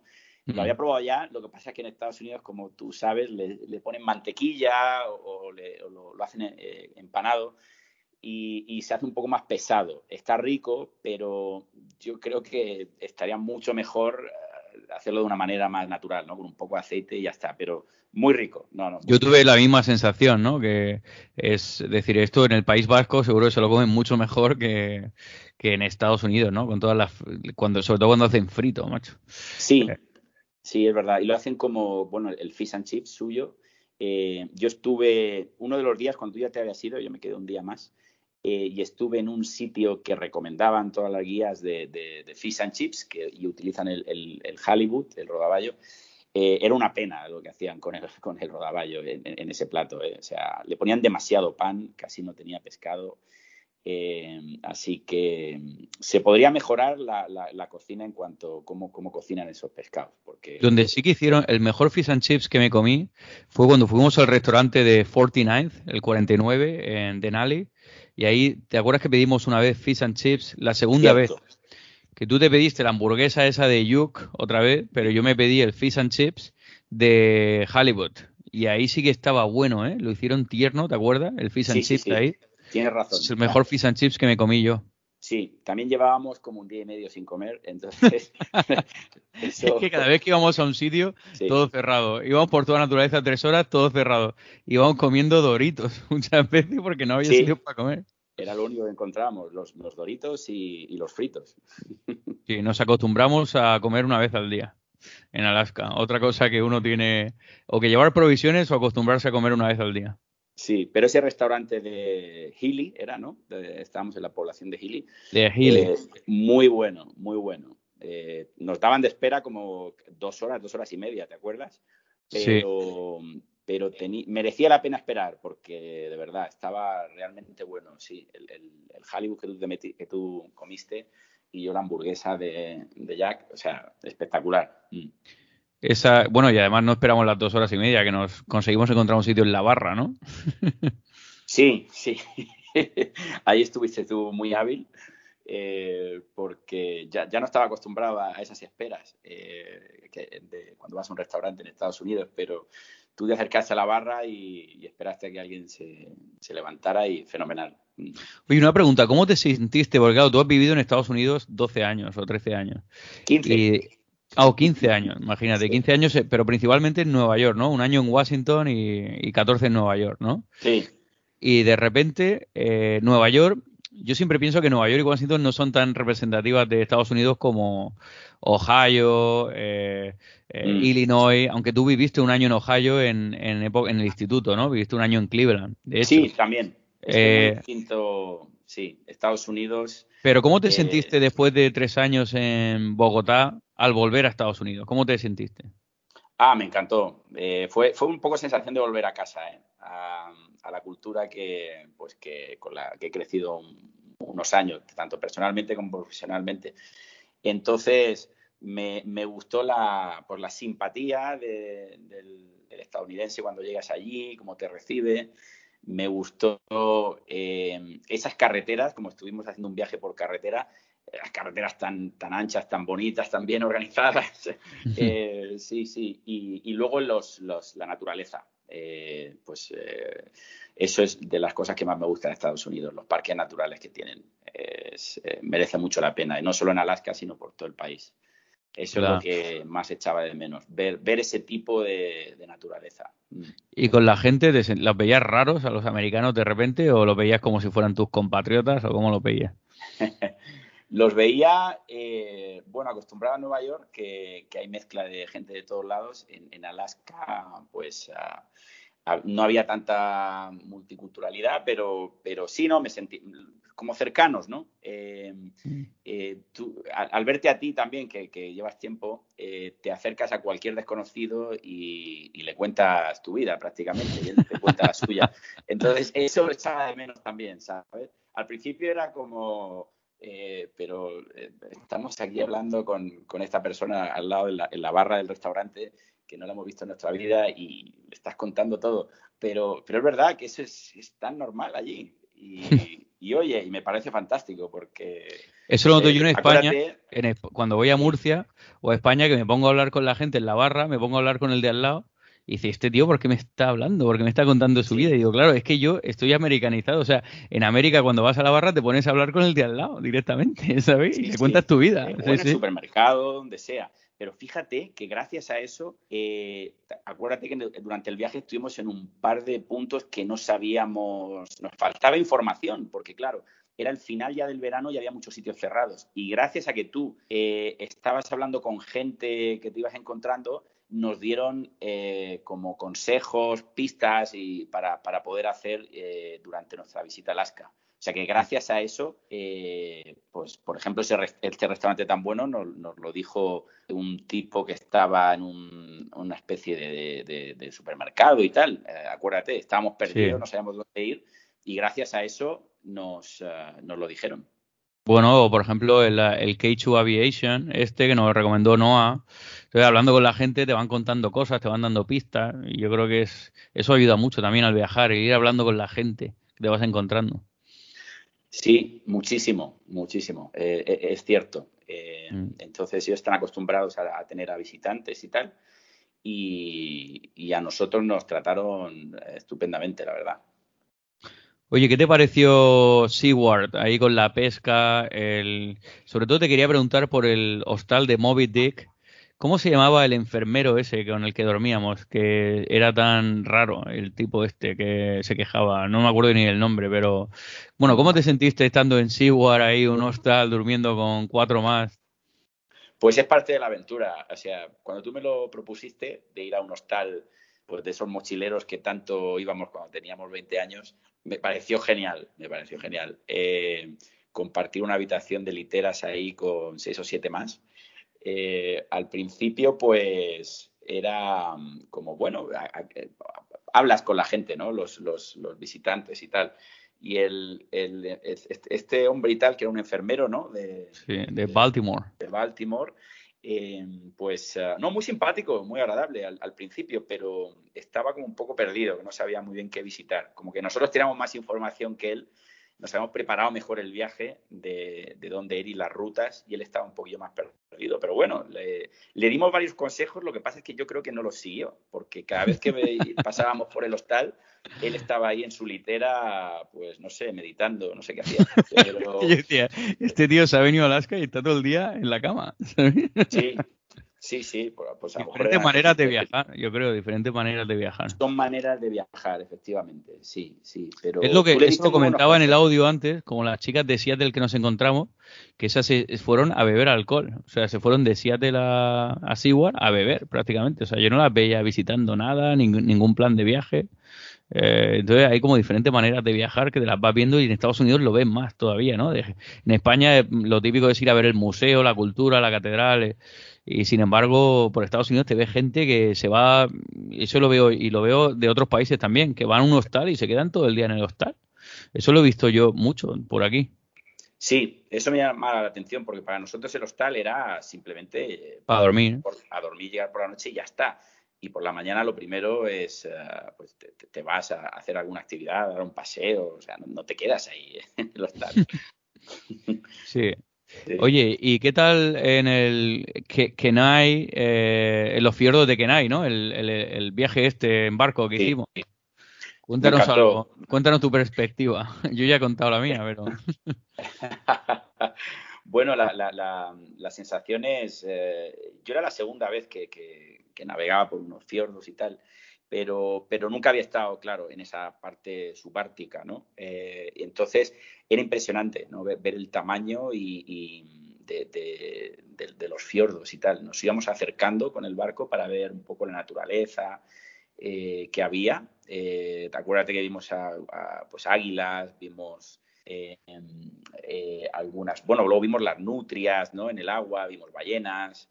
Eh, vimos leones marinos. Eh, era realmente la sensación de que estabas viajando como al, Polo Norte. ¿eh? entonces, ya solo ponerte en la prueba del barco y notar el viento frío ese que te da en la cara y te vas metiendo por esos, por esos pasajes, ¿no? era como algo pues único. Así que a mí me encantó, me encantó.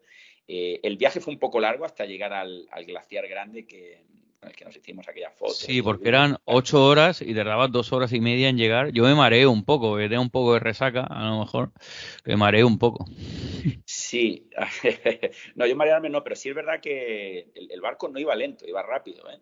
Lo que pasa es que, claro, la distancia de la bahía de Resurrección, ¿no? Que, recorrimos toda esa bahía, eh, hasta llegar al el glaciar. Vimos varios, ¿eh? acuérdate, en la distancia vimos varios, pero en el que nos fuimos más cerca tardamos bastantes horas, sí, como bien dice, pero lo tenían muy bien organizado el, barco, ¿eh? La, te acuérdate que nos dieron luego ahí almuerzo y tal, y estaba bien organizado y, en fin, y el... Bueno, el almuerzo era un rollo con ensalada César. sí, sí, era bastante simple, sí, pero bueno, algo te daban, luego tenías café y tal. Y, acuérdate que ah, el, marinero nos iba contando un poco la historia de los glaciares y, en fin, y de todo el hábitat de, animales y eso. Mm, y la encargada del barco, que era bastante simpática, no me acuerdo el nombre, Megan creo que era, pero que se iba a Hawái, decía, yo de aquí me voy a Hawái, y yo ya me he dejado los trabajos que tenía y me dedico solo a hacer viajes en parques naturales en barco, ¿de acuerdo? Sí, sí, sí. Eh, conocimos mucha gente en el viaje que mm, estaban en Alaska por temporadas y luego se pasaban a, se iban a otro sitio a trabajar. Sí, sí, sí. Esta era una de las chicas y, acuérdate que conocimos otras que, hacían lo mismo. Mm. Sí, y luego, bueno, ahí en Seward fuimos a la cervecería, pero una cosa que es legendaria es la noche del sábado noche en el, en el bar Yukon, ¿no? En el Yukon Bar, que a ti especialmente te gustó mucho ese bar. Me gustó mucho porque es un bar con música en vivo y, eso es lo que echo de menos aquí en, en Colombia. En Estados Unidos hay tantos y siempre tocan ahí algunas canciones de rock y tal, conocidas. Eh, me gustó. Y luego por la simpatía de los lugareños. Ese bar, eh, vamos, acuérdate que mm. salimos bastante motivados de allí. Eh, Comiéndonos el, el teriyaki ese con arroz. y con la gente que conocimos, ¿no? A Holly, yo me acuerdo de Holly, la chica esa casada, que, bueno, que la echaron del bar por hablar de mal de Texas, ¿no? Por decir cosas malas de Texas, la echaron de ahí. Sí, sí, sí, la echaron a ella por hablar de, de Texas y, de Trump, claro. Eh, estuvo, estuvo, al escenario, tomó el micrófono y empezó a decir lo que pensaba. Era como que no era el momento ni, ni el lugar. Eh, pero lo pasamos muy bien. Eh, estuvo, Oye, tú invitaste una ronda a todo el mundo ahí, ¿no? A todos los Varias veces, sí. es que estaba muy motivado. entre la música, el, el, batería me pareció que era un chico que tocaba muy bien y, le, invité, le, invité, un par de rondas de whisky. Y, y digo, ya, lo que apetecía era Bourbon, que es lo que me pasó a mí, que digo, es que en este ambiente te apetece un Bourbon, sí, es lo que, lo que pega, ¿no? Es lo que pega, es lo que pega, claro que sí, sí, sí, sí. No, fui, invité a varias rondas, recuerdo ir al cajero un par, dos o tres veces, porque como solo se podía pagar en, en metálico. No, yo, esa noche me lo pasé fenomenal, la verdad, he sido de, de las noches que dices, Dios, qué bien me lo he pasado, de verdad. Sí, yo también, ¿eh? Yo también. Y como dices, la coronamos al final, la comida esa callejera que probamos eh, era un teriyaki excelente, excelente. Que yo compré una caja para ti, otra para mí y otra para tu amiga, o, en fin, la chica esta que hemos conocido, mm. y, desapareció. Entonces, eh, yo sé, le di la caja a otra chica que estaba ahí haciendo cola y, no se creía que le estaba regalando pues toda la, toda la caja esa de teriyaki para ella. Me lo agradeció. Sí, sí. Lo agradeció. Sí, conoció mucha gente ahí esa noche, lo pasamos bastante bien. Pues eh, luego al día siguiente ya eh, nos largamos para Anchorage ya con el, con el coche. El coche este que llevábamos, que era un coche antiguo, tú sabes más de coches, ¿no? Pero este era, no, no era el coche que tú habías esperado para viajar a Alaska, ¿no? No era lo que te habías imaginado. Claro, no, no era. Eh, me imagino, yo quería, pues, pues, tú los viste, la cantidad de pickup trucks, ¿no? De, camionetas de estas preparadas para el invierno. Me habría encantado ir en una de esas, porque es que aquí en Colombia también se ven eh, y hace no mucho tuve que dormir en una, pues después de una aventura por las montañas aquí en Colombia. Entonces como que ya me había familiarizado con, la, con ese tipo de camionetas y me, apetecía esa, alquilar ese tipo de, de coche. Pero no, la, la, que nos dieron, en fin, nos, nos valió, pero porque estábamos en, verano. En invierno no podemos circular con ese coche. No, la verdad es que no. Sí, la verdad es que el coche era un poco, pero bueno, era lo único que había. Suerte tuvimos, ¿no? Encontramos un coche. Vamos, porque costó, costó encontrarlo, la verdad. tuvimos que recurrir a ayudas de terceros para encontrar el coche. Sí, sí, no, no había manera de encontrar uno, ¿eh? es cierto. Unas semanas antes no, no encontrábamos, estaba todo reservado. Y al final encontramos para después del, del, fin de semana este, del festivo, del Labor Day Weekend. Y bueno, ya nos fuimos hacia Talquidna. ¿Y cómo te sentiste tú ahí en Talquidna al ver esta ciudad con cabañas de, gente que se iba a buscar el, el oro? Eh, ¿Qué te pareció Talquidna? Sí, pues como una, una, ciudad que se creó pues a base de los, primeros pobladores que llegaban, también con la compra y venta de, pieles. Eh, acuérdate, vimos a uno, el primer poblador había sido un noruego em, que tenía la, casa donde él vivía estaba en, Talquinda. Estuvimos visitándola desde, desde fuera, ¿no? Pero, pero la sensación era pues que era así un, un pueblo muy pequeñito y, que tenía, pues, ah, pues sí, los vestigios de todos esos primeros pobladores y, como de paso, ¿no? Eh, de gente que probablemente se dedicaba a eso, a la compra y venta de pieles y más tarde, pues, a, la pesca, porque ahí es donde estuvimos pescando, acuérdate. Sí, es verdad, y estuvimos pescando más tarde. Que por cierto, que tú estabas entusiasmado con el fly fishing, ¿no? Como le llamamos que es, no sé cómo se llama en español, es pescado, pesca voladora, no sé cómo se llama eso. Eh, pesca con mosca. Mm. Ah, pesca con mosca, le llaman en España. Pero no era mosca, ¿no? Era un huevo de salmón lo que teníamos era Un huevo de salmón, eh, sí, era un huevo de salmón. Eso es muy típico de allí, ¿no? La gente se va a Alaska, me contaba, solo para pescar, ¿no? Tú, tú que tienes, tú sabes más de pesca, ¿no? Cuéntanos algo de esto, de, ese tipo de pesca, porque eso no tengo ni idea yo. Bueno, la, pesca con mosca es una modalidad que utiliza la caña y el señuelo, ¿no? Es un señuelo artificial. En este caso, acuérdate, eh, imitaba a un huevo de, salmón. Y entonces es típico utilizarlos en ríos y tal. También se puede utilizar en, mar, pero, pero sobre todo en, ríos. Entonces, yo tenía muchas ganas, no lo había hecho nunca, y hacerlo en un sitio como Alaska, que es referencia mundial, pues me pareció, vamos, una, una oportunidad única. Entonces me, me, gustó, me gustó mucho. A ti se te dio bien también, ¿eh?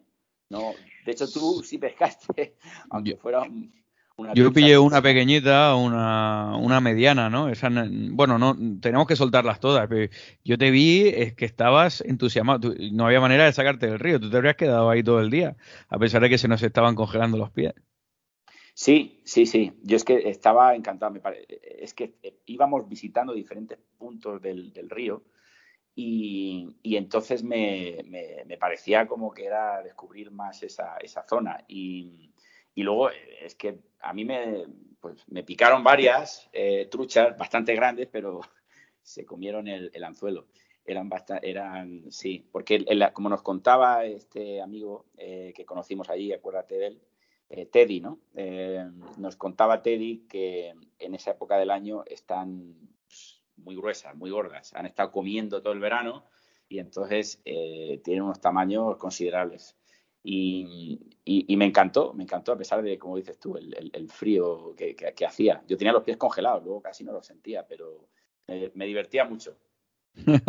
Esa misma noche, es la, ese mismo día fue el día ya de vuelta que nos íbamos a, a la avioneta, al K2 Aviation.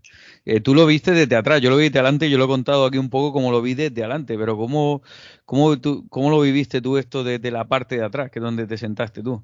Desde atrás era la, mejor vista, Fernando. Ya, ya el piloto eh, nos informó antes de subir que para hacer las mejores fotos en un vuelo de este tipo, eh, los mejores sitios son los de atrás. es verdad que es donde más se mueve, y para la gente que se marea, pues es mejor que se pongan en la parte delantera. En la parte de atrás eh, era una, o sea, tenías toda la inmensidad del glaciar y de toda la vista de lo que estábamos sobrevolando, del Parque Natural de, Denali, y, fantástico, me encantó. A mí me pareció, o sea, fue una hora y media, ¿no? Una cosa así lo que estuvimos en total. Se pasó rapidísimo, no me podía creer que ya se había acabado, porque es que era un verdadero placer. A cualquier persona que vaya a Alaska le recomiendo que, tome ese avión y que, y que haga la visita aérea, ¿eh? Eh, no pudimos aterrizar en el glaciar por las condiciones climatológicas, pero eh, me pareció muy, muy bonito. Es, una experiencia. Mm, eh, vamos, me subiría otra vez. Acuérdate que vimos, vimos la opción, vimos los precios, porque no, es barato, y, pensamos, ¿merecerá la pena o no? pero bueno, ya que estamos aquí, vamos a hacerlo. Después de también hablar con los locales y nos comentaron que todos los que visitan Alaska van, utilizan esa, ese medio, van, van un día en avión. Así que muy, muy recomendable, sí. Ah, qué bueno. Pues eh, bueno, te quería preguntar también por el, el bar Meca en Fairbanks. Eh, cuando fuimos ahí a ver la aurora boreal, que nos quedamos sin ver la aurora boreal, pues yo creo que solo por ir al Meca eh, mereció la pena visitar ahí, bueno, la ciudad de Fairbanks. Sí, Sí, porque de Fairbanks casi no sabíamos nada, acuérdate, nos habíamos informado un poco más de Anchorage, pero de Fairbanks, de Fairbanks no sabíamos lo que nos íbamos a encontrar. Y, el camino hacia Fairbanks es, uh, pues Por poco vimos a los Foo Fighters ahí, habían tocado una semana antes. Habían tocado una semana antes, sí, sí, una pena. Pero el, ah, nos encontramos con el, bar Meca, que es el, un bar de 1948-49, y, con ese estilo tan, no sé, de, aquella época me, me, gustó. Eh, y luego también lo que me gustó pues, fue hablar con la gente que, lleva, que vive allí, ¿no? Eh, entonces, eh, bueno, fue todo gracias a ti otra vez, porque íbamos caminando por Fairbanks y pasamos por la puerta del bar y había pues, dos lugareños y tal hablando entre ellos y tú te pusiste a hablar con ellos eh, otra vez, lo que hablábamos de... con Cos, Cos. Claro, con, con Cos, sí. Y, y, nos contó un poco su vida, ¿no? También. El sí. Tipo. Y luego, pues, nos tomamos la cerveza, las Budweiser, tú invitaste en esa vez, te tocó a ti la ronda de invitar a los, lugareños a, cerveza. Y, luego, pues sí, me, me, llamó la atención pues que estaban hablando eh, uno de los eh, dialectos indígenas locales, ¿no? Eh, había un chico que estaba con nosotros al lado y estuvimos hablando con él y, nos dijo varias palabras de, cómo se decía, pues hola, ¿cómo estás? Bienvenido. Mm. Era, eh, si no recuerdo mal, eh, no estoy seguro cómo se pronuncia en español, pero en inglés es Atabaskian. Atabaskian, sí. Sí, mm. Atabaskian. Eh, entonces, sí, me pareció otra experiencia. ir a ese bar. Y luego nos compramos las gorras. Bueno, las compraste tú. sí, sí. Las gorras del Meca Bar, que yo me ya me las puse todo el viaje. Vamos, yo estoy. Y ahora he estado de viaje por Acadia y llevaba con la gorra a todos lados. Vamos. Sí. Esa gorra la tengo yo como una reliquia. Esa gorra ya, la gorra del Meca. El Meca. Sí, del Meca, sí, sí, sí, sí. Sí, nos, nos... A, mí, a mí me gustó, sí. Eh, me encantó. Anda que llamarle Meca a un bar de bebidas alcohólicas, eso también, bueno, eso solo pasa en Alaska. Sí, sí.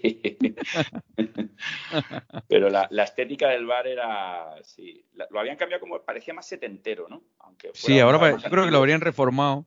Lo habrían reformado. Los, los 70, aunque la fachada, yo vi fotos de los 40 y era igual, la fachada, pero la parte de delante parecía sesentera, setentera. Sí, y, acuérdate que uno de los locales eh, entró con un abrigo de piel de lobo. ¿Verdad? Eh, impresionante, eh, era, gigante y, nos, quería vender, eh, por no sé si era su abrigo o el de otro amigo. O el de otro amigo, y estaba contándome toda la historia del, verdad, el abrigo ese, contaron la historia, un abrigo gigante, que yo pensaba que era de oso polar, pero dijo, no, estos son lobos, no sé cuántos lobos. No sé cuántos lobos llevaba ahí el tío. Bueno, hablando de lobos, ¿te acuerdas de escuchar los lobos ahí en Denali? Me pareció eh, algo único. O sea, no, nunca había oído el aullido de lobos con esa intensidad y esa cantidad de lobos, porque no era un lobo. Acuérdate que eran muchos, eran como iban seguidos. Uno aullaba, el otro seguía y, súper intenso. Y entonces sí, eh, estábamos buscando la. Te da hasta miedo porque dice, bueno, aquí vamos solos buscando la aurora boreal, pero digo, aquí lo mismo no saben los lobos y yo qué sé. Igual nos come la jauría. Pues eh, sí, fuimos un poco intrépidos de más. ¿eh? Hay que tener cuidado. y eso es una de las recomendaciones que la gente que vaya a Alaska que le doy. O sea, está todo indicado para visitar zonas así pues eh, de naturaleza, pero es muy fácil eh, perderse y meterse en una zona que a lo mejor no conoces tanto y te pueden salir animales de este tipo. Entonces, eh, acuérdate, Fernando, que nos recomendaban, encontramos recomendaciones de qué hacer cuando te encuentras, dependiendo qué tipo de animal, si te encuentras con un oso, cómo debes de reaccionar, si te encuentras con un lobo y tal. Entonces... En todos los sitios más públicos te explicaban eh, qué hacer si te encuentras un oso, la distancia que hay que guardar, si encuentras un reno, si te encuentras un arce, eh, todo eso te lo explicaban, sí. Muy bien explicado, la verdad. Eh, haciendo palmadas, si salías a correr, porque la gente va a correr, que vayas haciendo palmadas para mm. que los animales se van. Pero acuérdate de que el TED, este, el que nos llevó a la, a la pesca, que yo creo que el tío iba emporrado, dije, le dije, oye, ¿tú has visto alguna vez un oso? Y dice, sí, yo, eh, si va el viento en nuestra cuenta como hoy, ellos ya no te huelen y se quedan ahí. Y dice, y, y el año pasado me encontré un oso pescando. Y digo, tío, ¿y, no te da miedo? Y dice, no, yo siempre llevo un arma conmigo. Y digo, tío, este tío está emporrado aquí, ¿sabes? Lo mismo no son y este tío tiene una pistola, ¿sabes? Sí, sí. Además se había encontrado con un grizzly, ¿eh? No, no fue con un oso, con un black bear, con un oso negro fue con un grizzly que esos pueden medir pues más de dos metros y medio. ¿eh? Así que yo creo que sí, casaba bien la tranquilidad que tiene él con lo de encontrarse un oso, porque es de ese tamaño. Imagínate que es alguien pues con otro carácter, no tan relajado como este Teddy. Y encuentra un oso, pues eh, el animal se puede considerar atacado. Eh, entonces, sí, sí. No, la, la gente allí lleva, claro que lleva armas, sí, sí, por supuesto. Sí, eso me, llamó la atención, ¿eh? El tío este, el Teddy, iba muy relajado porque yo creo que llevaba alguna sustancia en la... Pero bueno, era buen tipo, nos dio buenos consejos también. Y bueno, pues, eh, ¿quieres decir algo de, de, Nali o de la naturaleza? ¿Quieres contar algunas cosas más? de Bueno, háblanos del de la, el último día que tú pasaste en Anchorage, porque yo, tú lo viste mejor Anchorage que yo, te pasaste un día extra allí, ¿no? Sí, sí. Anchorage eh, me, gustó la, verdad es que la primera impresión cuando llegamos me pareció una ciudad más, pero ya te digo, después, eh, eh, gracias a, ese día que yo pasé solo allí eh, y estuve descubriendo un poco más de la historia de, Anchorage, me, gustó mucho. ese día lo que hice fue, y lo recomiendo a cualquiera que vaya a Alaska, hay una tienda de bicis de alquiler y que es propiedad, de hecho, de un, chico mexicano que se llama Pablo y, es eh, alquilar una bici por tres horas, eh, y con tres horas está bien, y darte una vuelta por, lo, por la ensenada de Cook, ¿no? Y, por toda la, parte que, de, ensenada que, está rodeando eh, Anchorage, la ciudad, porque ahí encuentras información sobre la historia de Alaska, de, la época de cuando se construyó el ferrocarril y de cómo fueron creciendo las poblaciones desde, desde Anchorage. Y luego toda la parte también eh, eh, de, animales ¿no? que se pueden encontrar en, esa parte. Eh, la ensenada de Cook es un entrante de mar del Océano Pacífico, que se encuentra limitada por el continente y por la península de, Kenai.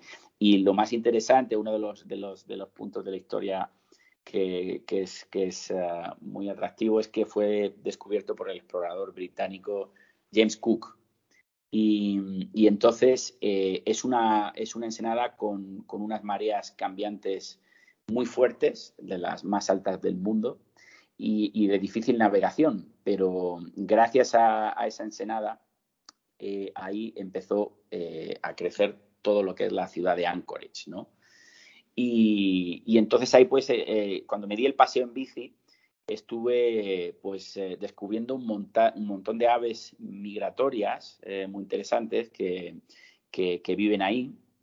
Y luego de los animales, pues se ven muchas ballenas beluga. Lo que pasa es que para verlas de verdad, y esto también es una recomendación a los que van a Alaska, hay que llevar unos prismáticos, porque las, las ballenas, pues no se van a acercar tanto a la costa, sino que se ven en cierta distancia. Entonces, eh, y acuérdate de Denali también, Fernando, cuando buscábamos los, los alces y tal, y los osos, hace falta tener unos buenos prismáticos.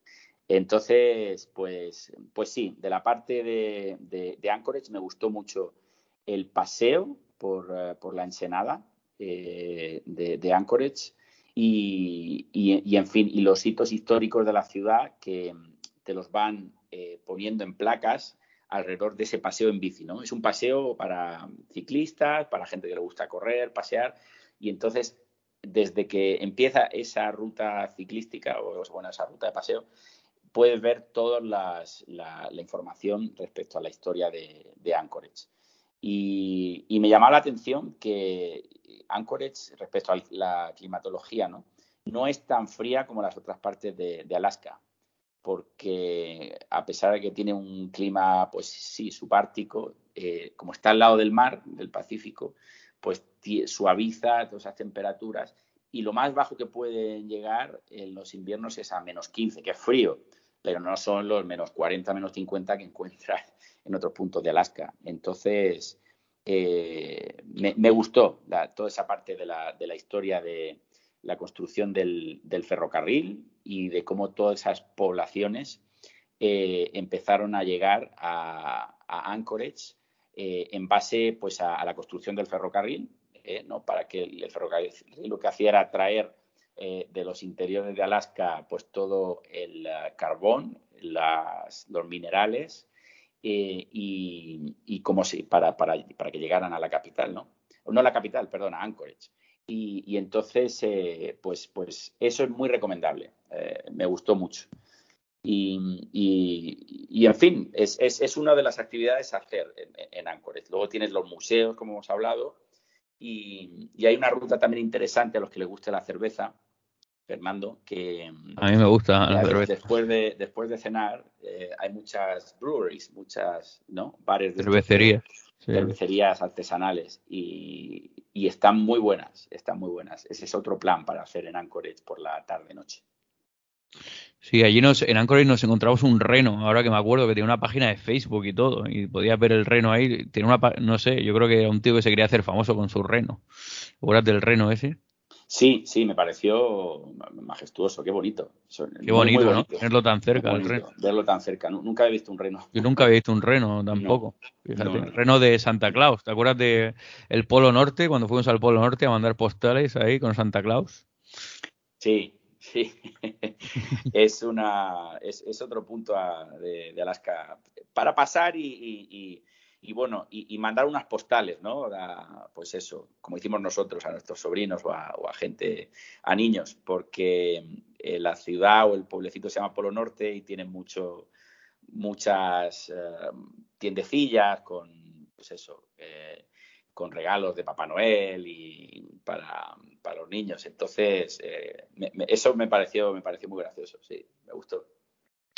Oye, he visto que te has puesto en WhatsApp la foto del autobús de la película de Into the Wild, ¿no? Que cuando fuimos al restaurante 49th, yo le dije al camarero, oye, ¿cómo tenéis una réplica del autobús de Christopher McCandle? Y dice, no, este es el de la película que lo donaron que lo donó Son Penn o lo donaron la otra película, lo tenemos aquí. Podías subir ahí y ver el autobús de, de la misma película, que ahí nos echamos la foto.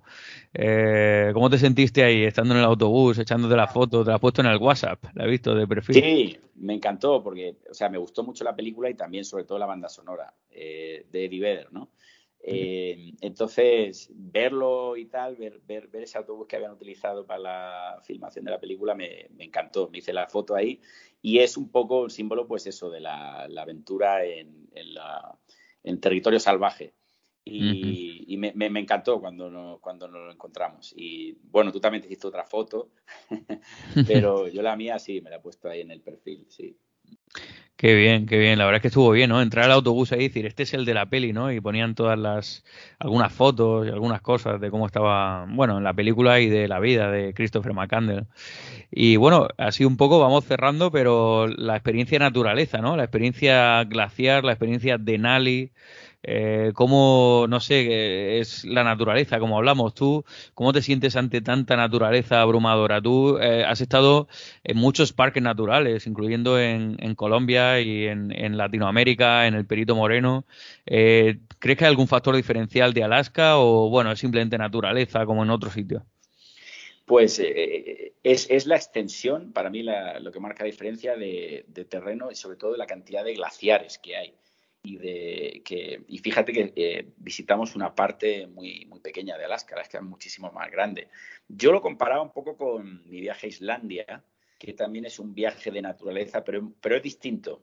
No, no, es, no son los mismos paisajes, pero en, Islandia te da la sensación de estar a veces en algunas partes en un paisaje lunar. Aquí te da la sensación de estar, pues eso, en, una naturaleza muy frondosa de, de árboles y, unas, y unas montañas increíbles. O sea, acuérdate de todas las cordilleras de, Alaska.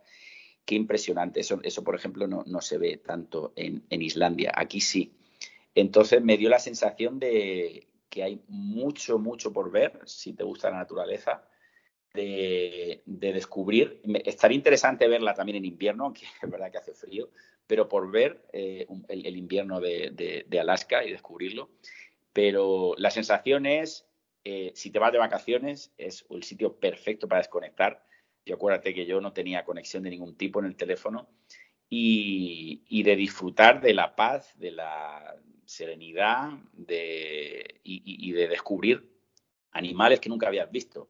¿no? Y descubrir sitios, ah, pues eso, eh, en zonas y parques naturales muy, muy, muy bonitos. El de Denali me encantó por los colores. Yo no he visto un parque natural con esa cantidad de colores. Me, pareció, una, me pareció una pasada. Es que ves el verde, el amarillo, el rojo, eh, todos los colores ahí, ¿eh? montañas rojas.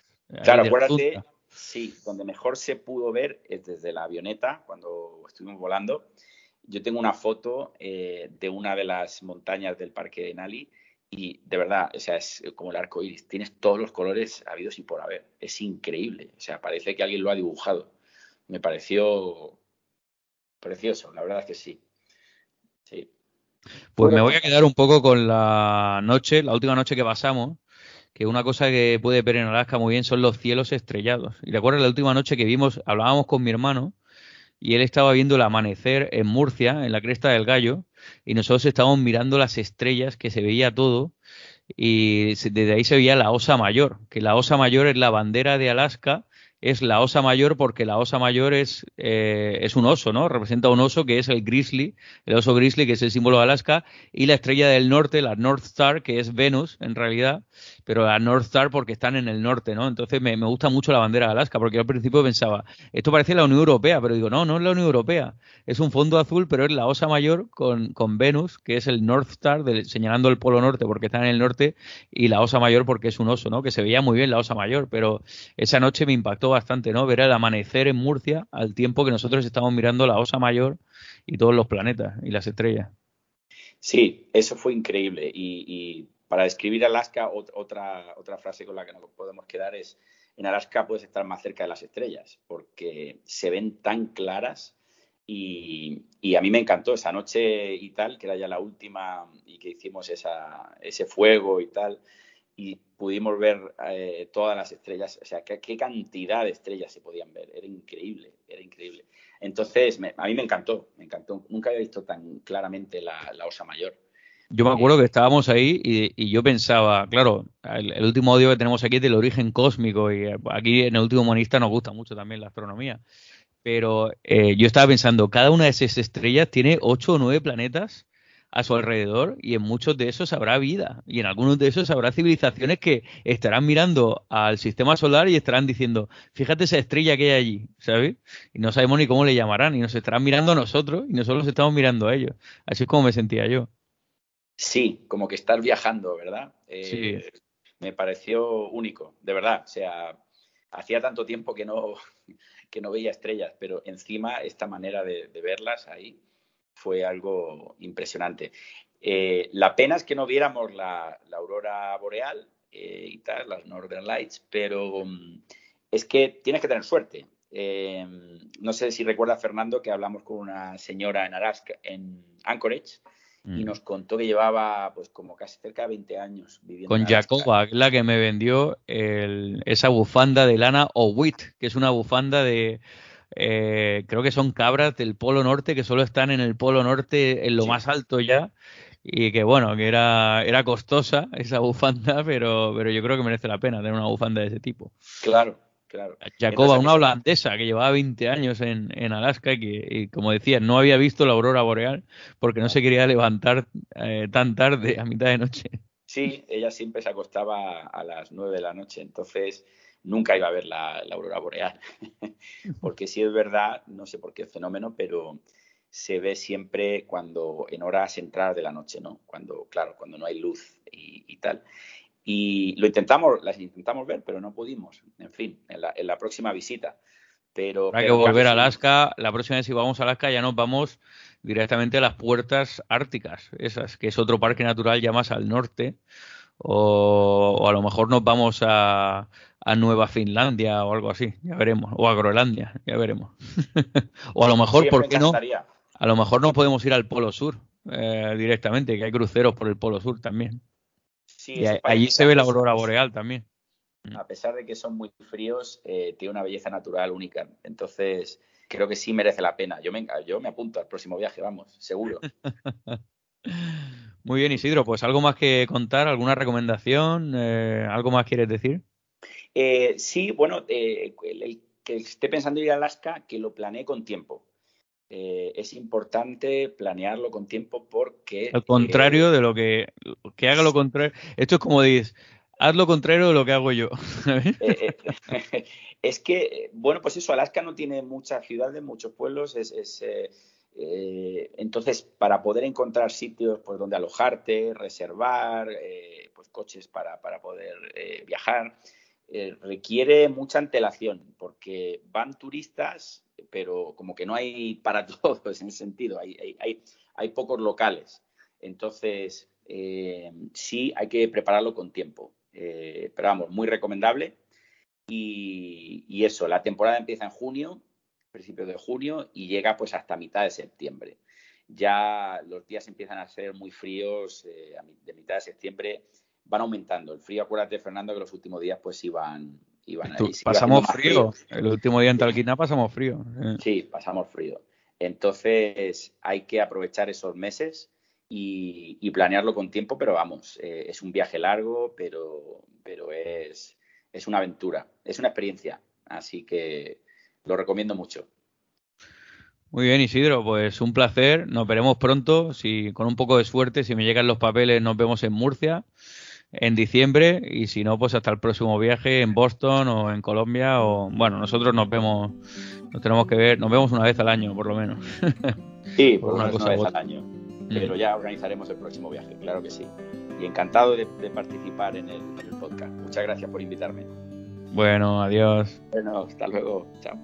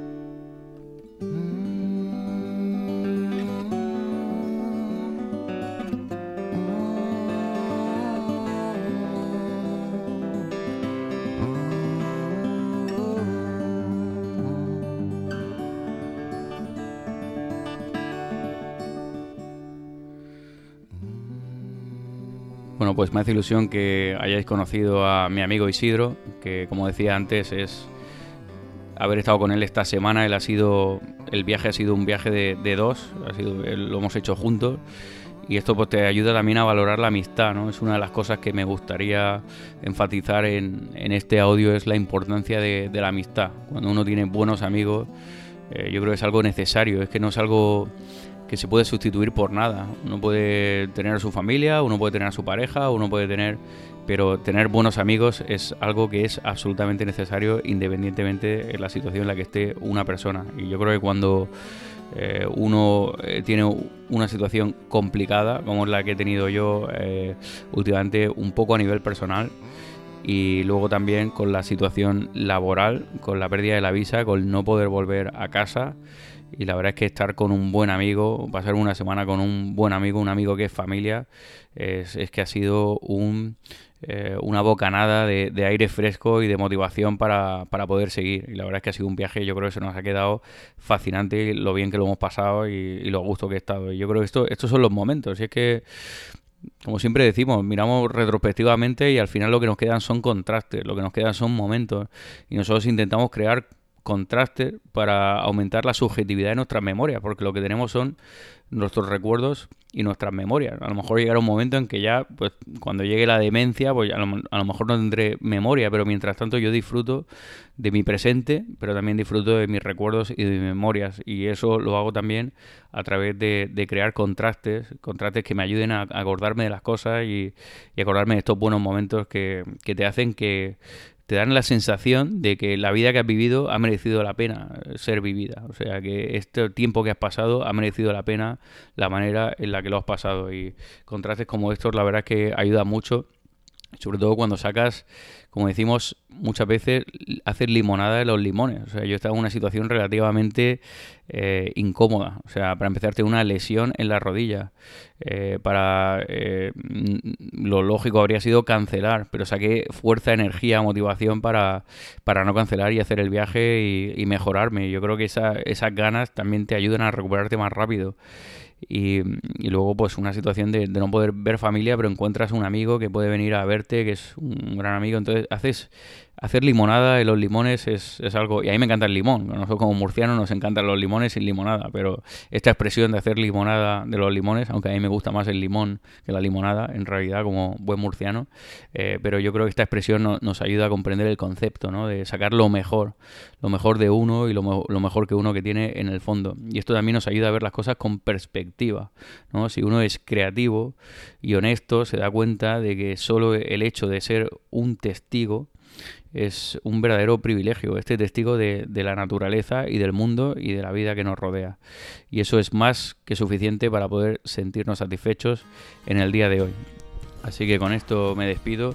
Me lo he pasado francamente bien contándoos eh, y compartiendo con vosotros este viaje a Alaska. Yo creo que nunca voy a olvidar este viaje. Yo creo que Alaska va a estar siempre con, conmigo y bueno, y espero que en cierto modo también con vosotros. Así que un abrazo muy fuerte y hasta el próximo audio del último humanista.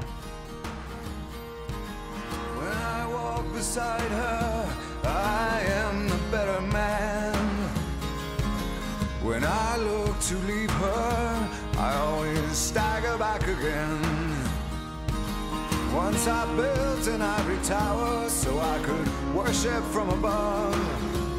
When I climbed down to be set free. She took me in again.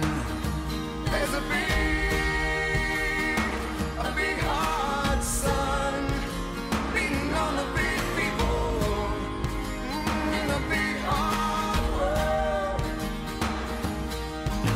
When she comes to greet me, she is mercy at my feet. Yeah, when I see her pin her charm, she just throws it back at me. Once I dug an early grave to find a better land. She just smiled and laughed at me and took her blues back again. There's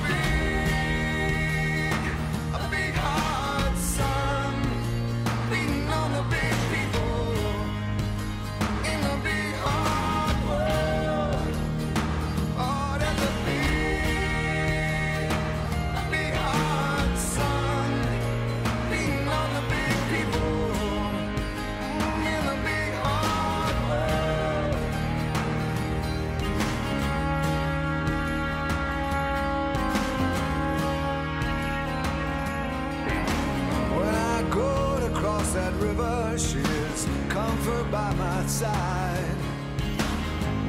try to understand. She just opens up her hands.